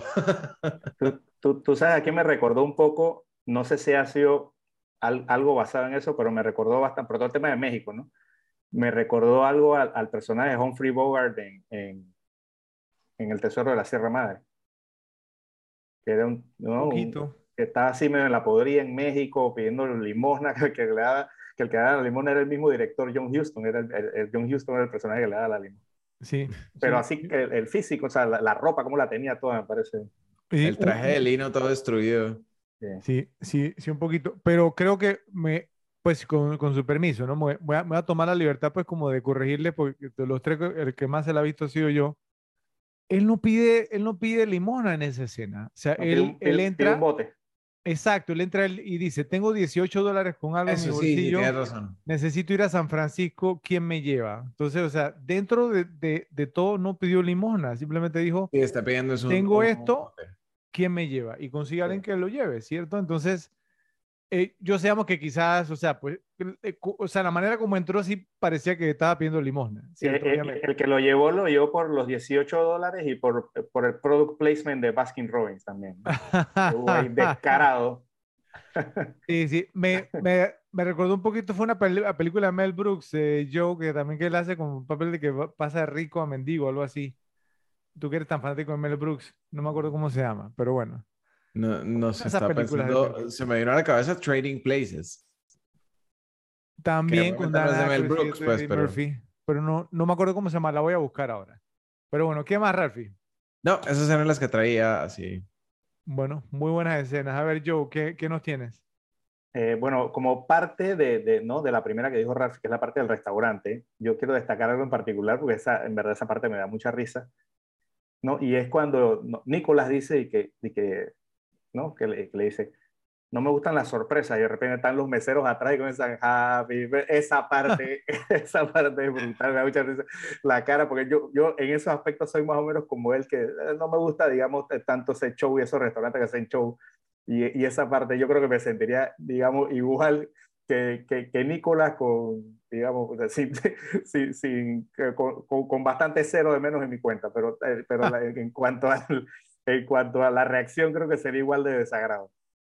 Eh, pues otra que me gustó mucho fue ¿no? cuando ¿no? a través de, digamos, de la televisión a Nicolás le informan que es parte del juego. Cuando, digamos, cuando el tipo de noticiero le comienza a decir que está, esa parte es muy, esa escena es muy, sí. muy, muy buena. Esa escena me gusta mucho, ¿no? Como el tipo, sé, se, le, le, de esa entonces el tipo, eh, este, este tipo como, eh, digo, como Nicolás como que va a agarrar algo, el tipo voltea a verlo y todo, esa, esa parte es muy, muy buena, está muy bien hecha. Eh, la otra que tengo es, eh, es lo que precede a lo que dijo Ralphie, que es cuando él llega al edificio, están todos como en la cafetería y los ve ahí, que, ¿no? que el personaje este, eh, eh, no, no, me acuerdo el nombre del actor, se le cae la bandeja y eso. O sea, esa escena te fue como el descubrimiento todo del, del supuesto plot que había. Sí. esa, esa parte me gusta mucho. Pues, y la última que tengo es, ¿no? Cuando la parte que está en la, en la casa de, de, Christine, cuando llega a la casa de Christine y, y, y, se da cuenta que ella era parte no del juego, que comienza a revisar las gavetas y todo eso, y le dicen que, que, que lo están grabando, entonces rompe, digamos, el, el detector de humo y, y, comienza la gente a bajarse, a meterse en la casa. Esa escena, esa escena me gusta bastante. Ok, ok, yo, muy buenas escenas también. Bueno, yo tengo un listado, lo voy a leer rápidamente. Algunas ya las la, la mencionaron ustedes. El almuerzo entre Nicolás y Conrad, total, ¿cierto? Miren que pues ahí estamos de, de acuerdo todos. Muy buena escena, excelente escena. Cuando llega CRS por primera vez, sí, el tema, digamos, pues no, de, de cómo lo reciben y todas estas cosas, ya viendo los detalles, es decir, o sea, cómo cuando él llega, entonces, este James Rephorn, si, si este eh, Feingold, lo recibe y le dice, sosténme esto del almuerzo. O sea, yo, yo te apuesto que a Nicolás Van Orton nunca lo habían puesto, digamos, a, a que sostuviera una, una bolsa plástica. No solo eso, Fredo, cuando llega, la recepcionista lo ignora. Total. desde ahí comienza, desde ahí comienza. que, espérate que estoy hablando acá, o sea, desde esa parte ya tuve lo que tú estás diciendo. Totalmente. Y el, y, el, y, el, y el tema de las pruebas que lo ponen a hacer, o sea, todo eso que al, al inicio uno dice, porque uno se siente como él, uno dice, bueno, ¿para qué toda esta payasada? Pero luego después, cuando, ves toda la trama y te das cuenta de todas las cosas que lo ponen a hacer, ya sabían lo que él podía hacer. Entonces, esa escena me gusta mucho también. Eh, yo creo que todas las escenas con Nicolás tratando de averiguar qué es el juego, digamos, en el club social, ¿cierto? Pues no, cuando le, le a los tipos, ¿no? ¿Cierto? Que fue la que, o sea, una de las que hicimos también, o sea, para abrir el episodio eh, ¿no? Digamos, de, de, de, preguntar, bueno, ¿qué es el juego? Y el otro le dice, sí, que, eh, ¿no? que si era ciego ahora puedo ver y estas cosas. Esas escenas, no sé, son brillantes, están brillantemente hechas también. Eh, la que dijo yo, el tipo de la TV que le habla, digamos, a Nicolás con el muñeco, genial, genial, genial. Esta ninguno de ustedes la mencionó, la de Nicolás y Conrad en el, carro. ¿Sí? Cuando, cuando aparece, digamos, entonces Conrad nuevamente y se va en el carro, digamos, entonces, y, hay, un flat en la llanta, o sea, ¿no? Se, pincha la llanta. Eh, hay, hay, una que también que me gusta mucho cuando regresa a su casa y encuentra graffiti y está sonando White Rabbit a todo volumen en la casa. Esa escena visualmente es un espectáculo, ¿no? ¿Cierto? O sea, es tremenda escena y obviamente, pues no, el soundtrack también, la canción tremenda. Y el final, obviamente, desde, que, como lo mencioné anteriormente, desde que él entra a CRS al edificio de ahí hasta el final, no sé si una secuencia, no sé si, todo eso vamos, es lo mejor. Pero entonces, votemos, ¿por cuál van a votar como la mejor escena? A ver, Ralphie, ¿por cuál votas? Uf, difícil, pero a mí creo que la que más me sigue gustando siempre es el, el almuerzo de, de Nick y Conrad. Ok. Joe. Yo me voy con la de la televisión. Esa también es una buena candidata. La, ¿Tú la tienes detrás de ti, Ralphie? Sí, sí, sí. La, la, la, elegiste. Eh, sí, yo me voy a ir con esa también, ¿saben? O sea, porque no, o sea, es, es un tema que está demasiado bien hecha esa escena. Es genial, así que, ¿está de acuerdo, Ralphie? ¿Sí? ¿Unánime o sí? Bueno, entonces, la mejor escena de The Game, entonces es la escena en la que el, el, que narra, digamos, entonces las noticias, le habla a Nicolás y le, y le, y le dice, le vas a ahogar la boca al payaso ese toda la noche, me va a prestar atención. Así que, bueno, Repes, nos dicen por favor en la sección de comentarios si están de acuerdo con nosotros. Eh, pasamos a las líneas de diálogo más citables. Entonces, ahora te toca iniciar a ti, Joe. Eh, ok, tengo eh, aquí un par. Eh, hay una que me gusta, voy a tratar de, decirla sin, sin, digamos, sin censura, bueno, con censura, que es una que dice Conrad, que dice, simplemente te... Te joden, te joden. Te joden, te joden y te joden. Y justo cuando crees que todo ha terminado, ahí es cuando comienza la verdadera joder. Eh, me gustó, esta es más o menos, ¿no? Al, al, al final, ya cuando se descubre todo, ¿no? Que le, que le dicen, que le dicen que, que, están hablando ahí y llega, ¿no? Este, Michael Douglas y le dice, ¿no? Eh, este fue el mejor de todos los tiempos. Y dice Feingold y le estrecha la mano no a Nicolás, ¿no? Y dice, ¿sabes? Gracias a Dios que saltaste porque si no lo hacías se suponía que te tenía que tirar. ok, voy a decir una más y la paso, ¿no? entre, entre, entre este, este, diálogo me encanta, entre Conrad y Nicolás, que dice que, dice Conrad, me encontré tirado desnudo en una playa cerca de Ibiza y de repente me di cuenta, 12 de octubre, cumpleaños de Nicky. Y dice Nicolás, 11 de octubre, dice, lo que sea. Durante la cena del almuerzo, muy buena, muy, muy buena. Muy buena, muy buena. Ahí te la paso, Fred, voy a la. A ver, Ralfi. A, ver, precisamente la escena que, que escogimos como la, la mejor entonces es todo el diálogo, ¿no? Toda, toda la interacción de el, el periodista, donde dice, hay una, hay una, pequeña cámara mirándote en este momento. Y Nicolás como que, es imposible. Eh, ¿Estás seguro? Imposible. Estás teniendo una conversación con tu televisión. y entonces, entonces eh, la, la reacción de Nick a ese momento es perfecta. ¿Ok? Listo. Otra. Entonces, eh, cuando hay una interacción entre, entre María y Michael, entonces dice, no, no sabes nada de la sociedad, María. No tienes la satisfacción de evitarla. Así es. Listo. Y la última, ya para pasársela a Fredo. ¿Ok? Es Gary Becker que le dice precisamente de, la, de la escena de cuando está averiguando Nick por, por el juego y le dice, te envidio. Quisiera poder volver y hacerlo por, por primera vez, una, o sea, hacerlo de nuevo por primera vez. Y le brinda, aquí vamos como saluda las nuevas experiencias.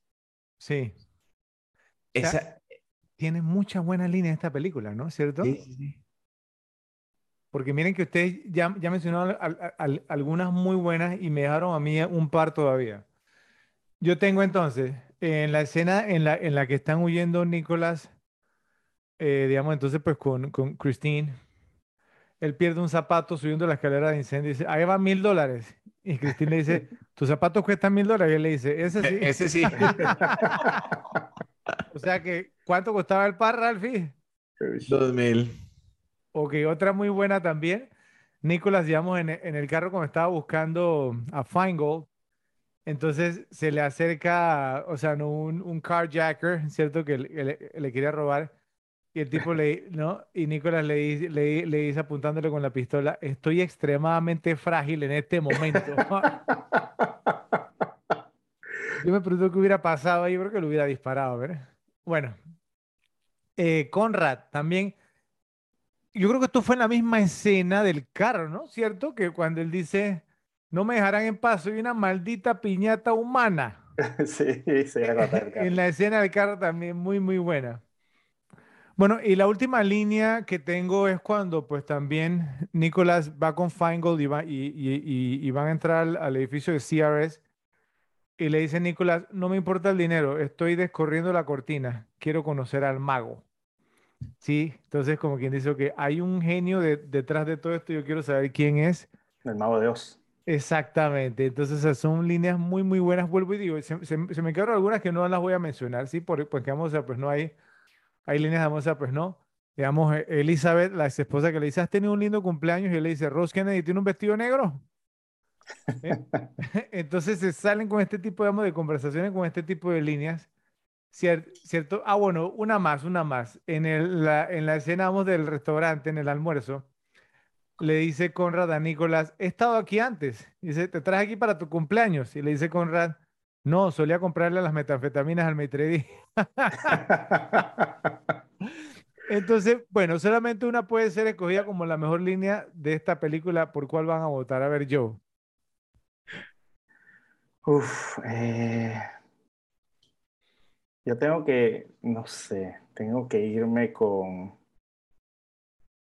Estoy en el, entre la que te joden, te joden y, y esa de que, que cumple el, 11, el, el 12, ¿no? O sea, lo que sea.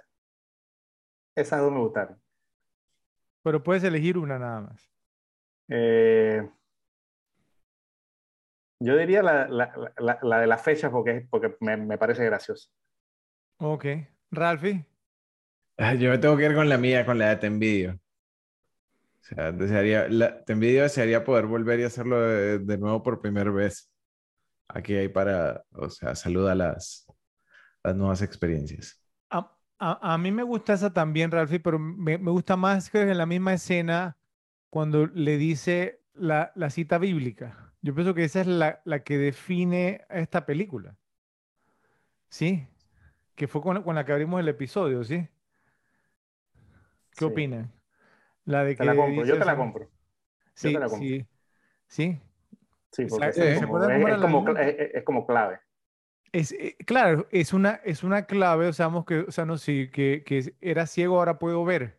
Entonces, eh, yo, yo pienso que esa línea, o sea, nos define la película, define lo que es esta película. ¿Sí? ¿Sí? parece? ¿Me la compran? Sí, sí. comprada. Sí, bueno, entonces Gana eh, como mejor línea en la película de Game, mientras que antes era ciego, ahora puedo ver. Bueno, nos vamos ahora con qué ha envejecido bien y qué ha envejecido mal. Entonces te toca iniciar, Ralphie. Adelante. Bueno, mira, cosas que hayan envejecido bien de esta película, fuera de la película en sí, que el tema es completamente vigente por la forma en que fueron usados los efectos, sigue siendo supremamente vigente. ¿Ok? Porque al final está mostrando cómo se verían los efectos especiales en la realidad. Michael Douglas, ese tipo ya, ya tenía bastantes años cuando hizo esta película y hoy en día se ve bastante bien. Entonces creo que ha envejecido muy, muy bien. Eh, Eso que casi parece se muere, ¿no? ¿Cierto? Con el tema del cáncer. Casi se muere con el tema del cáncer. Sí, sí, sí, sí. Sí, sí, sí, pero, Pero, pero es que ya, ya Michael Douglas, ¿qué edad tiene en este momento? Pero está entero, man, está actuando. entero, sí. Creo, que está en los 80, o sea, octogenario. años. ¿Cuánto? 78 años. ¿No? Ok, bueno. Nació, imagínate, nació en 1944, miércoles. Todavía estaba la Segunda Guerra Mundial. Guerra Mundial.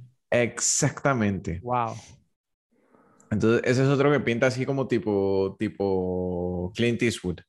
Pero, bueno, eh, la trama que presenta un antihéroe que no se redime, para mí, para mí envejeció supremamente bien. O sea, es, es como, digamos, como, como dice, o como ha dicho Fred antes, es como una bocanada de agua fresca, de aire fresco. Es simplemente una historia que, que se está contando y, y, la historia no tiene que tener el final que queremos, ni tiene que redimirse, ni tiene que guiarse por un canon específico, simplemente esa es la historia. Así es. Y eso es lo que disfrutamos. Y, la y, perdona Rafa que te interrumpa, y es más atrevido hacer finales como ese que el clásico final cerrado de todo bonito, todo se arregló, esta es mejor persona, o sea, es, más atrevido hacer eso. Antes mencionaban el talentoso señor Ripley, y lo que me gusta de esa película es que el malo se salió con la suya. Así es. O sea, no, no, no, tienes que complacer a nadie diciendo que el tipo las pagó, ¿no? O sea, no tienes que hacerlo. De hecho, eso lo hace un villano fascinante. Sí, sí, a veces, a veces el mal también triunfa. Sí. Entonces, creo que eso, eso envejeció muy bien. Mira, cosas que hayan envejecido mal de esta película han sido casi ninguna y están probablemente relacionadas al tema de, de tecnología. Exacto. Y, y, ya otras cositas que, que, más que hayan envejecido mal van para una categoría adicional. Entonces no las voy a, no las voy a tocar aquí. Ok, perfecto. Las paso a ustedes. Bien, Ralfi, adelante, Joe. Eh, bueno, tengo que, eh, reconocer que esta es la primera vez que Ralph me ha hackeado mi, mi iPad porque prácticamente las dos primeras cosas que digo son las dos primeras cosas que yo tenía. Primeramente, eh, que envejeció bien, obviamente, tenía a Michael Douglas, que para su edad que tiene, o sea, que para la edad que tiene y los tiempos que pasa esta película, ha envejecido me parece que bastante bien, o sea, el tipo está entero, o sea, está entero, lúcido, y no se ve acabado, o sea, se ve como un señor de 78 años, incluso siendo vigente hasta ahora, ¿no? haciendo el personaje de Hank Pym en, en, el, en, el MCU. Sí. Eh, eh, va a salir una, acaba de salir hace poco el nuevo tráiler de, la nueva película de ant y él está ahí, o sea, el tipo que está vigente todavía. Eh, lo otro que tengo, ¿no? O sea, es que en general, pues la, la película, la película como un todo está sumamente vigente, lo que mencionaste, Rafa, todo el tema, lo que dijiste, los efectos, o sea, pero, pero yo tengo, o sea, desde las actuaciones, ¿no? La música, la dirección, este, o sea, en verdad yo no le hallo nada malo a esta película, o sea, no, no, no, no, no, le, no le hallo nada que haya envejecido mal de la película. Si nos ponemos un poquito piqui, obviamente el tema de la tecnología de la época, la televisión y eso, pero ni eso porque si la película está seteada en un año no puedes poner otra cosa. Entonces pienso que, que, eso, todo está justificable, no hay nada que, que, que, de repente haya salido en la película y que ponte que ahora no exista, que bueno, esta compañía que ya no existe, que estaba en esa época, bueno, eso puede ser que uno lo, haya podido poner como que envejeció mal o que porque ya no existe, pero no, o sea, esas son, digamos, las cosas básicas de tenido, o sea, en verdad, la película como un todo, en, en general, y el mismo Michael Douglas. Ok, muy, muy bien. Bueno, para mí, las cosas que han envejecido bien, eh, la actuación de Sean Penn como Conrad. Eh, una tremenda actuación. Eh, conforme más la veo, más aprecio la actuación porque el personaje de él es una de las claves. ¿sí? y, y, Sean Penn, no, no sé si concuerdan ustedes conmigo, yo mencioné que uno de mis actores favoritos y eso, porque es un, medio loco, ¿no? ¿Cierto? En, su, vida personal. Pero a mí me hubiera gustado haber visto como más papeles de Sean Penn como de, de este tipo, ¿cierto? O sea, el tipo se ve cool, ¿sí? Actúa cool, cae bien, ¿cierto? Con esta actitud como que nada me importa, especialmente en, en, en la escena que nos gustó tanto, el almuerzo con el cigarrillo, ¿cierto? Que, ah, qué diablo. O sea, es, eh, me hubiera gustado haber visto más papeles de Sean Penn como este, ¿sí? O sea, que, se joda California. Es. Exacto, sí, que, que, que, que, no se hubiera como desviado a hacer otro tipo de papeles, no sé. Me hubiera gustado haber visto un poquito más de, de Sean Penn en, en, en, este tipo de papeles, no sé, pero pienso que la actuación de la envejeció muy, muy bien. Es un papel pequeño, eh, ojo, y, sobresale. Sí, sí, pero sobresale muchísimo. Eh, otra eh, cosa que envejeció muy bien cuando un personaje susurra, no están viendo. sí, no, eh, cuando tú ves una película, o sea, eso envejeció muy, muy bien también, ¿cierto? Eh, otra cosa que envejeció muy bien, Nicolás conduciendo un, BMW, un BMW. Eh, me pareció bueno el detalle, ¿no? ¿Cierto? Que, porque él no, no tiene un chofer. Mm. y, yo pensamos porque, o sea, uno de los, esto no es, digamos, o sea, ubicación de producto ni nada, ¿sí? sino que pues, obviamente uno de los eslogans de, de, la BMW es The Ultimate Driving Experience. O sea, que The Ultimate Driving Machine. Bueno, y Experience también la, la tenían, sí. O sea, que lo, lo que, lo, lo, que decía el la BMW es que este es un carro que tienes que manejarlo tú. ¿Sí? Mm. Mientras que el que tiene chofer se busca un Mercedes o se busca un Rolls Royce. Y, y, lo que decía la BMW era, o sea, este carro no necesita un chofer, tienes que manejarlo tú para, para, o sea, tener esa experiencia. Y me pareció muy bien hecho que Nicolás no tuviera chofer, ¿cierto? Y que su carro fuera un BMW porque él quería, entonces tener esa experiencia y me parecíamos pues que también envejeció muy, muy bien porque ese era, como, el, como era el eslogan, digamos, de esa compañía, digamos, automotriz en ese momento. Obviamente, product placement, ¿sí? Pero bueno. ¿Qué envejeció mal? Yo sí tengo tres cositas eh, Deborah Cara Unger, en el papel, digamos, de Christine y su filmografía, o sea, después que, digamos que, o sea, ¿no? Que vas de tú a tú, ¿cierto? Con Michael Douglas y tu carrera, no va a ningún lado, ¿sí? O sea, su carrera, pues de aquí, se la tragó la tierra, una mujer, digamos, pues muy guapa, muy sexy, ¿sí? Sí. Eh, una película, vamos, o sea, pues no bien recibida, y de ahí su carrera, no, no pasó nada, entonces pienso porque su carrera no envejeció bien.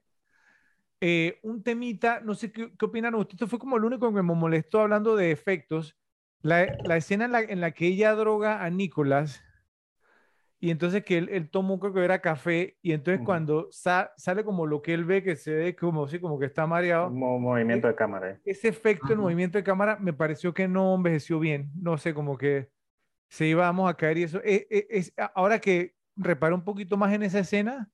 No sé tú qué opinas, yo ahí. Sí, Mira que a, mí no me molesta, de hecho, me parece hasta único. No me acuerdo de visto uno similar a ese. puede, puede, ser que estamos acostumbrados a ver otros, ¿no? Sí, pero no sé, no sé, me, me pareció eso. O sea, estoy, yo sé que estoy siendo bien piqui porque para mí esta película es casi perfecta, ¿sí? Sí.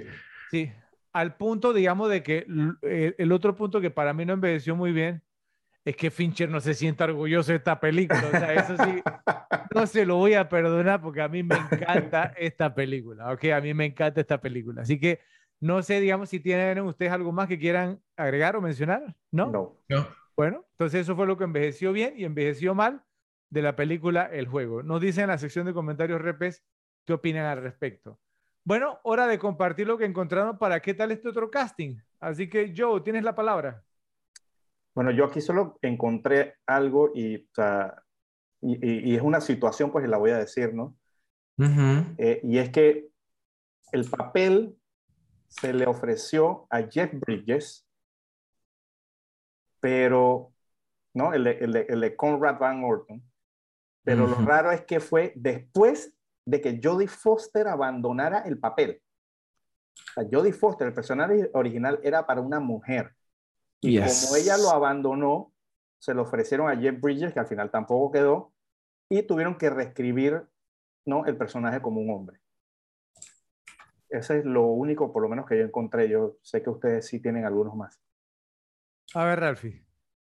Bueno, para Conrad eh, también se le ofrecieron a Kyle McLachlan, McLachlan eh, pero, o sea, más allá de Jeff Bridges, tampoco encontré otro. Eh, para Christine, ok, se le ofrecieron a Bridget Fonda y Jodie Foster. No sé si ustedes las ven. A Bridget Fonda en esa época la veo donde sea. Exactamente, y, y, Jodie Foster no me hubiera incomodado para nada. Tampoco, no, obvio, tampoco. Mm, no sé, creo que regresamos a lo mismo que hablamos en el episodio del silencio de los inocentes, not sexy enough, no es lo suficientemente sexy, me parece, para este papel. Pero es que yo pienso que, tú piensas que el personaje tenía que ser suficientemente sexy, una, era una mesera que normal, o sea, no tenía que ser un bombón. El tema del brasier rojo, o sea, en la oficina de él, cuando hacía la ducha, claro que tenía que ser sexy, claro que tenía que ser sexy. Al final, o sea, porque él siquiera considere yéndose al aeropuerto con ella, o sea, eh, o sea, se ve así mismo yéndose al aeropuerto con ella. Claro en, en, en, ese caso, con Bridget Fonda no había competencia. Claro, lo que pasa es que ahora, bueno, yo voy a mencionar algo en ese momento que a lo mejor nos pone a dudar un poquito acerca de Bridget Fonda. Ok. Ok, y lo último es que la película inicialmente se había pensado para que fuese escrita por Jonathan, eh, para que fuese dirigida por Jonathan Mostow. Ajá. Exacto, que es el director de Breakdown y el director, digamos, de U-571, la película de submarino con Matthew McConaughey, John Van Jovi, Ralph, tu rockero favorito. Bill Paxton también actuó en esa película. ¿no? Bueno, mejor que se quedó con Finch. Listo, eso era lo que yo traía para qué tal este otro casting. Ok, yo, yo más o menos, digamos, también traía lo mismo. Bueno, no más o menos traía lo mismo, pero tengo un datito más. O sea, Jonathan Masto iba a dirigirla, pero la iba a dirigir en 1992.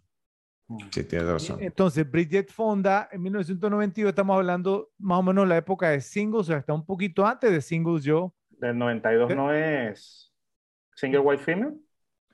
No me acuerdo, creo que Single White Female es como del 93, me parece, no sé, sí, a lo mejor nos ayuda. Pero, pero, o sea, me imagino que no hubiera caído mal por, porque Kyle McLachlan estaba joven también, ¿cierto? En ese momento. Y entonces, eh, sorry, 92, single 92, Del, del, mismo año. Eh, pero estaba joven, yo estaba joven, sí, o sea, o sea, sí, o sea, no, no, no tenía la edad, digamos, de, de Deborah Unger. Pero sí, yo, sí pienso que lo hubiera podido haber hecho. Eh, y el tema, digamos, con Jodie Foster fue que el papel era de ella, ¿ok? Entonces, ella iba a ser el papel de la hermana eh, perdón, eh, eh, inicialmente el papel era de la hija de Nicholas Van Orton. Iba a ser su hija. Entonces, a nuestro amigo Michael Douglas no le gustó la idea. ¿Sí? Y él dijo, no, no puede ser hija, tiene que ser mi hermana menor. Entonces, a Jodie Foster le pareció risible el tema porque Michael Douglas le lleva como 20 años. Ok, entonces a ella no le pareció, le pareció ridículo, entonces Michael Douglas como que le hizo enojar eso.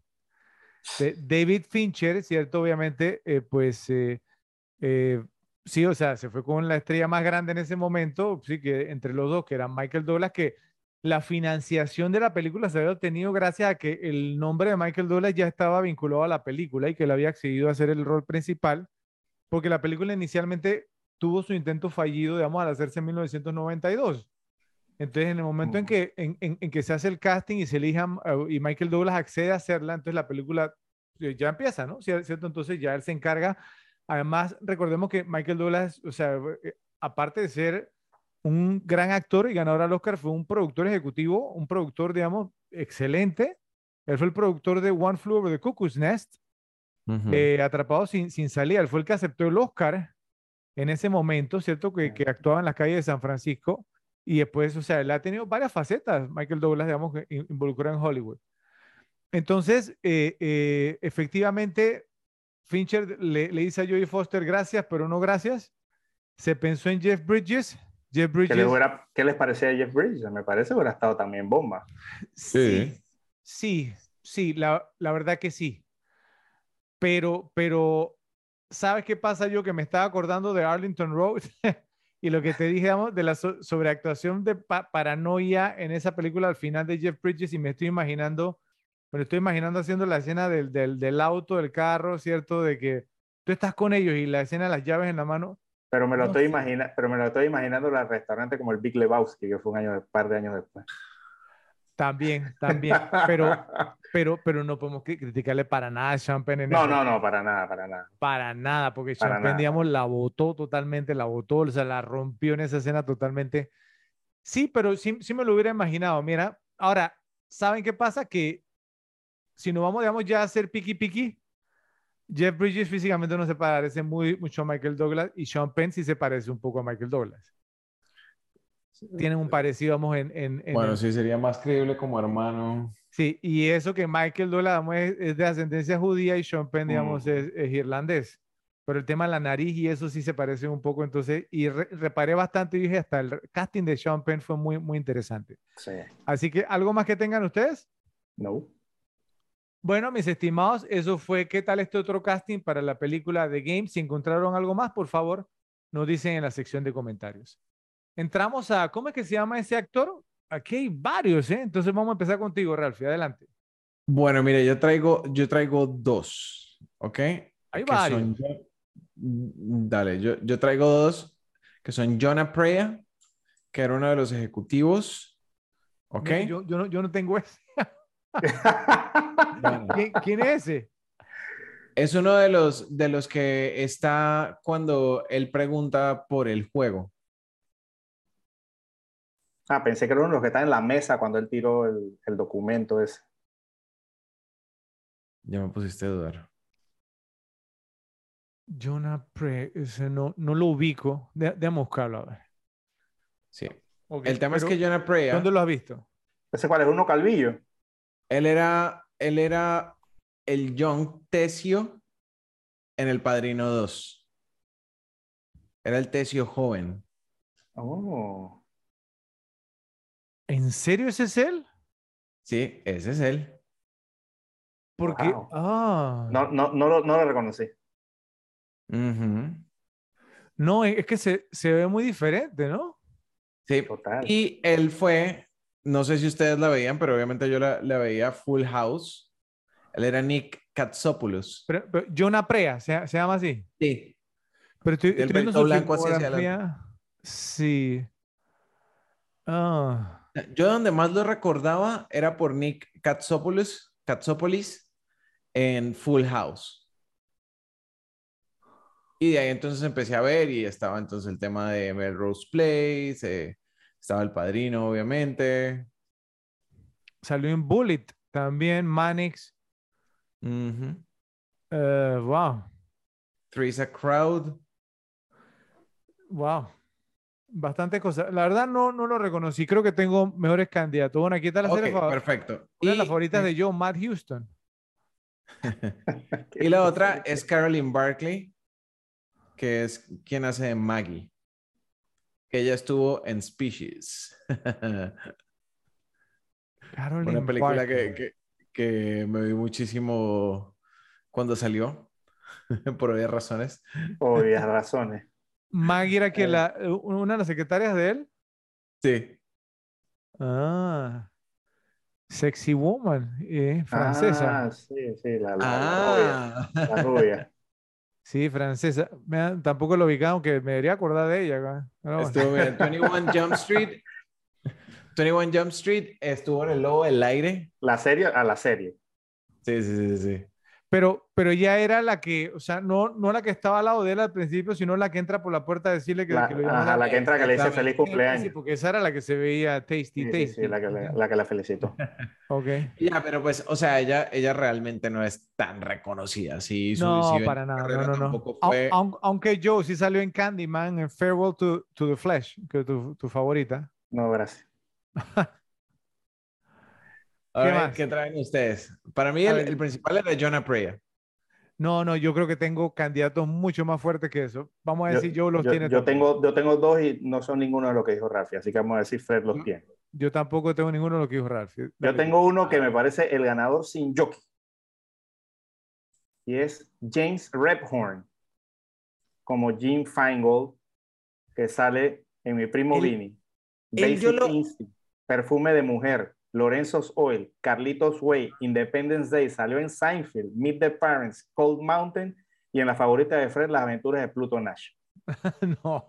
a, mí, me pasó, mira, con, James Redburn, es que yo lo conocía. O sea, ¿Pero de nombre? el tipo es, a él, sí lo conocía de nombre. Oh, ok. Yo me conocía el nombre, pero por esta película, yo, pero me, sé el nombre. Y ahora yo lo conocía de cara, no de nombre. Y sé que la cara sale muchas cosas. Él es sólido y yo lo tengo en otra categoría, by the way. Ok. Y el otro ¿Otra categoría? porque si es la que, la que pienso, bueno, ah, ya hablaremos de eso. Y el otro que tengo es Mark Boone Jr. Ese es uno. Que es el que hace del investigador privado, que obviamente es reconocibilísimo por Memento. Y también Batman inicia, ¿no? Que era el, el, el, el policía. Policía corrupto. ok. Pero para mí Redford sin Jockey, por todo lo que le ha salido, la cara es sumamente reconocible eh, y no es un nombre, digamos.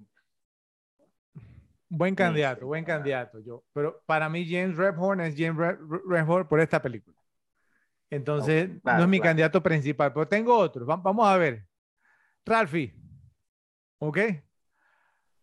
Yuji Okumoto, que hace el papel, digamos, de, de el, el, el, que está en la recepción del hotel hace, hace el papel de Chosen en Cobra Kai y en el Karate Kid parte dos creo que es o tres. Eh, cuando están en Okinawa sí que están, en Okinawa. ese ese cuando la yo lo vi yo dije este yo lo he visto lo he visto y, me puse a verlo y tiene una de créditos también Yuji Okumoto me, va, me, va a dar una, me, va, a dar una, embolia con Fred diciendo a dos japoneses en un solo episodio. No, bueno, pero para que veas, y, es Chosen, el de Karate Kid, ¿cierto? O sea, y obviamente en Cobra Kai, que, que, en esta última temporada ha tenido un, rol, digamos, bien, bien, bien, o sea, importante. Eh, bueno, no, yo ya me retiré de ver Cobra como, Kai, la como, verdad. Como, como, yo se los he dicho, yo no soy muy fan del Karate Kid, por, obviamente bueno, está bien. de Cobra Kai, y por eso no lo, no lo reconozco. Pero, pero, digamos, para la audiencia, digamos, pues obviamente. Pero ese, ese, está sólido, es, un, es un buen candidato, yo. Ese es uno. Puedes confiar en él. Traía también yo a Mark Boone Jr., ¿cierto? Como el detective, también buen candidato. Es más, ese me gusta más que James Redhorn, te voy a ser honesto. Eh, pero tengo. No, por filmografía, no, ni cerca. Pero, pero tengo, tengo otro. No se trata de filmografía, yo. Se trata de, o sea, de si reconoce la, la cara o no. Bueno. ¿Y, y pero, no es reconocido? Pero les tengo uno que me extraña que tú no lo mencionaras yo, porque lo hemos mencionado en, en otras películas. Tommy Flanagan. Tommy Flanagan, todas estas películas. Eh, eh, por eso no lo mencioné, porque ya lo habíamos mencionado. Del, ay, este, yo, mira. hace el papel, digamos, del, taxista. Que dije que, había salido en Sin City y todo eso. Y el que, y el que pide limona también fuera del aeropuerto. Oye, Sons of Anarchy, Los Hijos de la Anarquía, en Gladiador, un montón de. Gladiador, en Gladiador, claro. Sí, tengo un par más. Jack Kehoe, ¿sí? Eh, en un episodio vamos a, pues no, el golpe, ¿cierto? También aparece ahí, ¿sí? Eh, de joven y acá, yo lo reconocí una vez. Sí, hace el papel, digamos, del, del detective, de, uno de los policías exactamente ya. Uno que tenía como una barba, que tenía como una barba. Exactamente, ese también es. Clarito, fue el que en el golpe, fue el que en el golpe el policía le, le la cara contra la mesa. Exactamente. Entonces, yo, ¿ese no es un buen candidato? ¿Jack Hijo? Sí, pero... No es tan reconocible como... No, no, no, Para mí no es por un tema de reconocimiento, es por un tema de que Redford tiene una super filmografía y su cara es súper reconocible. O sea, ya ha salido en super Bueno, y te tengo uno más. Eh, ok, sale momentáneamente, ¿cierto? Pero de todas maneras, Spike Jones, Joe. Spike Jones. Spike Jones, llama que sale al final, ¿cierto? Pero ese, no es eh, que, pero ese no es cómo se llama ese actor, porque entonces yo sé quién es. Bueno, pero como actor, a lo mejor la gente no lo reconoce, tú y yo lo, lo conocemos como un director. Pero bueno, eh, mi candidato, la verdad, la verdad, está entre Yuji Okumoto, Tommy Flanagan y Mark Boone Jr. No sé, se lo voy a dejar a ustedes a ver por quién votan. Si votan por uno de esos tres, yo los apoyo. Para mí, James Redhorn es ya, o sea, para mí él es James Redhorn. ¿Sí? O sea, él, falleció hace algunos años y, y, todo el mundo sabía el nombre. Por eso. Yo se lo daría, yo se lo daría a Okumoto. Porque él no aparece en tantas cosas y sin embargo la cara se queda. Yo sí recuerdo cuando estaba viendo la peli, lo, lo vi y se me olvidó, se me olvidó apuntarlo, pero, pero el tipo es es, es conocido y, y de pronto tú, Joe, que no eres fanático de Karate Kid, se te pasa por alto, pero pucha, es, es, es bien fácil identificarlo. No, está bien. Yo me, yo, el yo- yo refiero que, yo me refiero que o sea, bajo esa premisa mucha gente puede que se conozca más el nombre de él que el de Redford y Redford me parece que salió en 100 mil cosas mejores. Pero, pero Joe, ¿sabe, ¿sabes qué pasa? O sea, y esto lo hemos hablado anteriormente, sí, o sea, James Redbone es el cuarto lead, por lo menos vamos según los créditos en esta película, ¿cierto? Detrás de Douglas, de Sean Penn y de Deborah Unger. Entonces, el cuarto lead, ¿sí? Y también, digamos, entonces, pues, como dice, como dices tú, apareció en otras pe- películas también donde tuvo papeles importantes, importantes, ¿sí? O sea, está por encima de Armin Mueller, Mu- Mueller-Stahl y, de- y otros ahí que, pues, son un poquito más, más de peso. Exacto. O sea, y mira, yo, sí, yo pero- Kumoto pero e- ese es está punto. debajo, está debajo como de 12 personas que ni siquiera tienen foto. Ese, ese es para mí el punto. Yo lo he visto en todo lo que he leído aquí, menos la aventura de Pluto Nazi, esa nada más la vio Fred, y, y, y, y no es el nombre, y lo he visto en mil cosas. Bueno, Entonces, pues yo- ese, fue, ese fue mi concepto. Bueno, Ralphie, entonces, ¿por, ¿por quién vota? Yo me voy por Yuji. Yo también me voy por Yu Yu Yu Kumoto porque es que, o sea, enseguida, y como les digo, o sea, yo me la repetí ta- tantas veces y no había reparado en él hasta ahora, me estaba viendo, digamos, Cobra Kai y he visto un poquito, vamos, o sea, pues no el tema de, de Karate Kid y otras cosas, y yo decía, este yo lo he visto, y me puse a ver la filmografía y aparecen varias películas, digamos, do- donde hace, digamos, así como de japonés, y, y- yo decía, este yo lo he visto, ¿dónde lo he visto? ¿Dónde lo he visto? ¡Pum! Y ese es Chosen. Y estaba, se veía jovencito ahí. Pero bueno, entonces Yuji Okumoto entonces gana, eh, eh, ¿cómo es que se llama ese actor? En la película The Game. Si están de acuerdo con Joe, por favor nos dicen en la sección de comentarios. Si no, entonces también nos escriben. Bueno, eh, nos toca decidir quién fue el mal actor. Esta es una de tus categorías favoritas, Joe. Entonces, adelante, te escuchamos. Aquí tengo tres. Ojo. el primero, John Hamill, como el empleado de la embajada, ¿no? Que estaba ahí cuando, eh, en de México, cuando yo Michael Douglas. Ese tipo me pareció como, o sea, ¿sabes qué me pareció? Como si estuviera haciendo un papel de jerk de secundaria, o sea, no sé, un, como todo fuera de lugar. O sea, Es que era un jerk. Brother, pero cuando tú trabajas en una embajada y es un ciudadano tuyo en un país, tú no lo tratas como lo tratas así, o sea, tú... por- Pero, tú- pero tú- yo, yo, yo, yo creo que tú no ca- captaste la esencia del personaje. Yo, o sea, el, o sea, la esencia del personaje era que está en México, ¿cierto? Entonces, la cantidad de estadounidenses o gringos que llegan a México a emborracharse, a drogarse y todo lo demás, y después no se acuerdan y llegan con el cuento de que sí, de que eres lo- un lo- servidor ¿cierto, público. Ralphie? O sea, Eres un eh, servidor eh, público. era o sea, como, no o sea, a la gente así. Sí, sí, Joe, pero, pero la esencia era como de que uno más otro borrachón, ¿cierto? Que se excedió con la, el libertinaje en México y ahora quieren que lo ayudemos, ¿cierto? Quiere que lo ayudemos y no sé qué. Este cuento yo lo he Ese es varias trabajo. veces. Sí, pero, No, esa, pero es, sí. eso yo lo pondría en otra categoría. Sí, o sea, Bueno. no, no sé, ese, ese, ese personaje de él. eh, Para mí, al sí, contrario, no. lo hizo muy bien. No, a mí no me gustó para nada. El otro que tengo, este fue un personaje pequeño, pero que yo, y sobre todo por una partecita, se llama Charles Franklin, como el seguridad de CRS, que fue el que, ¿no? Que, que, que, que llegó cuando llegaron al edificio. Entonces hay una parte como que cuando entran al elevador y el tipo tiene una cara como que está perdido en la nebulosa viendo quién sabe para dónde, no sé, a lo mejor una luz ahí del set. Y el, grito, y el grito que da cuando salen, ¿qué es lo que grita? No, no, no, no, es, es- es- esa- tuvo cinco segundos que fueron terribles. Ese sí.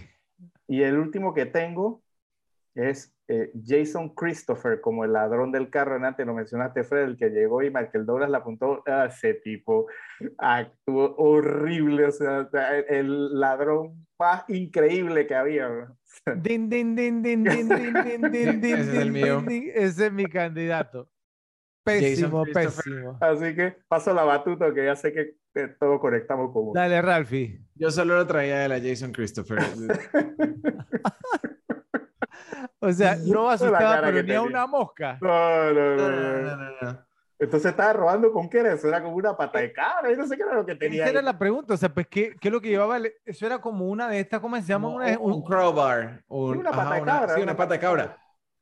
yo no sé qué diablos tenía en la mano, o sea, que- que- pero, pero se, se la pone como al cuello o algo así, ¿no? Sí, ¿Cierto? o sea, yo no sé, le iba a sacar un diente, será, yo no sé qué le iba a hacer. No, no, es, es que ni siquiera cuando se va, se va convincentemente. Sí, exacto, o sea, él la puta con la pistola, el tipo pone una cara de que, oh, no, no, no, era actuación fatal. No, no, una, una, una pésima, pésima, pés- pésima actuación. Y lo, y lo del guardia de seguridad, yo lo traía también a ese. Pero, pero es porque cuando se bajan del ascensor, este, él le grita como algo así de que nunca lo van a lograr o algo así, no no me acuerdo qué es lo que. y no, no, pésima, pé- pésima actuación, pero lo que sí no puedo concordar contigo yo fue lo que mencionaste sobre el empleado de la embajada, por- porque para No mí el tipo lo hizo bien. Me- Y, y vuelvo y repito, o sea, la esencia del personaje fue que era un hijo, ¿cierto? Era un hijo y él estaba cansado, o sea, en la embajada, de ver, digamos, estadounidenses que llegan ahí borrachos, ¿cierto? Que se excedieron, que sí se drogaron, que sí, sí, y que entonces obviamente, y, y, y, y como le dice, es más, a mí me gustó el toque que le dice, una persona con un reloj como ese no tiene problemas de pasaporte, que, eh, eh, que se nos pasó entre las mejores líneas de la película, una muy buena línea, una muy, muy buena línea. Pero bueno, ya hablaremos digamos, acerca de este temita en un poquito más adelante. Entonces, bueno, creo que sí, gana sin jockey Jason Christopher, ¿no? ¿Cierto?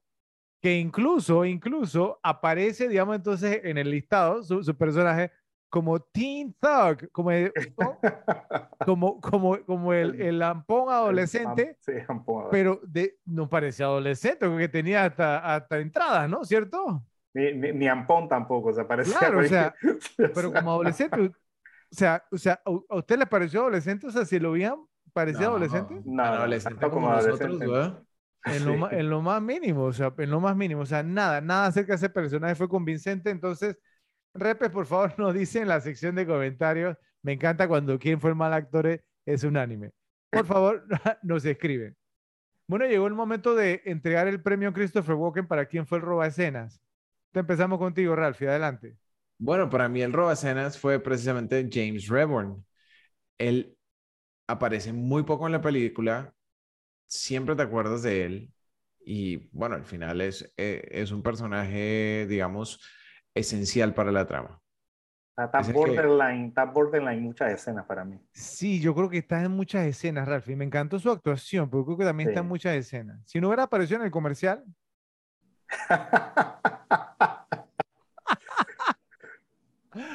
Ok, él, él era el que, él era el que yo traía.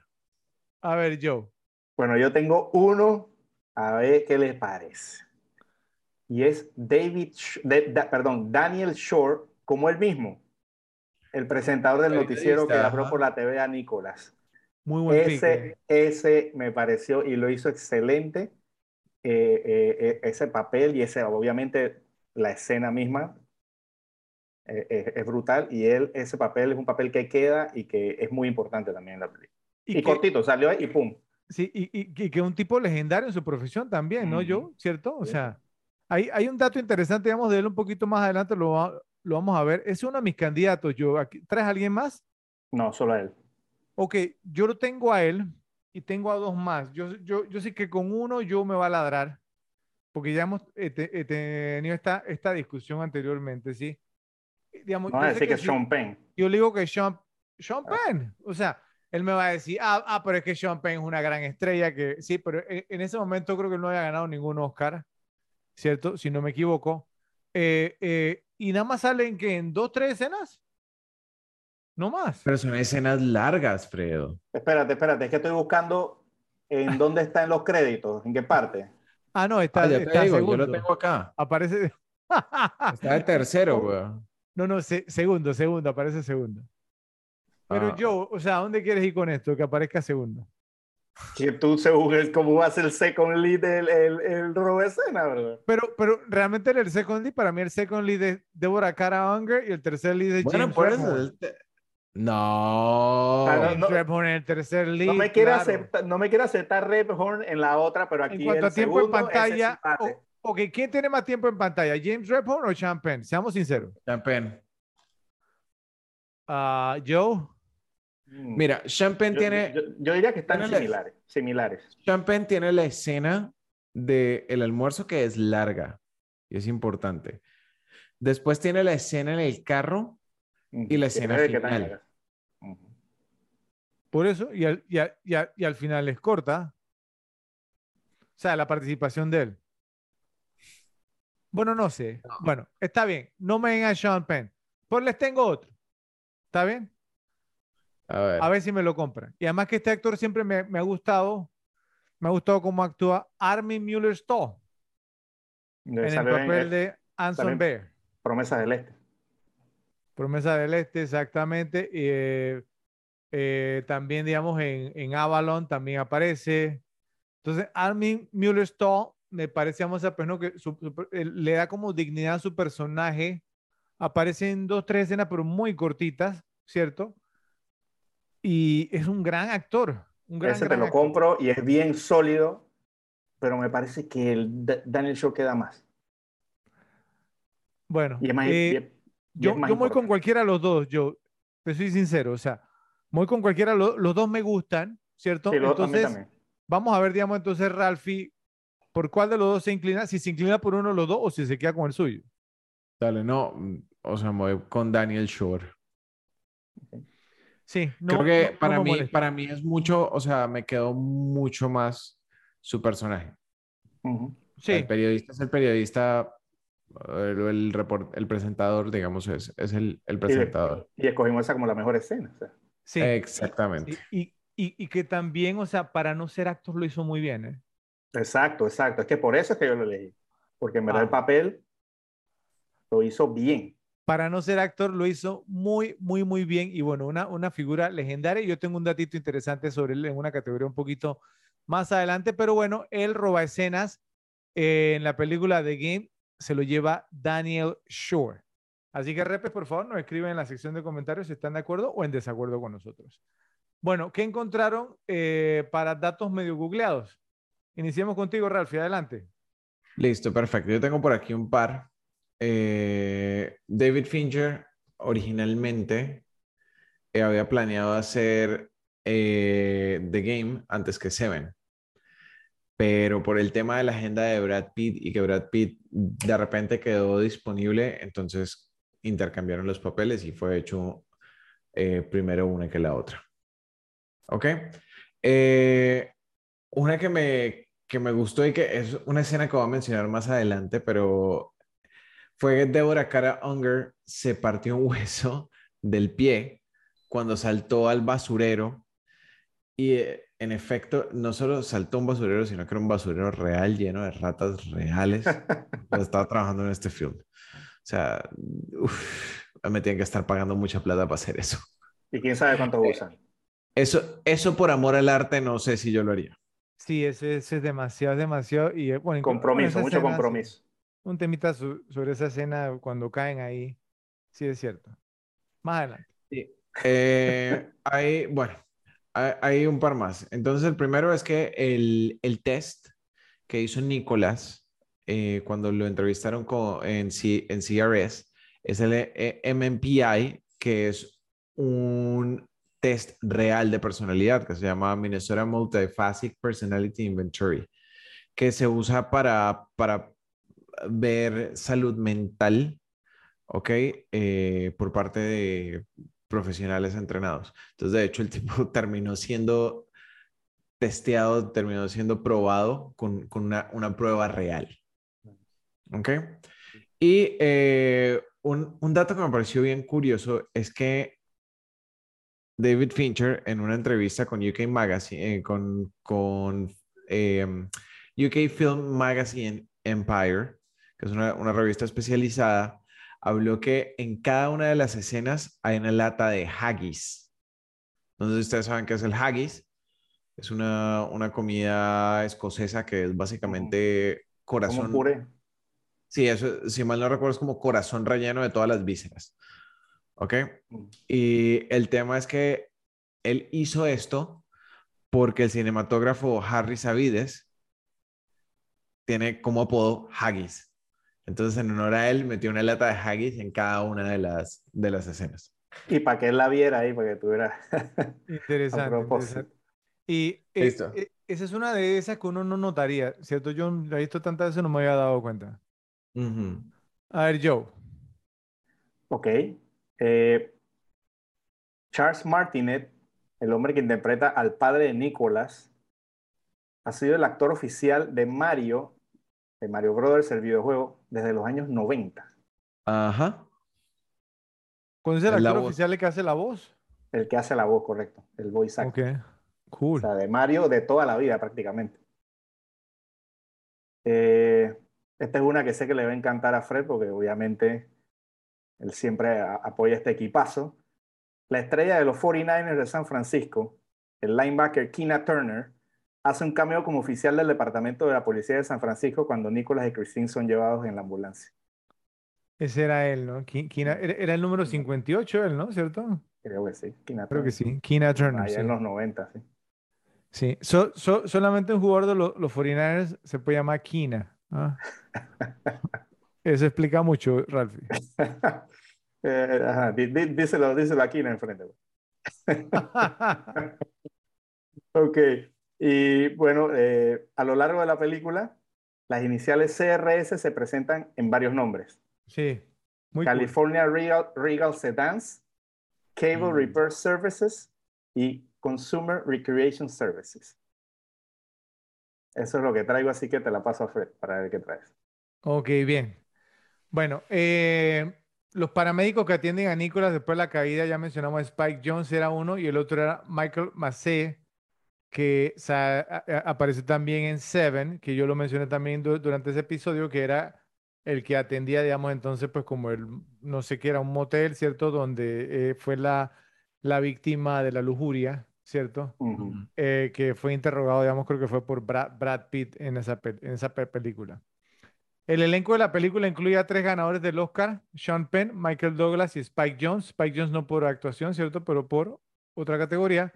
Y dos nominados al Oscar, Armin Mueller-Stahl y Carol Baker, que hacía el papel, digamos, ¿no? De, de, de Ilsa, ¿no? La, la, la, la sirvienta o la, la empleada de, en la casa, ¿sí? La Creo que. Spy Jones es por guion, ¿no? Por guion, sí, el me- mejor guion. Eh, Ilsa se, se llamaba ella, ¿no? ¿Cierto? La, Ya te digo.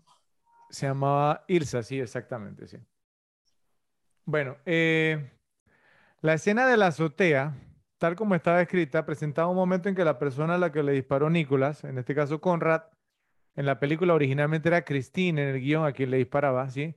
Se sienta justo cuando camina por la cornisa para decir que está cometiendo un error. ¿cierto? Eh, y entonces la idea era obviamente, digamos, que Conrad se levantara y le dijera, no, Nicolás, no, pero creo que quedó mejor, digamos, como lo hicieron, ¿sí? Eh, nuevamente, digamos, también el, el salto, digamos, de Nicolás está cuidadosamente diseñado para eliminar cualquier apariencia de riesgo real para los espectadores.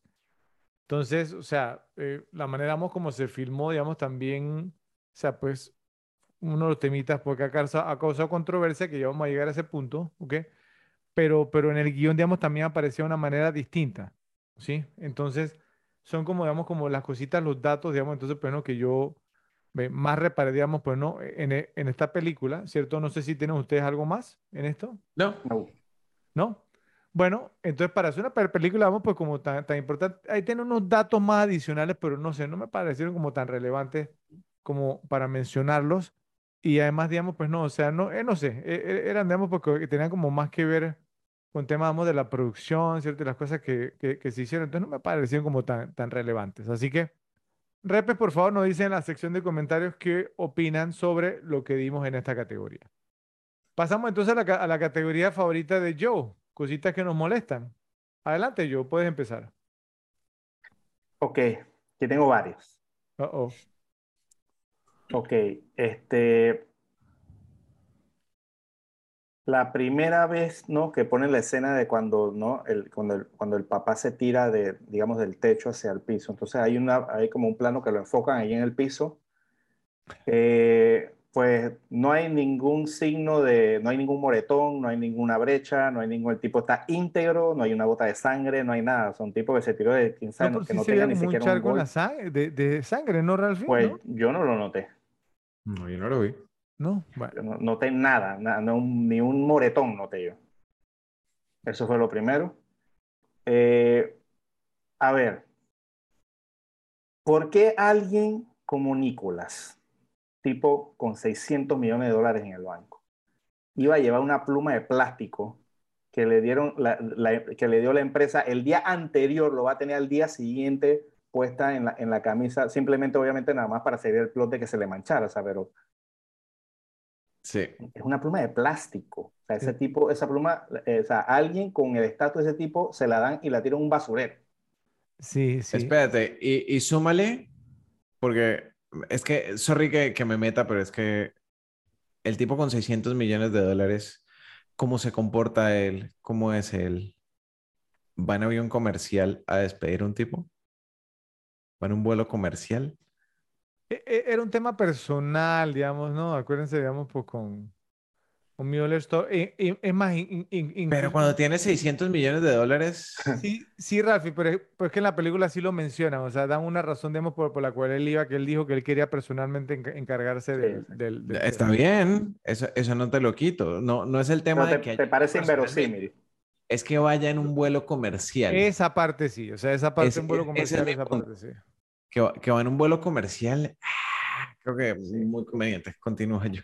Eh, eh, bueno, a- además yo, o sea, tam- también expandiendo un poquito en cuanto a lo que dices del, de la pluma o del bolígrafo, o sea, como alguien, digamos, pues que, pues, por razones laborales he usado, digamos, y, y Ralphie lo sabe, cierto, o sea, pues, traje o vestido, digamos, de hombre con saco y todo lo demás, o sea, yo nunca me pongo el bolígrafo en, en el lado del, del bolsillo de la camisa, sino me lo pongo en el saco.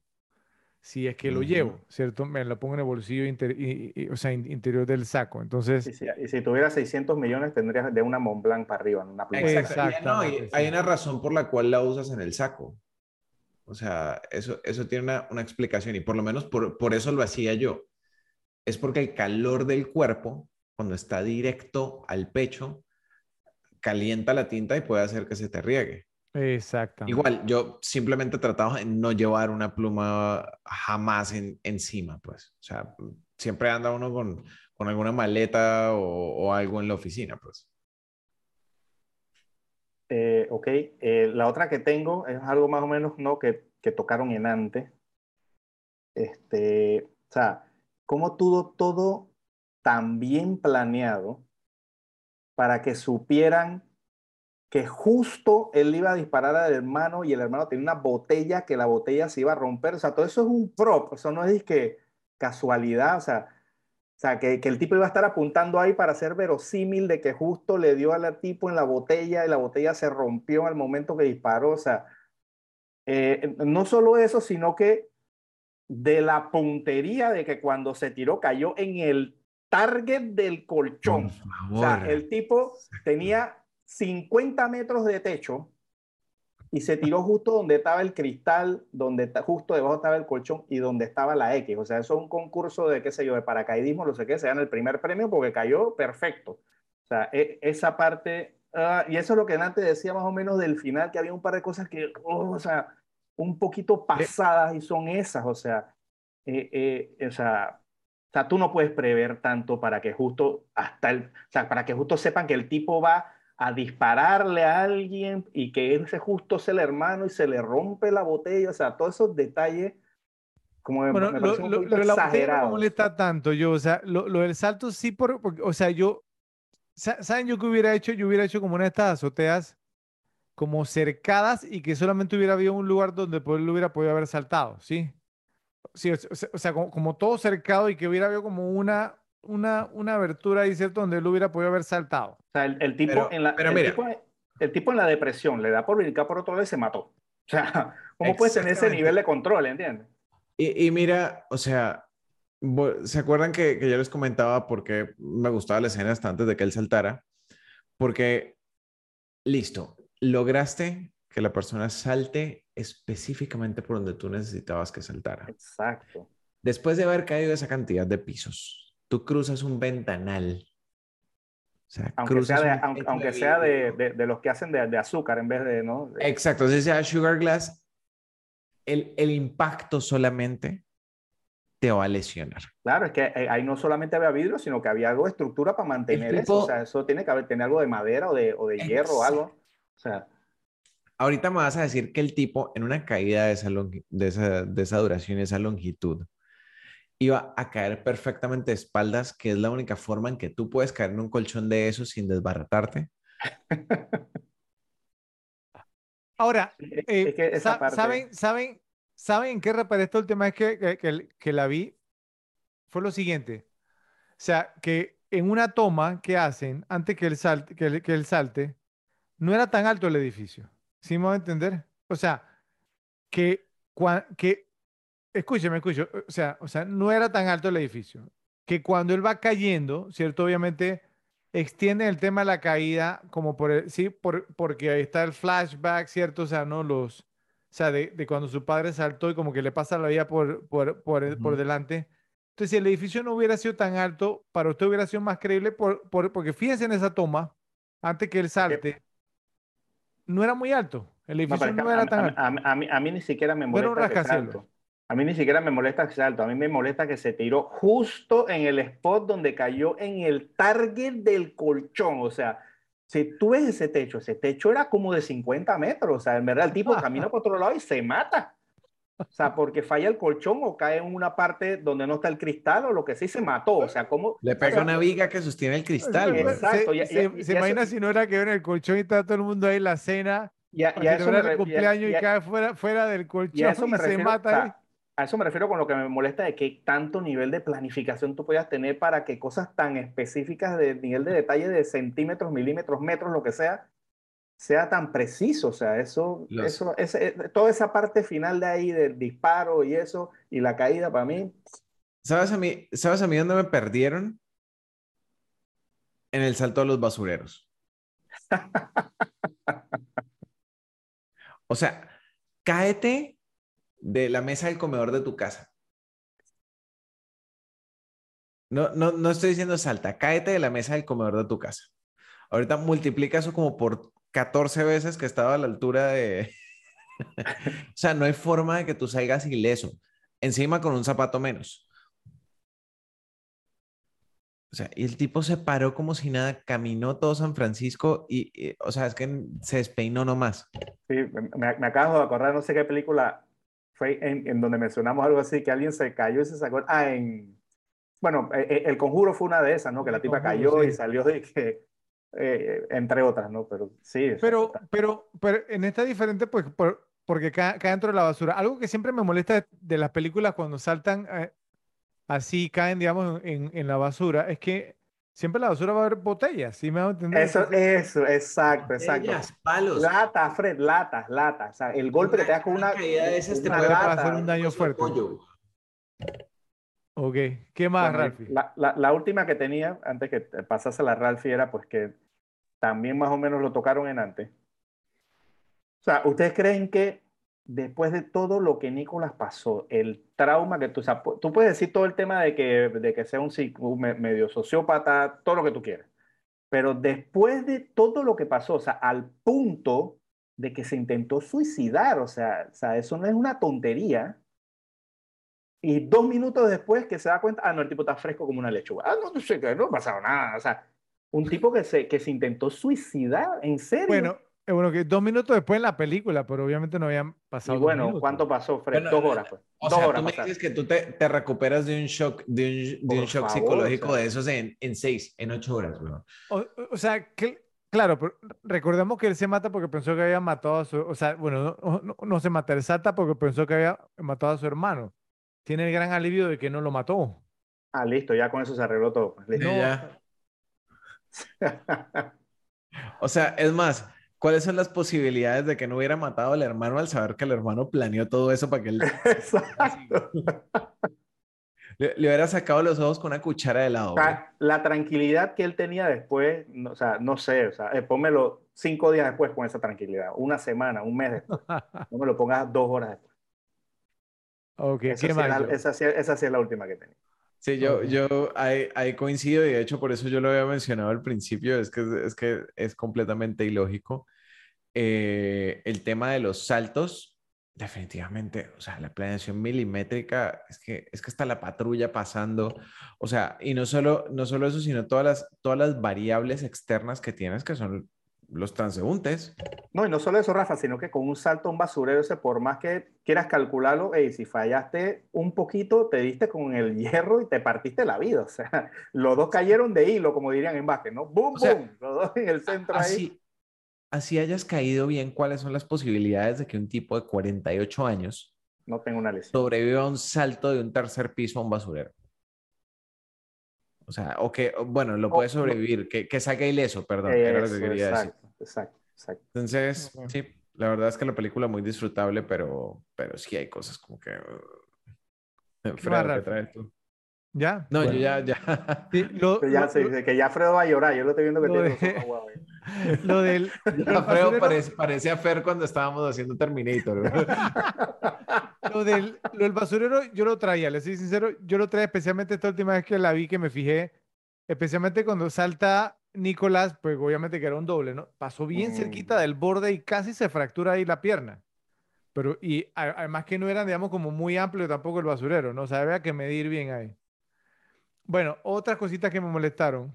¿Cómo metieron a Nicolás en México y cómo lo sacaron? O sea, ¿cómo salió después, a- digamos, a ellos? ¿sí? O sea, no nos dijeron, ¿cierto? O sea, pero entonces, ¿cómo- o sea, no... ¿Cómo lo pasaste por frontera? Exactamente, Exacto. sí. Ok, La otra. frontera, la frontera más protegida de todo el mundo. Ot- otra, digamos, por- como yo, yo le dije en la escena fi- final, pues, o sea, no, a, mí me encanta, entonces yo no voy a criticar eso. Me- yo ya voy eso a, nos encargamos nosotros. es el, Exacto, ese trabajo es nuestro. es el convenio, yo, el convenio con la audiencia. Sí, sí. Pero, pero si hay una, o sea, pues no, que obviamente, ¿qué hubiera pasado si Nicolás se ahogaba en el taxi? Por ejemplo. Ajá. Ese, ¿Qué, ese qué- hubieran ese- hecho ahí? ¿Qué tal se hubiera quedado inconsciente con el golpe y se muere ahogado? O sea, ese- Exacto, eso, sí. es lo que, eso es lo que te digo con el Por- punto de porque que... él se de- golpea de- con- contra el vidrio y es un vidrio sí, fuerte.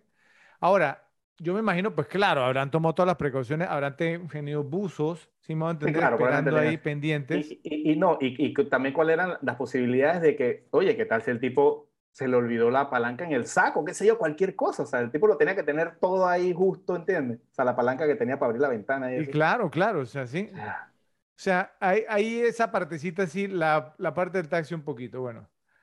Eh, ok, un, y esto no es algo que me molesta, pero es como una, una pregunta que me he hecho siempre. Para que Nicolás haya puesto esa cara al final, ¿de cuánto fue la cuenta que le pasaron a, a Connie, a Conrad? ¿Cuánto era? O sea, para, para un tipo como Nicolás, que tiene 600 millones de dólares en su cuenta, haya puesto esa cara, ¿cuánto creen que era? Mucho por toda la logística y todo, yo calculo que eran unos 2 o 3 millones.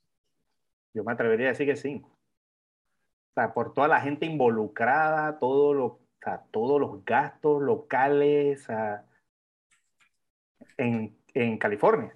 Yo, yo, yo le pongo unos 5 millones de dólares también, por lo menos. Por lo menos. Sí, porque digamos, hay, a- a- o sea, había mucha logística. El tema, digamos, pues no, de, de las oficinas de CRS que aparezcan y desaparezcan de un día para otro. Ujú, exacto. Eh, o sea, to- todas las cosas, to- toda, toda la gente que está involucrada, digamos, en el tema, eh, El que tuvieran, de, digamos, pues, varios lugares, porque eran varios lugares donde... Sí, que, que le pagaran, digamos, pues no, al news anchor, cier- cierto, a que lee las noticias, que era un tipo de verdad, porque lo veía todas las noches, eh, eh, el tema de la casa, digamos, de Nicolás, el tema de México, eh, todo, todo, absolutamente todo, además que eh, tenían que monitorearlo, o sea, metieron un taxi en el, en el, ¿sí? En el, en el agua y se perdió, o sea, tantas Que, cosas. bueno, si, si, el, si el presupuesto para hacer la película fue 48 millones, eh, The Game costó 48 millones. A lo mejor también, o, a- a- o sea, a lo mejor nos estamos yendo por lo bajo, ¿sí? Porque, digamos, los, los actores requieren, digamos, de una preparación, ¿sí? Y, o sea, y no creo que hayan- hagan algo como eso, digamos, por ganarse 5 mil dólares, Sí. ¿no? Eh, eh, digamos, no sé, Christine, ¿cuánto pudo haber cobrado por, por, por su interpretación en The Game? Y la cantidad, porque eran cantidad. Sí, y que Cantidad. lo hacía muy, muy bien igual, ¿cierto? Entonces, eh, esa parte siempre se me quedó, bueno, pues, ¿cuánto habrá sido esa cuenta? Y siempre... Hay que preguntarle a, a David Fincher. Así es, habría que preguntar a David Fincher. Pero bueno, David Fincher no le gusta hablar de esta película. Al- al- ¿Algo más que tengan ese- ustedes que les molestó? Ese es el único obstáculo que tenemos para, para, para saber que a David Fincher no le gusta hablar de la película. ¿Algo más, Ralphie o Joe? no. No. ¿No? Bueno, eso fue, eso fueron las cositas que nos molestaron sobre la película El Juego. Y llegamos para finalizar a quién ganó la película. A ver, Ralphie. Bueno, yo tengo como ganador a Deborah Cara Unger. Estuve viendo otras opciones. eh, Fincher era la siguiente opción, pero Fincher ya había hecho Seven y Seven lo, lo disparó. Ok, de ahí Michael Douglas. Michael Douglas ya era un nombre completamente. Su carrera no venía tampoco en descenso ni venía estancada, como para decir que, que recapitalizó. Ok, Champagne también ya era un nombre. Entonces no dependió de esta película para, para capitalizar su carrera. Y James Rebhorn ya había aparecido en mil y una cosas y aún así Joe no se acuerda el nombre. Y Fincher ya también, pues bueno, ya, ya lo dije. ¿Qué tienen ¿no? ustedes? Escuchemos a Joe. Adelante, Joe. Yo les soy honesto, yo tengo esta categoría vacante. No tengo a nadie que cumpla con el criterio. Mm, O sea, porque, digamos, la actriz que dijiste, Rafi, Sí. no es que se haya convertido en nadie y todos los demás eran establecidos, todos. O sea, todos los establecidos eran establecidos. Sí, pero, pero bueno, Deborah Cara Unger no, no tenía muchas cosas realmente, o sea, o tenía básicamente nada. Y ella apareció en relevante Malcolm y- X. Ella apareció en Exa- Malcolm X. Exacto, y tuvo, y tuvo como papeles y, o sea, fue la que más capitalizó sin llegar a ser, pues, eh, algo Yo, yo diría que vacante, pero si me, pueden, si me venden a alguien que me convenza, lo compro, pero no tengo a nadie, a nadie, digamos, que cumpla con el Yo, criterio. yo te tengo a alguien. Sí, o sea, Ra-. Ralph lo mencionó como que no, pero yo digo que sí. Porque si bien es cierto que él había hecho varias cosas, cierto, pero vuelvo y digo, James Rebhorn después de esta película se cotizó y su carrera, digamos, o sea, si bien no llegó a ser una estrella ni nada de estas cosas, pero tuvo, digamos, roles más importantes, digamos, como el, el talentoso Mr. Ripley, ya uno sabe quién era James Rebhorn, sí, o sea, No, pero, pucha, no, no, no, que- sí, en serio, en serio. O sea, él, él tuvo, digamos, pa- papeles más importantes, por, por- porque él era como un actor secundario, más o menos como en Perfume de Mujer, en Carlitos Way, ¿cierto? Ent- Entonces no eran papeles importantes. Después de esta película, o sea, él demostró su, su capacidad, incluso eh, en, en una reseña, pues no, que, que hay, hay nada más un reseñador que, que, que, me gusta leer a mí que se llama Roger Ebert, sí que en paz descanse, creo que Joe sí sabe quién, quién era. Y él lo menciona ahí, y, o sea, Ebert eh, dice, bueno, eh, de- después de, de esta película, este actor, digamos, se va a cotizar. Obviamente, digamos, pues no, o sea, físicamente no era un leading man, ¿cierto? Un protagonista, pero si nos ponemos a ver, digamos, la, la filmografía de él, o sea, tuvo mejores papeles, pues, ¿no? O sea, ya no era, digamos, como el, no sé, el, de- el décimo lead, o el que aparecíamos por, por ahí con, con dos líneas. No, ya era un No. actor, digamos, o sea, que se le daba más líneas, o sea, y, y que aprovechó, cap- capitalizó y trabajó, digamos, en su carrera, sea, con buen- buenos papeles, digamos, hasta, hasta el 2013, ¿cierto? Eh, obviamente, pues no, que fue que él falleció en marzo del 2014. Entonces, yo se lo haré a James Rebhorn. ¿Qué opinan? No O sea, sé, se- no. eh, eh, digamos, es el más cercano. No me parece igual que cumple con el criterio, pero digo, si hacemos un big stretch, pudiera ser. Ok. Porque no fue para mí, o sea, para mí alguien que gana una película es alguien que se convierte en alguien reconocido por todo el mundo y James Redford me parece que no tiene ese nivel de reconocimiento, probablemente reconocimiento visual sí, pero reconocimiento como un nombre del cine. Pero, pero mira que en episodios anteriores yo hemos escogido eh, compositores y todas estas cosas así, que quizá demos de, de nombre, o sea, No, no, es sí, que bueno, sean tampoco pero- así. Pero, pero que hacen cosas prestigiosas, me refiero, y que, lo, y que son el, el, el, principal en lo que hacen. Obviamente siempre un compositor nunca va a ser tan famoso como un actor, pero, eso. pero, Pero y también hemos escogido unos que no son los principales en lo que hacen. Por- por- porque nadie le va a ganar a John Williams y nadie le va a ganar a Morricone, ¿sí? Pero hemos elegido, digamos, a compositores de, digamos, de bandas sonoras como que ganaron las películas, ¿cierto? Y, o sea, y sí, son muy buenos y, les abrió otras oportunidades en su carrera que no hubiesen tenido gracias a esta película. Y yo les digo, vamos a, porque me llamó la atención que se resaltara la actuación, digamos, de, James Rebhorn, porque vuelvo les digo, o sea, fue uno de los leads. Y de ahí, digamos, su carrera cambió. Pero para, para, para, mí desde, para mí desde antes, yo me acuerdo sobre todo de él por Carlitos Way, el papel de, el en Carlitos Way, no que era como el policía. Eh, o sea, me parece que siempre ha sido un buen actor, o sea, siempre me parece que ha hecho buenos papeles. A ver, Ralphie, ¿qué opinas? No sé, la verdad, creo que me voy por, por, por la onda de, de Joe de queda desierto. Bueno, entonces, pues por voto, digamos, democrático, entonces queda desierta esta categoría. Creo que es por segunda vez que queda desierta, ¿no? Sí. ¿Cierto? Esta categoría, bueno, eso es lo que pasa, digamos, pues cuando hay un elenco, cuando hay, digamos, un equipo de producción, digamos, muy bien establecido y el producto es una película como el juego. Así que, por favor, nos dicen en la sección de comentarios, Repe, si están de acuerdo y si no, también. El juego es una emocionante montaña rusa de principio a fin. Una película entretenida que logra hacernos empatizar con alguien que en cualquier otra película sería considerado un personaje desagradable. Y nuevamente está ese final, que tengo que decir, tiene que ser uno de los finales más desafiantes, tanto mental como temáticamente, de cualquier película que hayamos visto. The Game puede verse como muchas cosas. Una película que denuncia el suicidio, una película que honra a Hitchcock, una película que satiriza y regaña a la clase empresarial confiada y controlada que dirige nuestras sociedades. Una película que sostiene un espejo frente a nuestros miedos y ansiedades mientras buscamos constantemente lo que más nos molesta y nos frustra. The Game ha sido durante mucho tiempo una de mis piezas de cine favoritas y eso probablemente nunca cambiará. Es una película que ha provocado debates constantes y discusiones apasionadas con el pasar del tiempo y espero volver a visitarla muchas veces más en los próximos años, ya que rara vez encuentra uno películas como esta, que son tan fáciles de ver, tan visualmente estimulantes y tan provocativas. Todo en un solo empaque. Por eso le dedicamos un episodio aquí, en las repetibles. Gracias, Ose. Gracias, Rafa. Y gracias a ustedes, Repes, por estar con nosotros nuevamente. Los esperamos en el próximo episodio de las repetibles. ¿Por qué? Porque hay películas para ver y disfrutar una y otra vez. Y corte.